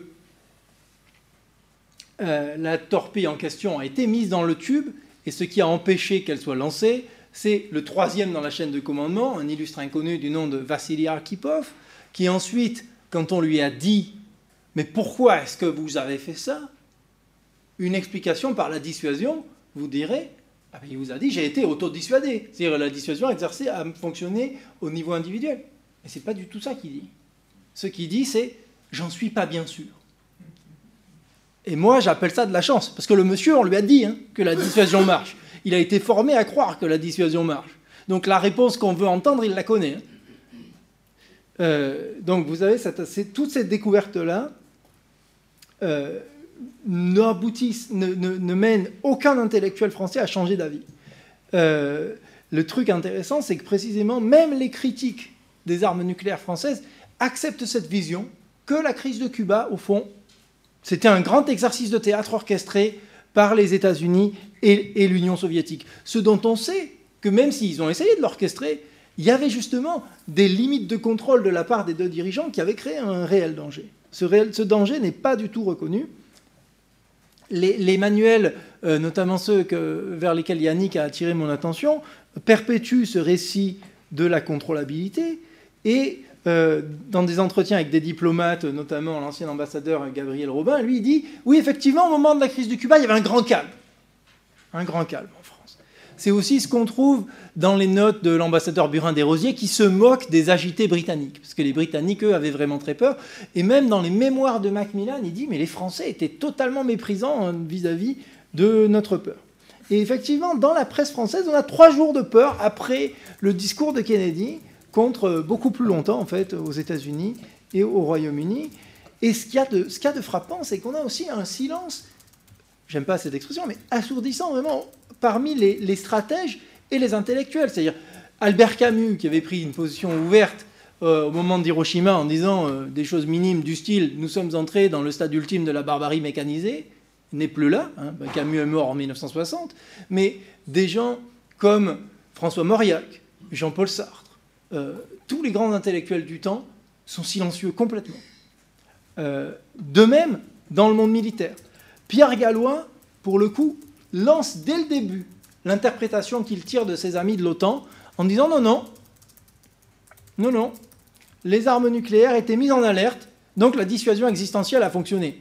Mais Gallois, quand il dit ça, il n'a pas encore toutes ces découvertes qu'on aura dans les années 90. Il croit à un processus décisionnel où, en gros, c'est un homme unique qui contrôle tout et tout le monde obéit et tout se passe euh, according to plan. Mais on sait depuis les années 90 que rien de tout ça n'est réel. Mais la version gallois a fait son chemin. Et donc, comme j'y crois, j'arrivais pas à y croire que personne n'ait eu peur, j'ai fini par faire quelque chose de très long et très pénible, qui consiste à aller voir les lettres que le général de Gaulle a reçues. Parce qu'à cette époque-là, le général de Gaulle, à travers son secrétaire Xavier de Bolincourt, reçoit des lettres du type Je marie ma fille, est-ce que vous voulez bien euh, m'accorder votre bénédiction? Et, vous avez aussi des lettres absolument agressives sur le thème vous, vous avez euh, bazardé l'Algérie, c'est un scandale, vous êtes un traître. Donc moi je me dis, s'il y a un rapport si fusionnel avec le dirigeant, s'il y avait la moindre peur, il y aurait trace dans cette correspondance, quelque chose du style. Mais qu'est-ce qui se passe? Ou dites-nous, ou comment est-ce que vous pouvez nous protéger? Rien. J'ai passé trois mois de ma vie à dépouiller 40 boîtes d'archives pour trouver rien. Je voulais trouver, hein, je, vous assure, hein, mais il n'y avait rien. Et donc voilà, la conclusion, c'est qu'au fond, l'expérience de la France au moment de la crise de Cuba est aux antipodes de, la littérature académique. Et au fond, on n'a pas appris euh, ce que cette littérature a à nous dire depuis 30 ans. Donc on crée cette espèce de discours où on reconnaît que oui, la chance a joué un rôle, peut-être, mais on la traite toujours comme la variable poubelle. C'est-à-dire, c'est une variable qu'on a oubliée au moment même où on a reconnu son rôle, ce qui est très grave, euh, à la fois sur le plan stratégique et sur le plan éthique. Et ce que j'essaie de vous montrer, c'est voilà, il y a trois raisons pour lesquelles la chance passe par pertes et profits. Euh, la première, ce sont ces, pratiques rhétoriques de reconnaissance, mais en même temps de réduction de la chance à quelque chose d'autre. Euh, le fait que ceux qui étudient ces sujets sont dans des traditions intellectuelles où l'analyse contrefactuelle, donc de l'autre monde possible, c'est-à-dire du monde possible où ça tourne mal parce qu'on n'a pas été chanceux, ben, ces traditions euh, euh, simplement rejette l'analyse contrefactuelle. Et enfin, la France n'a pas eu peur au moment de la crise de Cuba, donc elle se souvient et elle perpétue la mémoire d'un moment où elle n'a pas eu peur. J'anticipe juste une chose, qui est certains d'entre vous très probablement vont me dire ah oui mais qu'est-ce que c'est votre variable chance? Au fond c'est quoi la différence entre la chance et le, risque bien géré? Eh bien je vais répondre à ça parce qu'effectivement ma variable chance n'est pas, pas tout. Mais si vous voulez, ma variable chance, c'est les causes du non-emploi de l'arme nucléaire qui ne sont pas réductibles au succès de la dissuasion, ou pas explicables par le succès de la dissuasion. C'est-à-dire, je vais vous prendre deux exemples. Si vous avez un cas où euh, un système de détection d'un missile, je pense, au cas Stanislas Petrov en 83, un autre cas. Euh, il est officier radar soviétique, et son, écran radar détecte ce qui semble être cinq missiles qui viennent de l'OTAN. On découvrira ensuite que c'est une défaillance technique. Le, radar détecte des choses qui n'ont pas eu lieu. En fait, c'est un effet euh, luminescent. Première défaillance. Une fois que Petrov détecte ça, son devoir en tant qu'officier radar, c'est de rapporter ça au supérieur hiérarchique. Il ne le fait pas. Deuxième défaillance. Résultat, rien. Donc vous pouvez me dire, bah, tout va bien, vous voyez, il n'y a pas eu la guerre nucléaire. Oui, mais il n'y a pas eu la guerre nucléaire, pas parce que la dissuasion a marché. Il n'y a pas eu la guerre nucléaire parce que tout a marché à l'envers de ce que le système prévoyait. Et dans ces cas-là, c'est le facteur chance qui joue un rôle. Vous voyez comment c'est différent. C'est-à-dire, ma notion de chance, c'est vraiment ça. C'est vraiment quand le résultat obtenu n'est pas causé par la cause prévue par la procédure. Et j'en termine. Merci.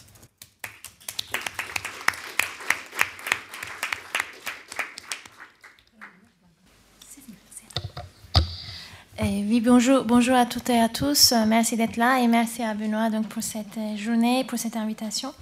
Euh, Aujourd'hui, donc, je vous parlerai de, de ma recherche doctorale euh, qui date déjà et qui a aussi fait l'objet d'un ouvrage qui s'intitule La France nucléaire, l'art de gouverner une, une technologie contestée.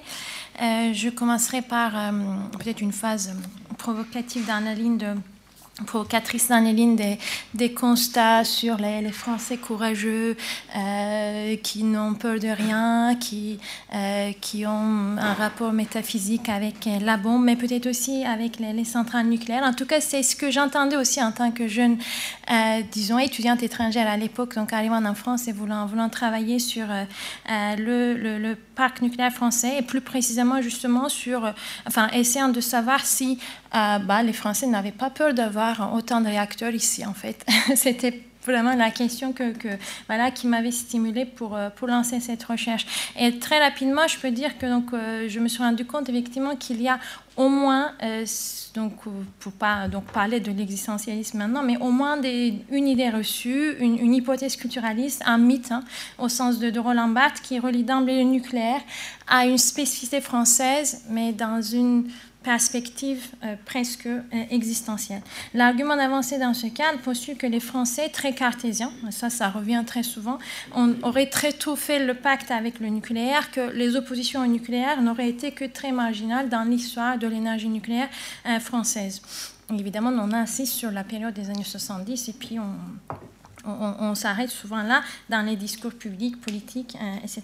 L'enquête de terrain que j'ai menée pourtant euh, pendant cinq ans révélait au contraire que les critiques nucléaires n'ont pas été un épiphénomène du tout pour les organismes nucléaires, pour l'État, pour les dirigeants, pour ceux qui euh, aussi prenaient la parole publiquement ou pour d'autres qui préparaient peut-être ces, fameux aussi livres scolaires, etc., dans lesquels donc, il fallait réinsérer des récits, des mythes, etc.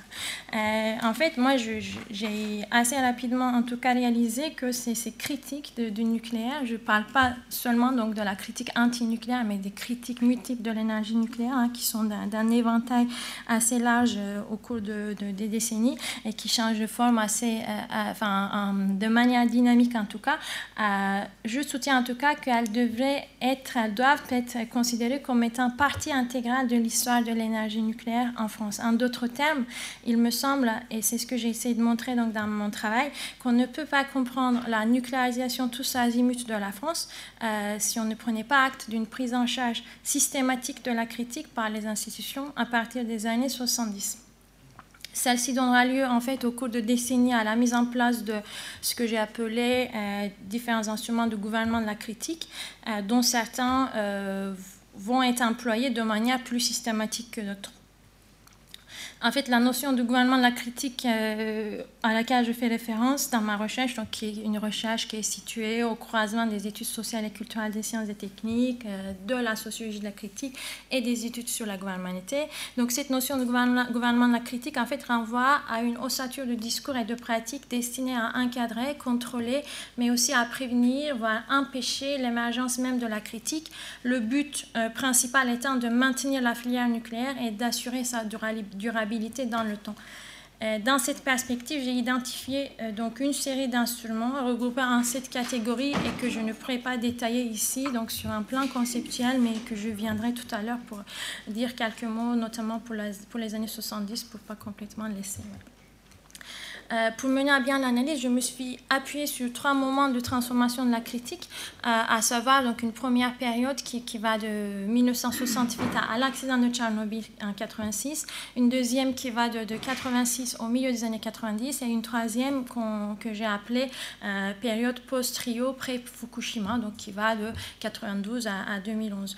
j'ai mobilisé dans le cadre de, ce travail l'étude intensive des, des, archives, notamment associatives, privées, orales, mais aussi institutionnelles, notamment ministérielles, euh, ainsi que 60 euh, entretiens approfondis menés avec les principaux protagonistes des débats traités et un suivi systématique des rapports d'expertise des documents institutionnels publics et des archives de, presse. Alors, un bref aperçu, donc quelques-uns des résultats, euh, disons, vraiment rapides. Euh, pour la première période, celle des, années 70, euh, on peut d'emblée évidemment euh, constater, et c'est assez trivial d'ailleurs, que ça c'est la période effectivement charnière des transformations des rapports entre nucléaire et société. Et dans ce sens-là, évidemment que c'est une période qui offre un laboratoire d'analyse extrêmement fécond.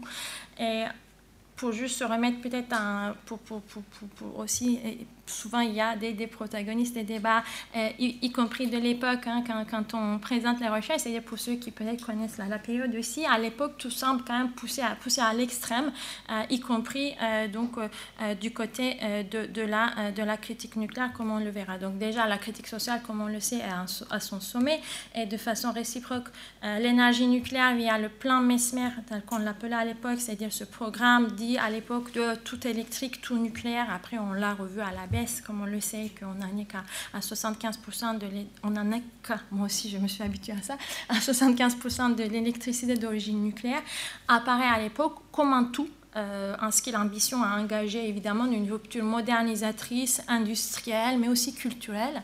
Euh, et euh, en face de cela, le mouvement français, anti-nucléaire français, va devenir national dès l'annonce donc de, ce gros plan euh, Mesmer euh, à partir donc de, de, de 74 euh, en mobilisant donc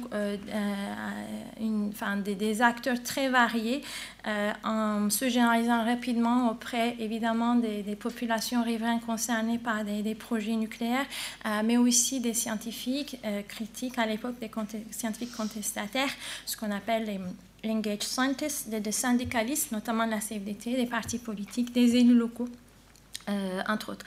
Euh, cette kyrielle d'acteurs va, à l'époque donc euh, formuler, ou en tout cas pas formuler ensemble évidemment, je vais assez vite donc une critique multidimensionnelle évidemment qui va de la dénonciation du capitalisme et du productivisme donc euh, concentre le nucléaire à la critique de l'État, à la critique du centralisme, à la critique de l'autoritarisme, de la hiérarchie, au refus évidemment aussi des risques techniques, des risques notamment aggravés hein, qui, s'incorporent dans, cette nouvelle forme d'énergie, à la critique de la science au sens plus général, à la mise en cause des experts, de l'expertocratie, ou comme on formule à l'époque dans l'arène contestataire, de la nucléocratie.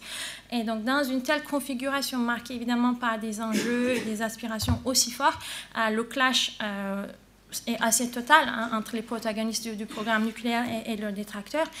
Et, donc dans les années 70, l'État, euh, par le biais d'EDF, fait savoir assez vite, comme on le sait probablement, euh, que son programme est pas négociable. Et c'est dans ce cadre-là, effectivement, que j'ai moi-même aussi mobilisé le, donc l'instrument que j'appelle l'instrument temporel ou l'instrument qui consiste à gouverner par le temps, gouverne le temps, gouverne par le temps, ou gouvernement par l'urgence, qui à l'époque consiste en fait à effectivement en la construction au plus vite des, centrales nucléaires euh, pour les rendre irréversibles le plus rapidement possible avant que quelconque contestation ne puisse venir contrecarrer euh, ces projets.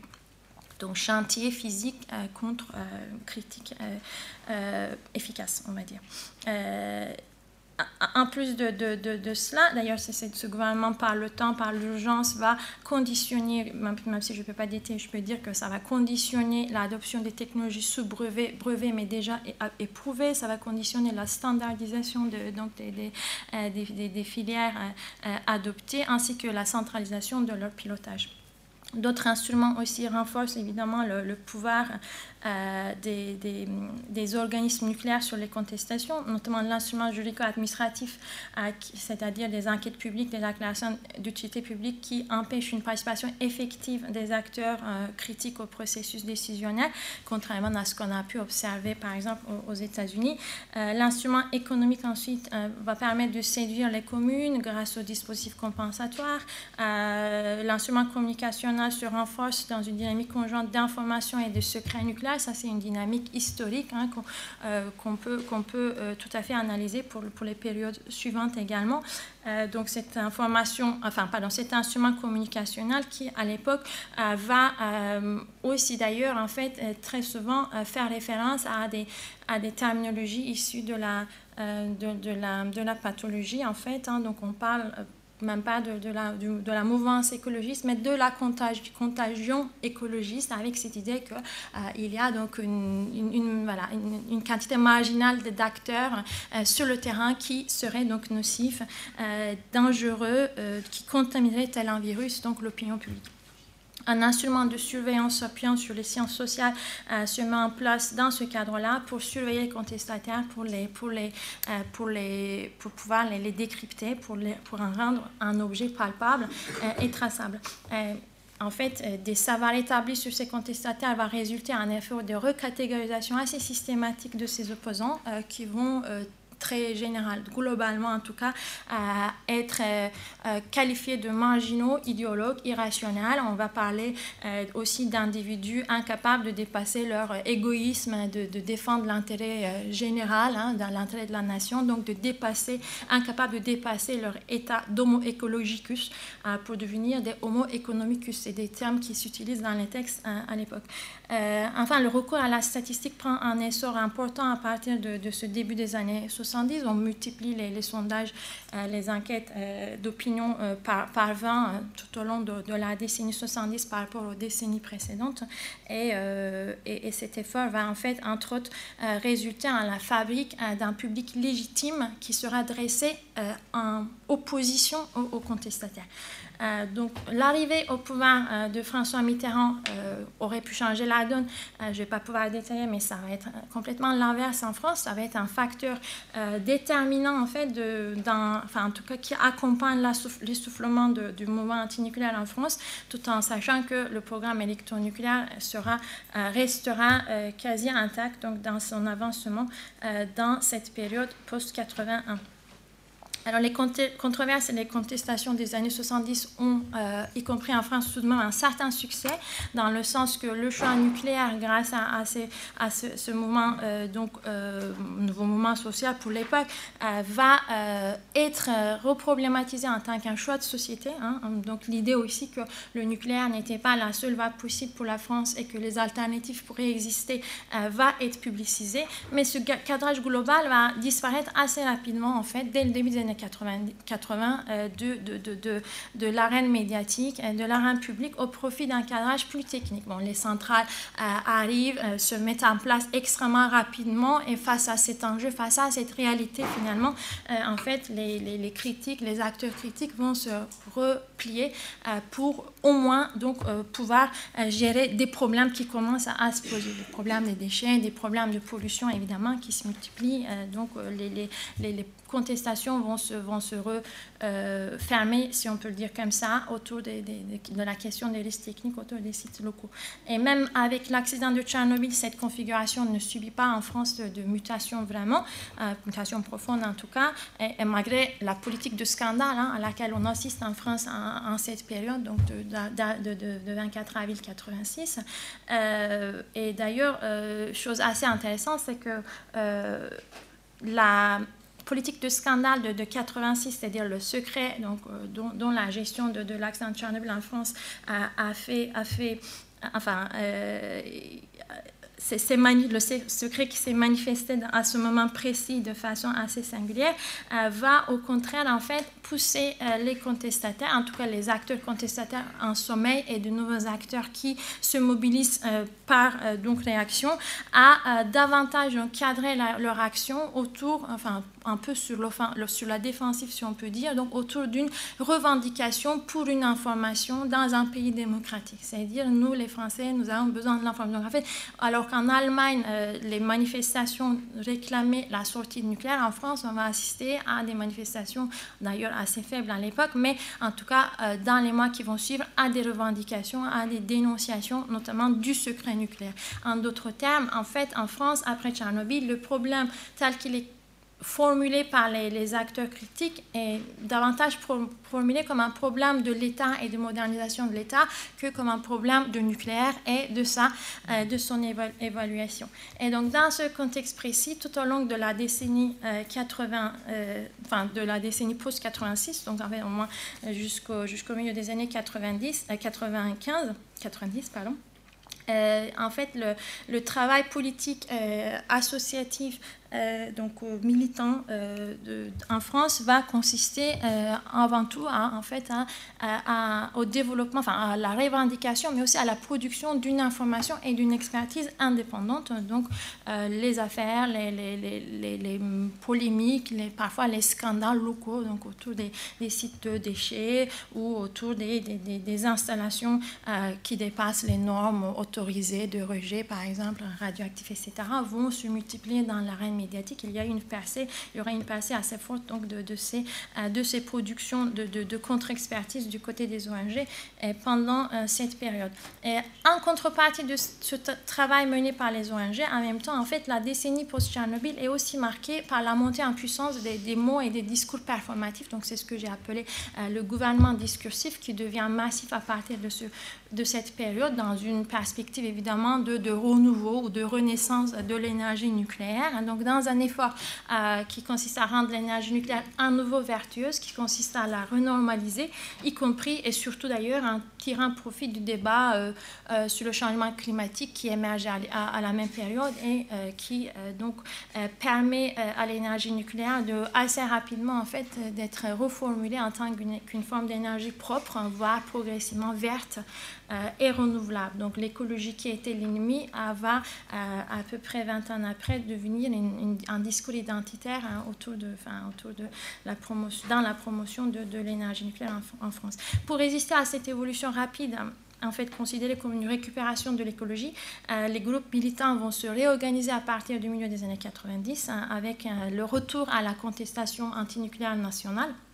Et cette nouvelle critique antinucléaire va gagner une certaine audition, une certaine importance grâce aux diverses stratégies de la transnationalisation, grâce aussi à l'époque de la de l'irruption, disons, des, victimes historiques de l'atome, notamment au Niger, au, Gabon, c'est-à-dire des victimes qui commencent à, prendre la parole, des, procès qui euh, se préparent, euh, notamment au, Niger, au Gabon puis au Niger. Euh, mais en fait, cette euh, nouvelle critique, disons, devenue nationale et plus donc directe contre, contre le, les réacteurs, contre l'électricité nucléaire, ne va pas atteindre une visibilité aussi forte que, une, visibilité médiatique, une force aussi forte que dans les années 70. Parallèlement à ces développements, la décennie qui suit la, qui, qui suit la conférence de Rio est aussi celle en fait de la montée des dispositifs dits de participation et de dialogue avec, le public ou avec la, société civile. Et dans ce cadre-là, en fait, on assiste à, notamment en France à deux types de modèles en fait, qui, prennent l'ampleur. Euh, d'un côté, le modèle d'expertise de, pluraliste hein, qui va, euh, qui va euh, être consolidé autour de la controverse autour des, des, leucémies de la Hague, donc à partir de 80, 96, mais qui ne va, pas, va pas se généraliser en tant que modèle d'expertise remplaçant l'expertise voilà, classique. Et puis l'autre modèle, donc participatif, qui va être euh, assez prôné va, va, émerger notamment à partir de 2005-2006 euh, euh, sous forme de débat public. Donc d'abord sur le PR, un débat public avorté d'ailleurs, ensuite autour des, déchets radioactifs à la même période et ensuite donc le grenade de l'environnement qui, le suit et qui immunise cette fois ouvertement l'énergie nucléaire de, toute perspective d'évaluation publique.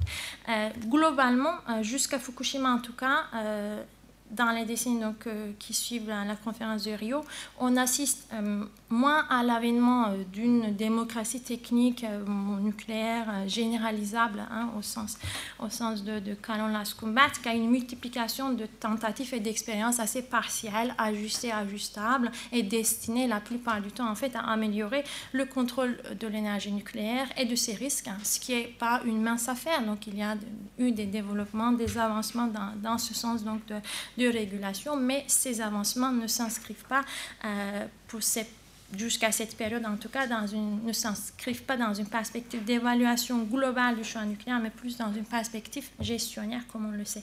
Alors, la catastrophe de Fukushima donc, survient dans un tel contexte où euh, c'est, ce cadrage technicisé, mais aussi euh, gestionnaire, en fait, a, une certaine importance qui explique, en fait, la, la faiblesse des réactions euh, en France hein, après, après la catastrophe, les catastrophes d'ailleurs, euh, donc alors en chaîne.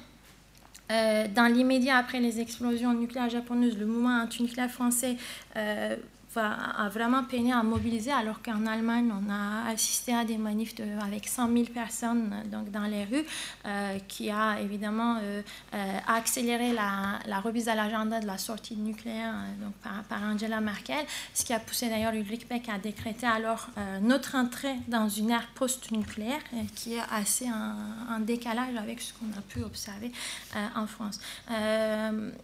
D'ailleurs, pendant la campagne présidentielle de 2012, la question de la sortie nucléaire euh, n'était présentée qu'à la marge, euh, alors que euh, ce cette question était donc omniprésente, même si elle n'était pas reprise en tant que telle par, François Mitterrand dans les, dans, les, années 70. Il n'en demeure pas moins qu'un renouveau de la critique antinucléaire va s'opérer qu'on pourrait se récupérer hein, d'une certaine façon euh, à partir notamment de, fin 2011 euh, avec notamment les mobilisations de Valognes contre le transport des déchets radioactifs euh, suivi par une chaîne humaine donc une première en France contre le nucléaire en 2012 qui, qui, va rassembler 60 000 personnes puis à, l'initiative d'ailleurs d'une militante allemande puis ressurgit le conflit autour du, projet CIGEO dont on a entendu parler tout à l'heure qui se durcit un conflit qui se durcit notamment au moment du débat public de, printemps 2013 et plus encore euh, depuis donc l'été 2016 avec les occupations de, du bois, le jus comme on le sait. Et, ce passage du, boycott des débats publics euh, donc euh, autour de, de CIGEO en, avril 2013 à euh, une forme politique, une forme militante davantage centrée sur la politique du corps, la politique corporelle qui consiste désormais, y compris dans le nucléaire, à habiter le territoire contre le nucléaire, hein, pour s'y opposer, euh, quand même, euh, je pense, euh, implique des, des, des, réflexions, en tout cas des, des outils, nouveaux outils analytiques, hein, puisque ça a une certaine importance en ce qu'il reconfigure, à mon sens, euh, la prise en charge juridique institutionnelle, voire policière, hein, du, dossier nucléaire à partir euh, de, cette période. En termes de la contestation euh, du parc nucléaire dans son ensemble aussi, hein, on, assiste depuis les, trois, 3-4 dernières années à un renouveau, dans le sens qu'en fait, désormais, c'est une mise en réseau des, collectifs qui prend l'ampleur sur des réseaux existants qui revendiquaient une sorte du nucléaire à moyen terme et désormais, en fait, les, nouveaux réseaux qui, qui prennent de l'ampleur par rapport aux anciens, il y a beaucoup de tensions euh, au sein de, euh, de, ces différents groupes, y compris pour une montée en généralité, donc pour une mise en coordination nationale. Mais aujourd'hui, en tout cas depuis ces dernières années, ce n'est plus la sortie nucléaire à moyen terme jusqu'en 2050 qui est revendiquée. Euh, c'est une sorte, donc il y a une enfin une, reformulation des, des, revendications. On parle plus de sortie nucléaire, mais de arrêt du nucléaire, c'est arrêt du nucléaire au plus vite euh, au vu des risques d'accidents encourus, donc selon, selon les, les, acteurs critiques qui ont pris ce relais-là euh, au niveau de la Fédération nationale, au vu également des incidents et des affaires qui se sont multipliés euh, ces derniers temps avec l'explosion de Flamanville hein, qu'on a recadré sur un plan discursif en tant que détonation euh, donc, février dernier. Et puis ensuite, cette affaire des, des cuves de Creusot, euh, que certains militants euh, décrivent en tant que cuve gate, hein, qui, a une importance hein, dans, le débat, en tout cas les controverses autour de la sûreté des, de l'EPA, mais aussi des réacteurs déjà installés en France. Au-delà, la période la plus récente est aussi marquée comme certains d'entre vous suivent, je, suppose, d'assez près, parle de nouveaux développements qui dépassent aussi la seule arène contestataire, en fait, comme on le sait. Toujours. D'une part, le parc nucléaire français est à nouveau l'objet d'une relative controverse européenne, hein, comme dans les années 70, avec l'Allemagne qui demande la fermeture de la centrale de Fessenheim, la Suisse, salle de budget, et Luxembourg, salle de Cattenom. Euh, le projet de Hinkley Point d'EDF, notamment la subvention européenne qui lui est octroyée, octroyée contestée par l'Autriche et Luxembourg qui ont porté plainte.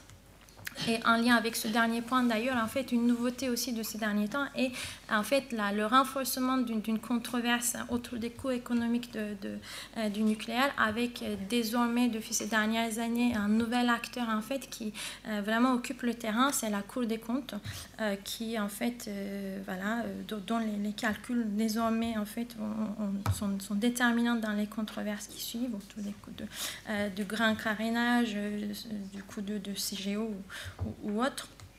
Enfin, je, finirai par ça. Euh, la campagne présidentielle de 2017, me semble-t-il, marque un tournant également dans le gouvernement euh, de l'énergie nucléaire, du moins jusqu'à, jusqu'au second tour, puisqu'on a assisté en fait de manière assez inédite, je, dirais, à ce que j'appellerais la, sortie du tabou de la sortie du nucléaire. C'est-à-dire qu'en fait, jusqu'à cette dernière campagne présidentielle, la sortie du nucléaire a été toujours quelque chose qui était porté par des petits partis politiques, des partis politiques assez marginaux, alors que pour une fois, en fait, cette revendication a été mise dans le programme euh, de deux, entre guillemets, grands partis politiques, ce qui n'est pas non plus une donnée tout à fait à négliger. Donc voilà, toutes ces nouvelles dynamiques, je pense, appellent donc à, des, à, de, nouvelles recherches hein, qui sont, euh, comme toujours, non seulement stimulantes, mais, mais aussi euh, importantes, cruciales pour saisir les rapports sans cesse en reconfiguration je dirais, entre le nucléaire, le risque, l'économie et la politique. Voilà, merci pour votre attention.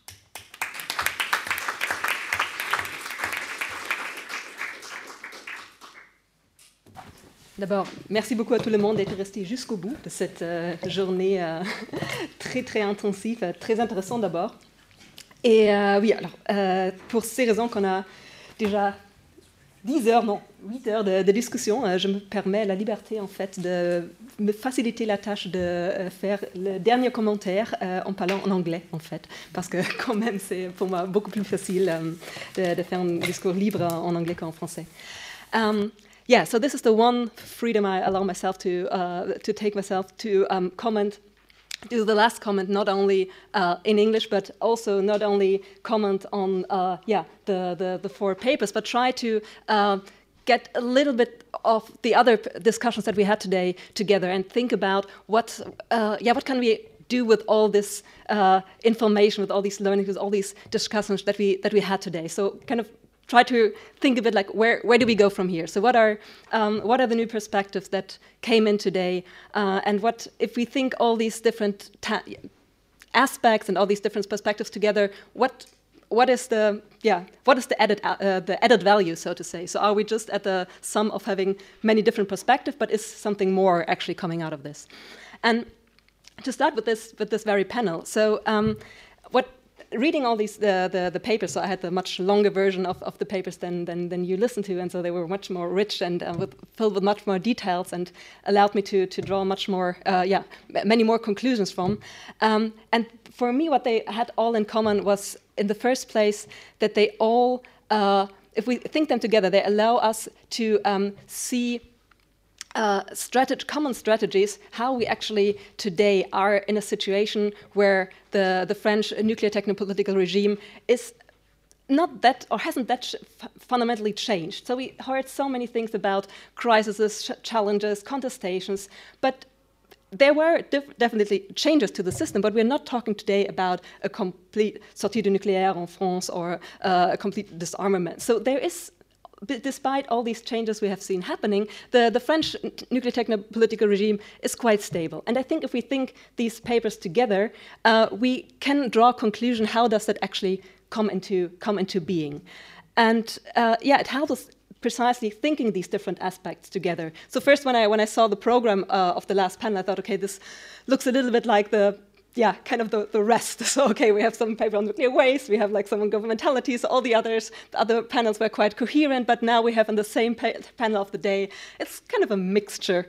But then, yeah, looking at these, how they belong together, it, it actually, it, it gives a much broader view from my perspective to um, actually the, the very focus of many of the panels we had earlier. So here, thinking together issues of safety, what you address in your, in your, in your paper, then uh, nuclear weapons debates, then the, yeah, the issue of crisis, what do we learn from nuclear crisis, nuclear waste, very prominent, the issue of go governmentality. If we think this together, we already see that there are many more issues at stake that are um, only start to really make sense and see us, make us see the bigger picture if we actually take them into account.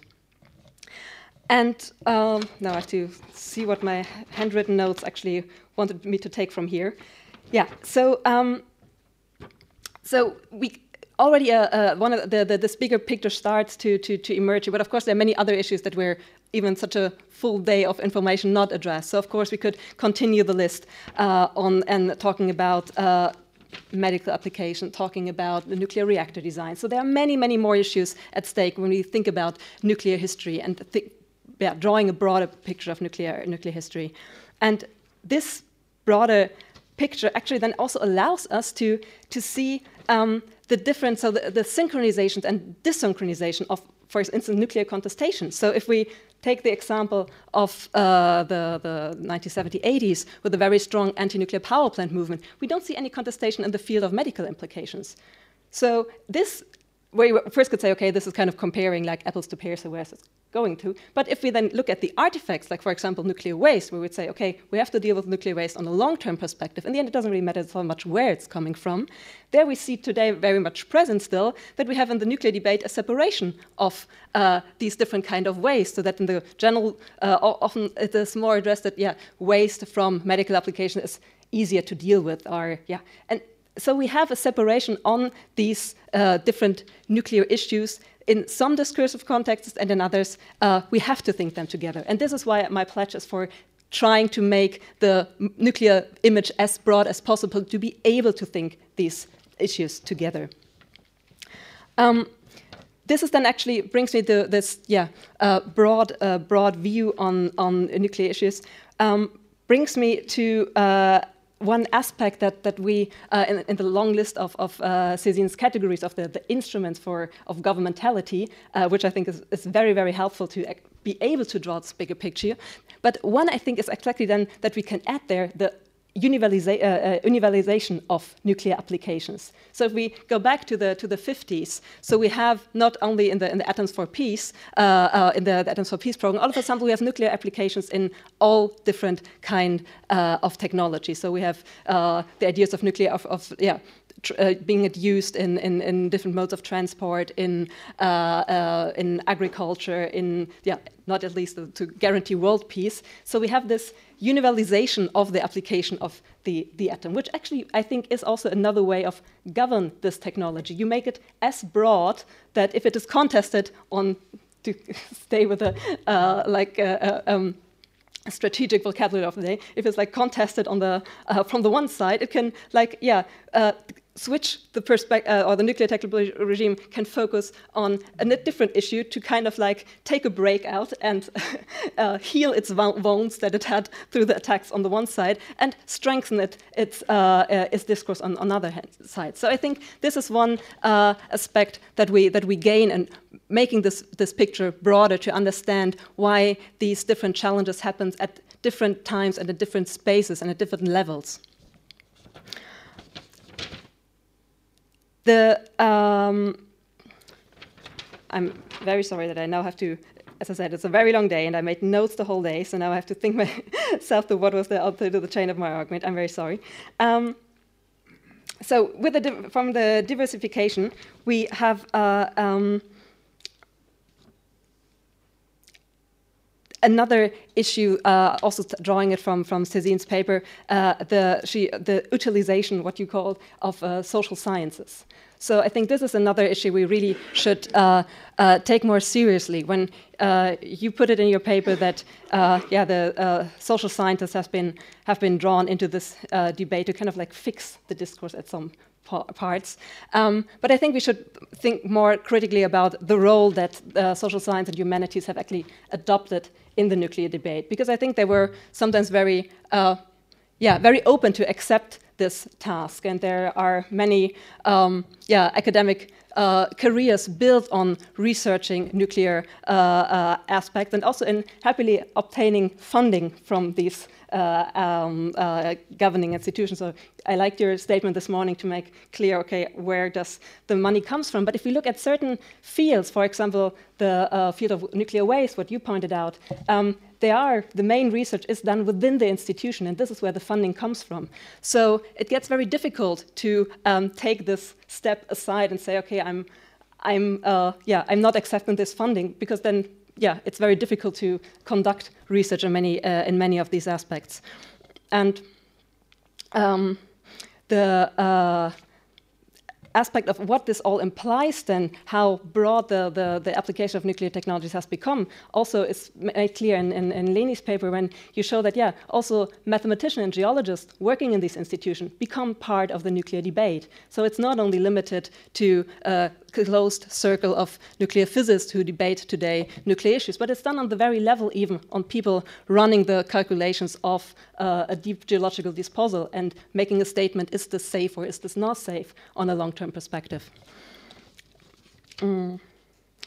So uh, yeah, this is actually why uh, my, my, second pledge next to um, yeah, making the field as broad as possible would be for turning uh, the perspective of the uh, research a bit away from the most prominent actors, the big institutions that we by now still, of course, we can research them, but we know already a lot about them. But more turn nuclear history in what the Germans call the Alltagsgeschichte, the everyday history of nuclear. Uh, yeah, of the nuclear age. So what Kate Brown has done in her book on Plutopia lately to look at the people who are really, yeah, in, uh, in their daily life affected by, by the nuclear age. And this then brings us very close to uh, the fields of uh, uh, environmental, environmental history, for instance, that then also um, needs to be taken into, into consideration. And also you have uh, cultural studies. So there's a much, um, when I think of the, of the uh, um, image that Benoit presented this morning, so what we have to bring in the debate, you had STS, you had diplomatic history, you had, um, what was the third one? Uh, international relations, sorry, of course. So I think we can, or we need to, to enlarge this list and uh, add many more disciplines, not only historical disciplines, but also other, uh, even not only social science and humanities disciplines, as we see who is all involved in the debate today. And so take the, the, the statement that uh, Jayita made this morning, make nuclear history uh, transnational, make it transdisciplinary. So I think this is the next step where we, we need to go to um, not, yeah, as it's often done in grant proposals, doing transdisciplinary work for the sake of doing transdisciplinary work, but now really in the mindset of what can we, what can we learn when we see the uh, discourse on one specific uh, part on nuclear application if we put, take this to, and put this uh, into dialogue with a, with a different field. So this would be then my third uh, yeah, claim for making it broad, uh, making it more an everyday history uh, of uh, the nuclear age, and yeah, making it transdisciplinary. And um, yeah, as we had already a very long day, I would leave it with these comments and thank you very much.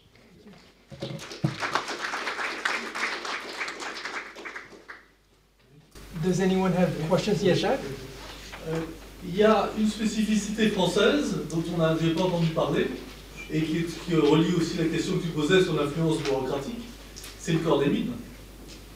Euh, le corps des mines est quand même quelque chose qui en France a été extrêmement euh, actif et a verrouillé le, nucléaire. Peut-être que dans les sources d'archives, les notes du Conseil général de, des mines, euh, peut-être une source importante. Et donc, euh, et le fait que l'EDF était aussi l'État dans l'État, je ne sais pas s'il y a des exemples à l'étranger d'industrie aussi puissante que euh, l'a été l'EDF et d'indépendance par rapport à, euh, aux informations que l'EDF voulait bien donner au gouvernement sur le prix du kilowattheure, par qu'on veut répondre en particulier? Juste sur le prix du kilowattheure, EDF verse 2 milliards de dividendes à l'État chaque année.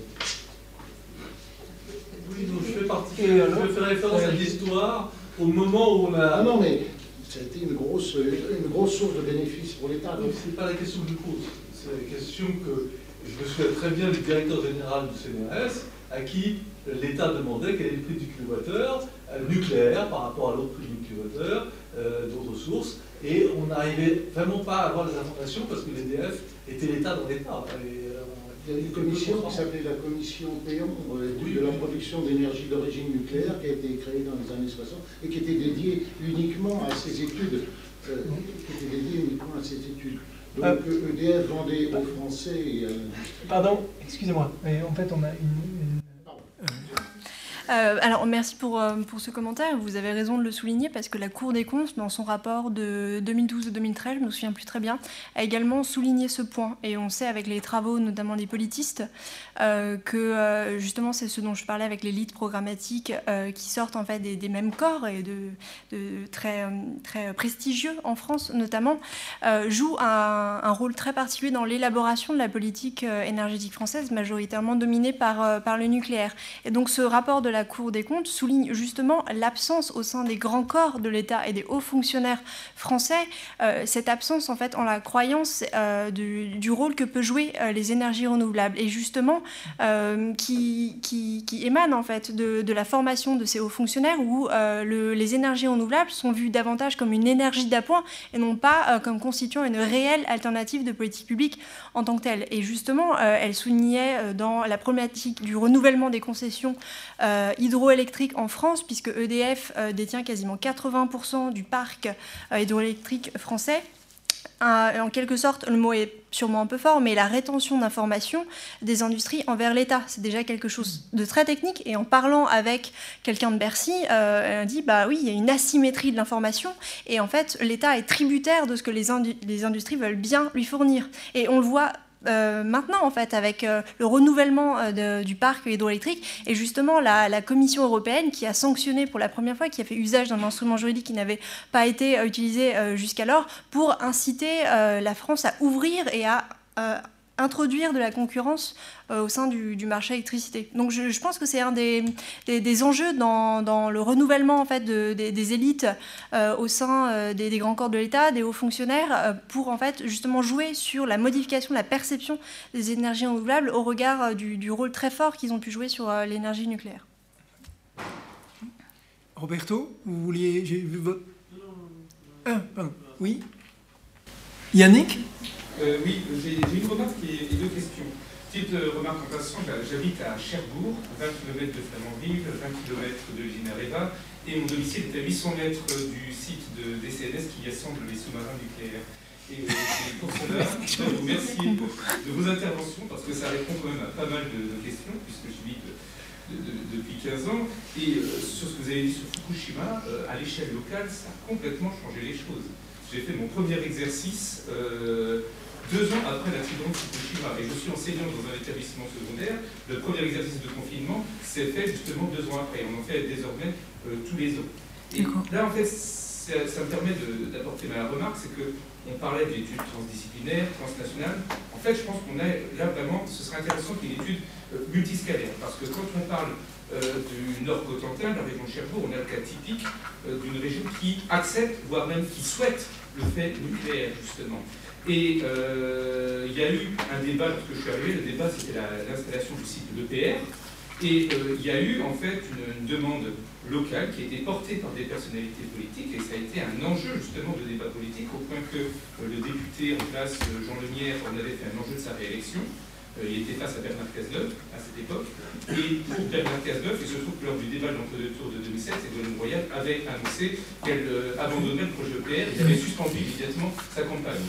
Et bon, fort heureusement pour lui, elle n'a pas été élue, si bien qu'elle a été élue triomphalement à 60% dès le premier tour.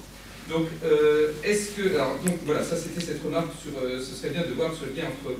Euh, je ne sais pas si vous avez des éléments sur une étude qui montrerait l'acceptation locale. Je connais une étude américaine sur les, centrales nucléaires du, Vieux Sud qui a été faite par Caroline Payton.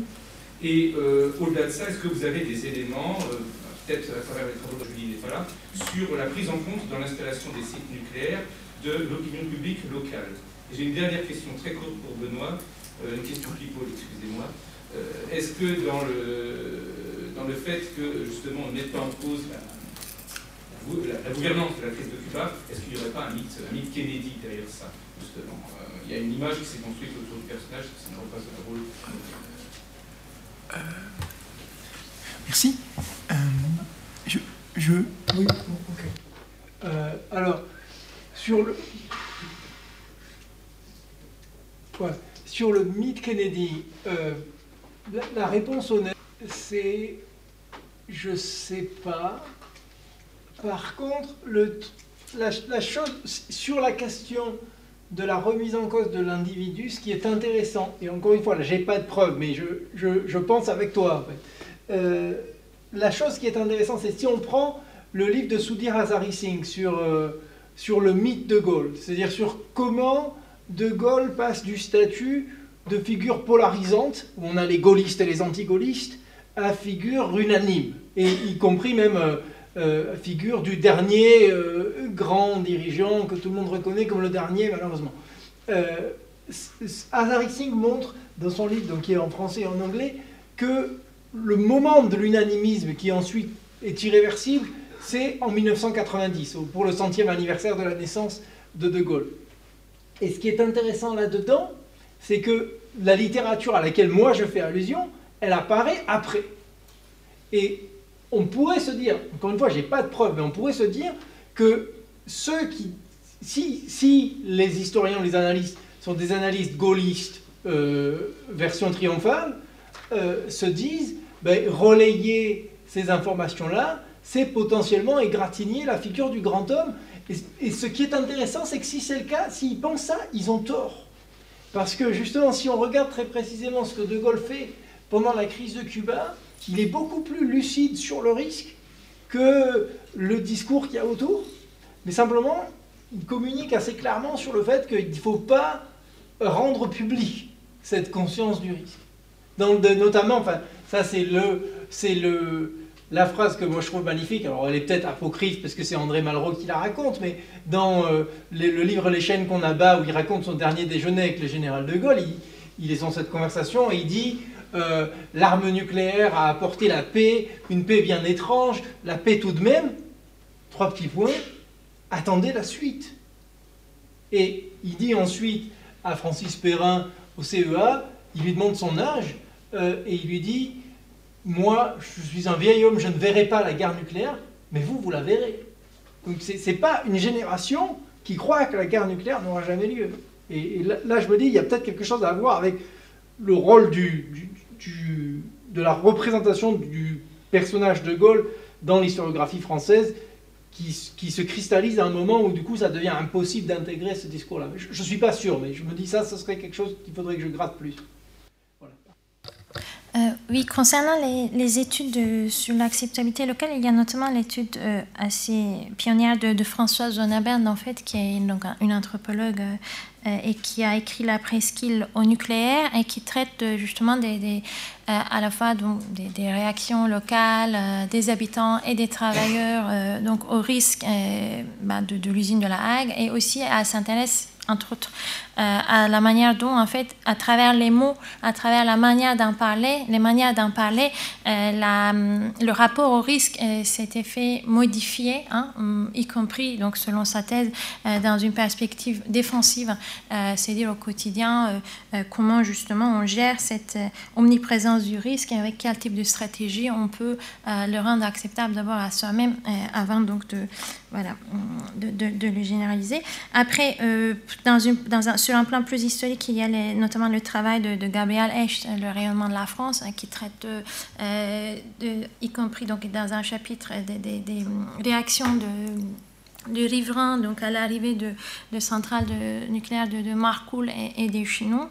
Euh, et puis au-delà, euh, concernant les, les enquêtes d'opinion publique locale, comme je l'ai un peu évoqué, en fait, ces enquêtes d'opinion local, public au niveau local voit le jour dès le, dès, le, début des années 70, c'est-à-dire dès le, projet d'installation de, des centrales, des réacteurs nucléaires.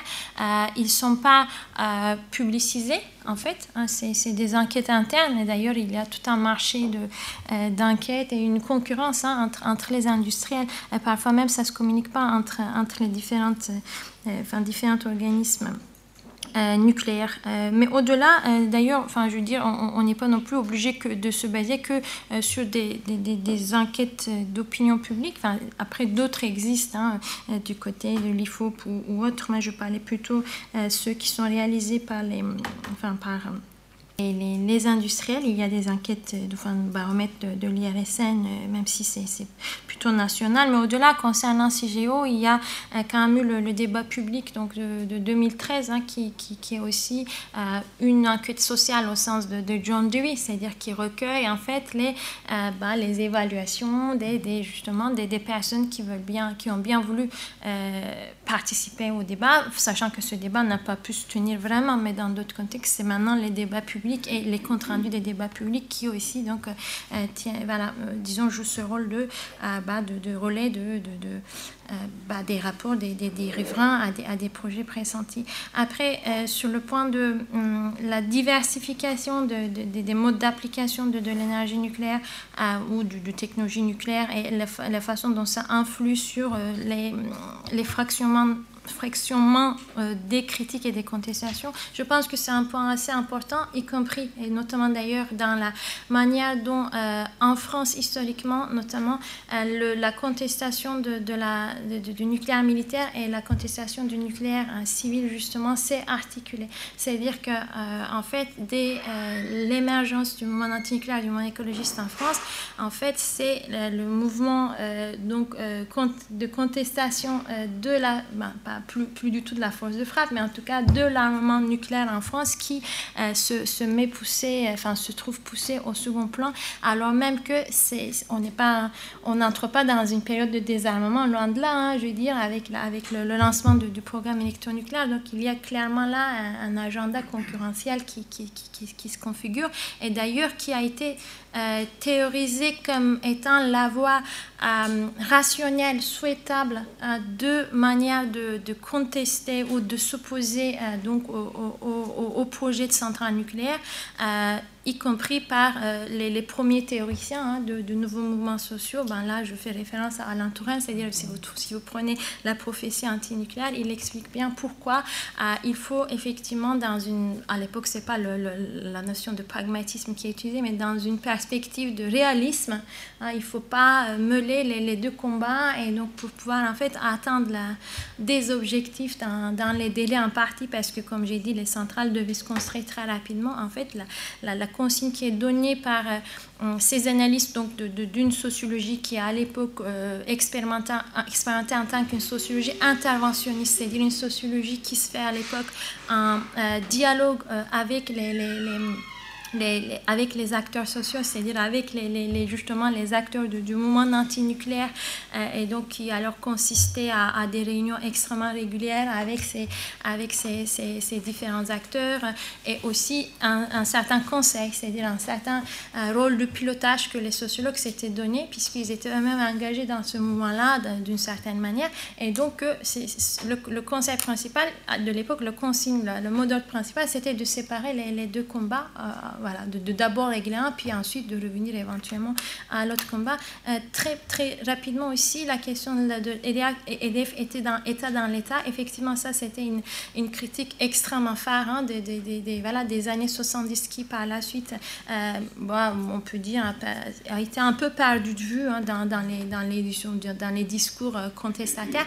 mais si on prenait le terme complètement, enfin, c'est mot à mot, c'est-à-dire état dans l'État signifiant, entre autres, hein, c'est très génial, ne peut pas trop développer tout ce qui, que ça impliquait à l'époque dans les années 70, mais genre juste dans le sens de euh, l'entreprise ou voilà, l'industriel qui finalement remplit la fonction de l'État à la place de l'État, parfois même justement sans, que l'État en soit informé. Bon, toute l'histoire aussi de la, du développement de la bombe française, en fait, hein, euh, peut être envisagée, enfin analysée dans, évidemment dans cette perspective. Mais euh, prenons juste l'actualité la, plus récente, c'est-à-dire la question de la fermeture de la centrale de Fessenheim, mais aussi plus généralement celle de la transition énergétique et le rôle que le nucléaire doit y jouer. En fait, ce qui me frappe simplement en tant que aussi citoyenne, c'est les aveux à répétition des, hommes politiques, à commencer par le président de la République, qui insiste très souvent sur le fait qu'il est en tout cas qui a insisté euh, sur le fait qu'il n'était pas favorable voilà, à la poursuite du fonctionnement euh, de, de, de, la centrale de Fessenheim, mais qu'il euh, est obligé. Alors on se demande pourquoi il est obligé. En fait, justement, il y a quelque chose de assez, assez, assez intriguant dans, l'affaire, c'est-à-dire que la transition énergétique telle qu'elle euh, s'envisage en France euh, dans son lien à, à, la place que le nucléaire doit jouer dans cette transition, euh, me semble-t-il, est, tout à fait en fait conçu, programmé, théorisé, programmé, conçu hein, par, par. Et c'est en fait directement l'aveu d'ailleurs des, hommes et des femmes politiques. Euh, pourquoi? Parce que dès que cette, cette idée de euh, fermeture de Fessenheim euh, a été, a été massive et, et, pouvait aboutir, en fait, c'est finalement l'idée du plafonnement de l'énergie, enfin de la puissance nucléaire installée en France hein, qui a été imposée, enfin imposée en tant que telle, comme un plafonnement par EDF. Donc du coup, pour pouvoir fermer Fessenheim, il faut pouvoir ouvrir hein, l'EPR hein, sur l'EDF, puisque EDF considère enfin, quelque chose qui a été mis comme une règle, c'est-à-dire par l'État, qui, consistait à dire on ne peut pas dépasser la puissance de 63 gigawatts en France euh, en termes d'électricité nucléaire, a été reformulé euh, comme euh, le plafond à maintenir. C'est-à-dire qu'on peut, selon EDF et ses exemples, on ne peut pas descendre en dessous de 63. Donc si on ferme Fessenheim, on va être en dessous. On ne peut pas, on, peut pas le faire si on, voilà, si on ne démarrait pas le etc. Donc voilà, c'est une autre manière aussi peut-être de voir ces, ces nouveaux rapports. voilà. Alors, excusez-moi, je vais me faire l'avocat du diable. Euh, je ne sais pas si certains d'entre vous ont lu notamment euh, l'ouvrage de, Martine Lombard, euh, L'État schizo, mais donc il y, a la place très particulière d'entreprises comme EDF détenues à plus de 80% euh, par l'État, mais il y a aussi une relation très particulière avec donc, cette politique euh, schizophrénique de l'État envers euh, ses industriels, où l'État, donc ça a été brièvement abordé tout à l'heure, doit quand même une certaine somme d'argent au regard des instruments d'action publique qu'elle utilise dans les prix de l'électricité. Donc je pense notamment au tarif réglementé de vente et aussi au TURP, qui est compris dans la facture d'électricité et qui sert à gérer et restructurer les, réseaux d'électricité. De, donc c'est le, tarif en fait qui permet euh, l'utilisation du, réseau. C'est ça. Donc c'est en gros euh, voilà le, les consommateurs qui euh, payent et qui financent cette, cette, gestion du réseau, qui se couple aussi avec la volonté, les volontés européennes de libéralisation. Et en France, c'est très intéressant quand on regarde les autres pays européens parce qu'il y a le maintien de spécificités nationales comme les tarifs réglementés de vente en fait, qui sont des tarifs politiquement construits euh, et qui sont limités. Ce ne sont pas des prix de marché soumis à la concurrence sur euh, des marchés.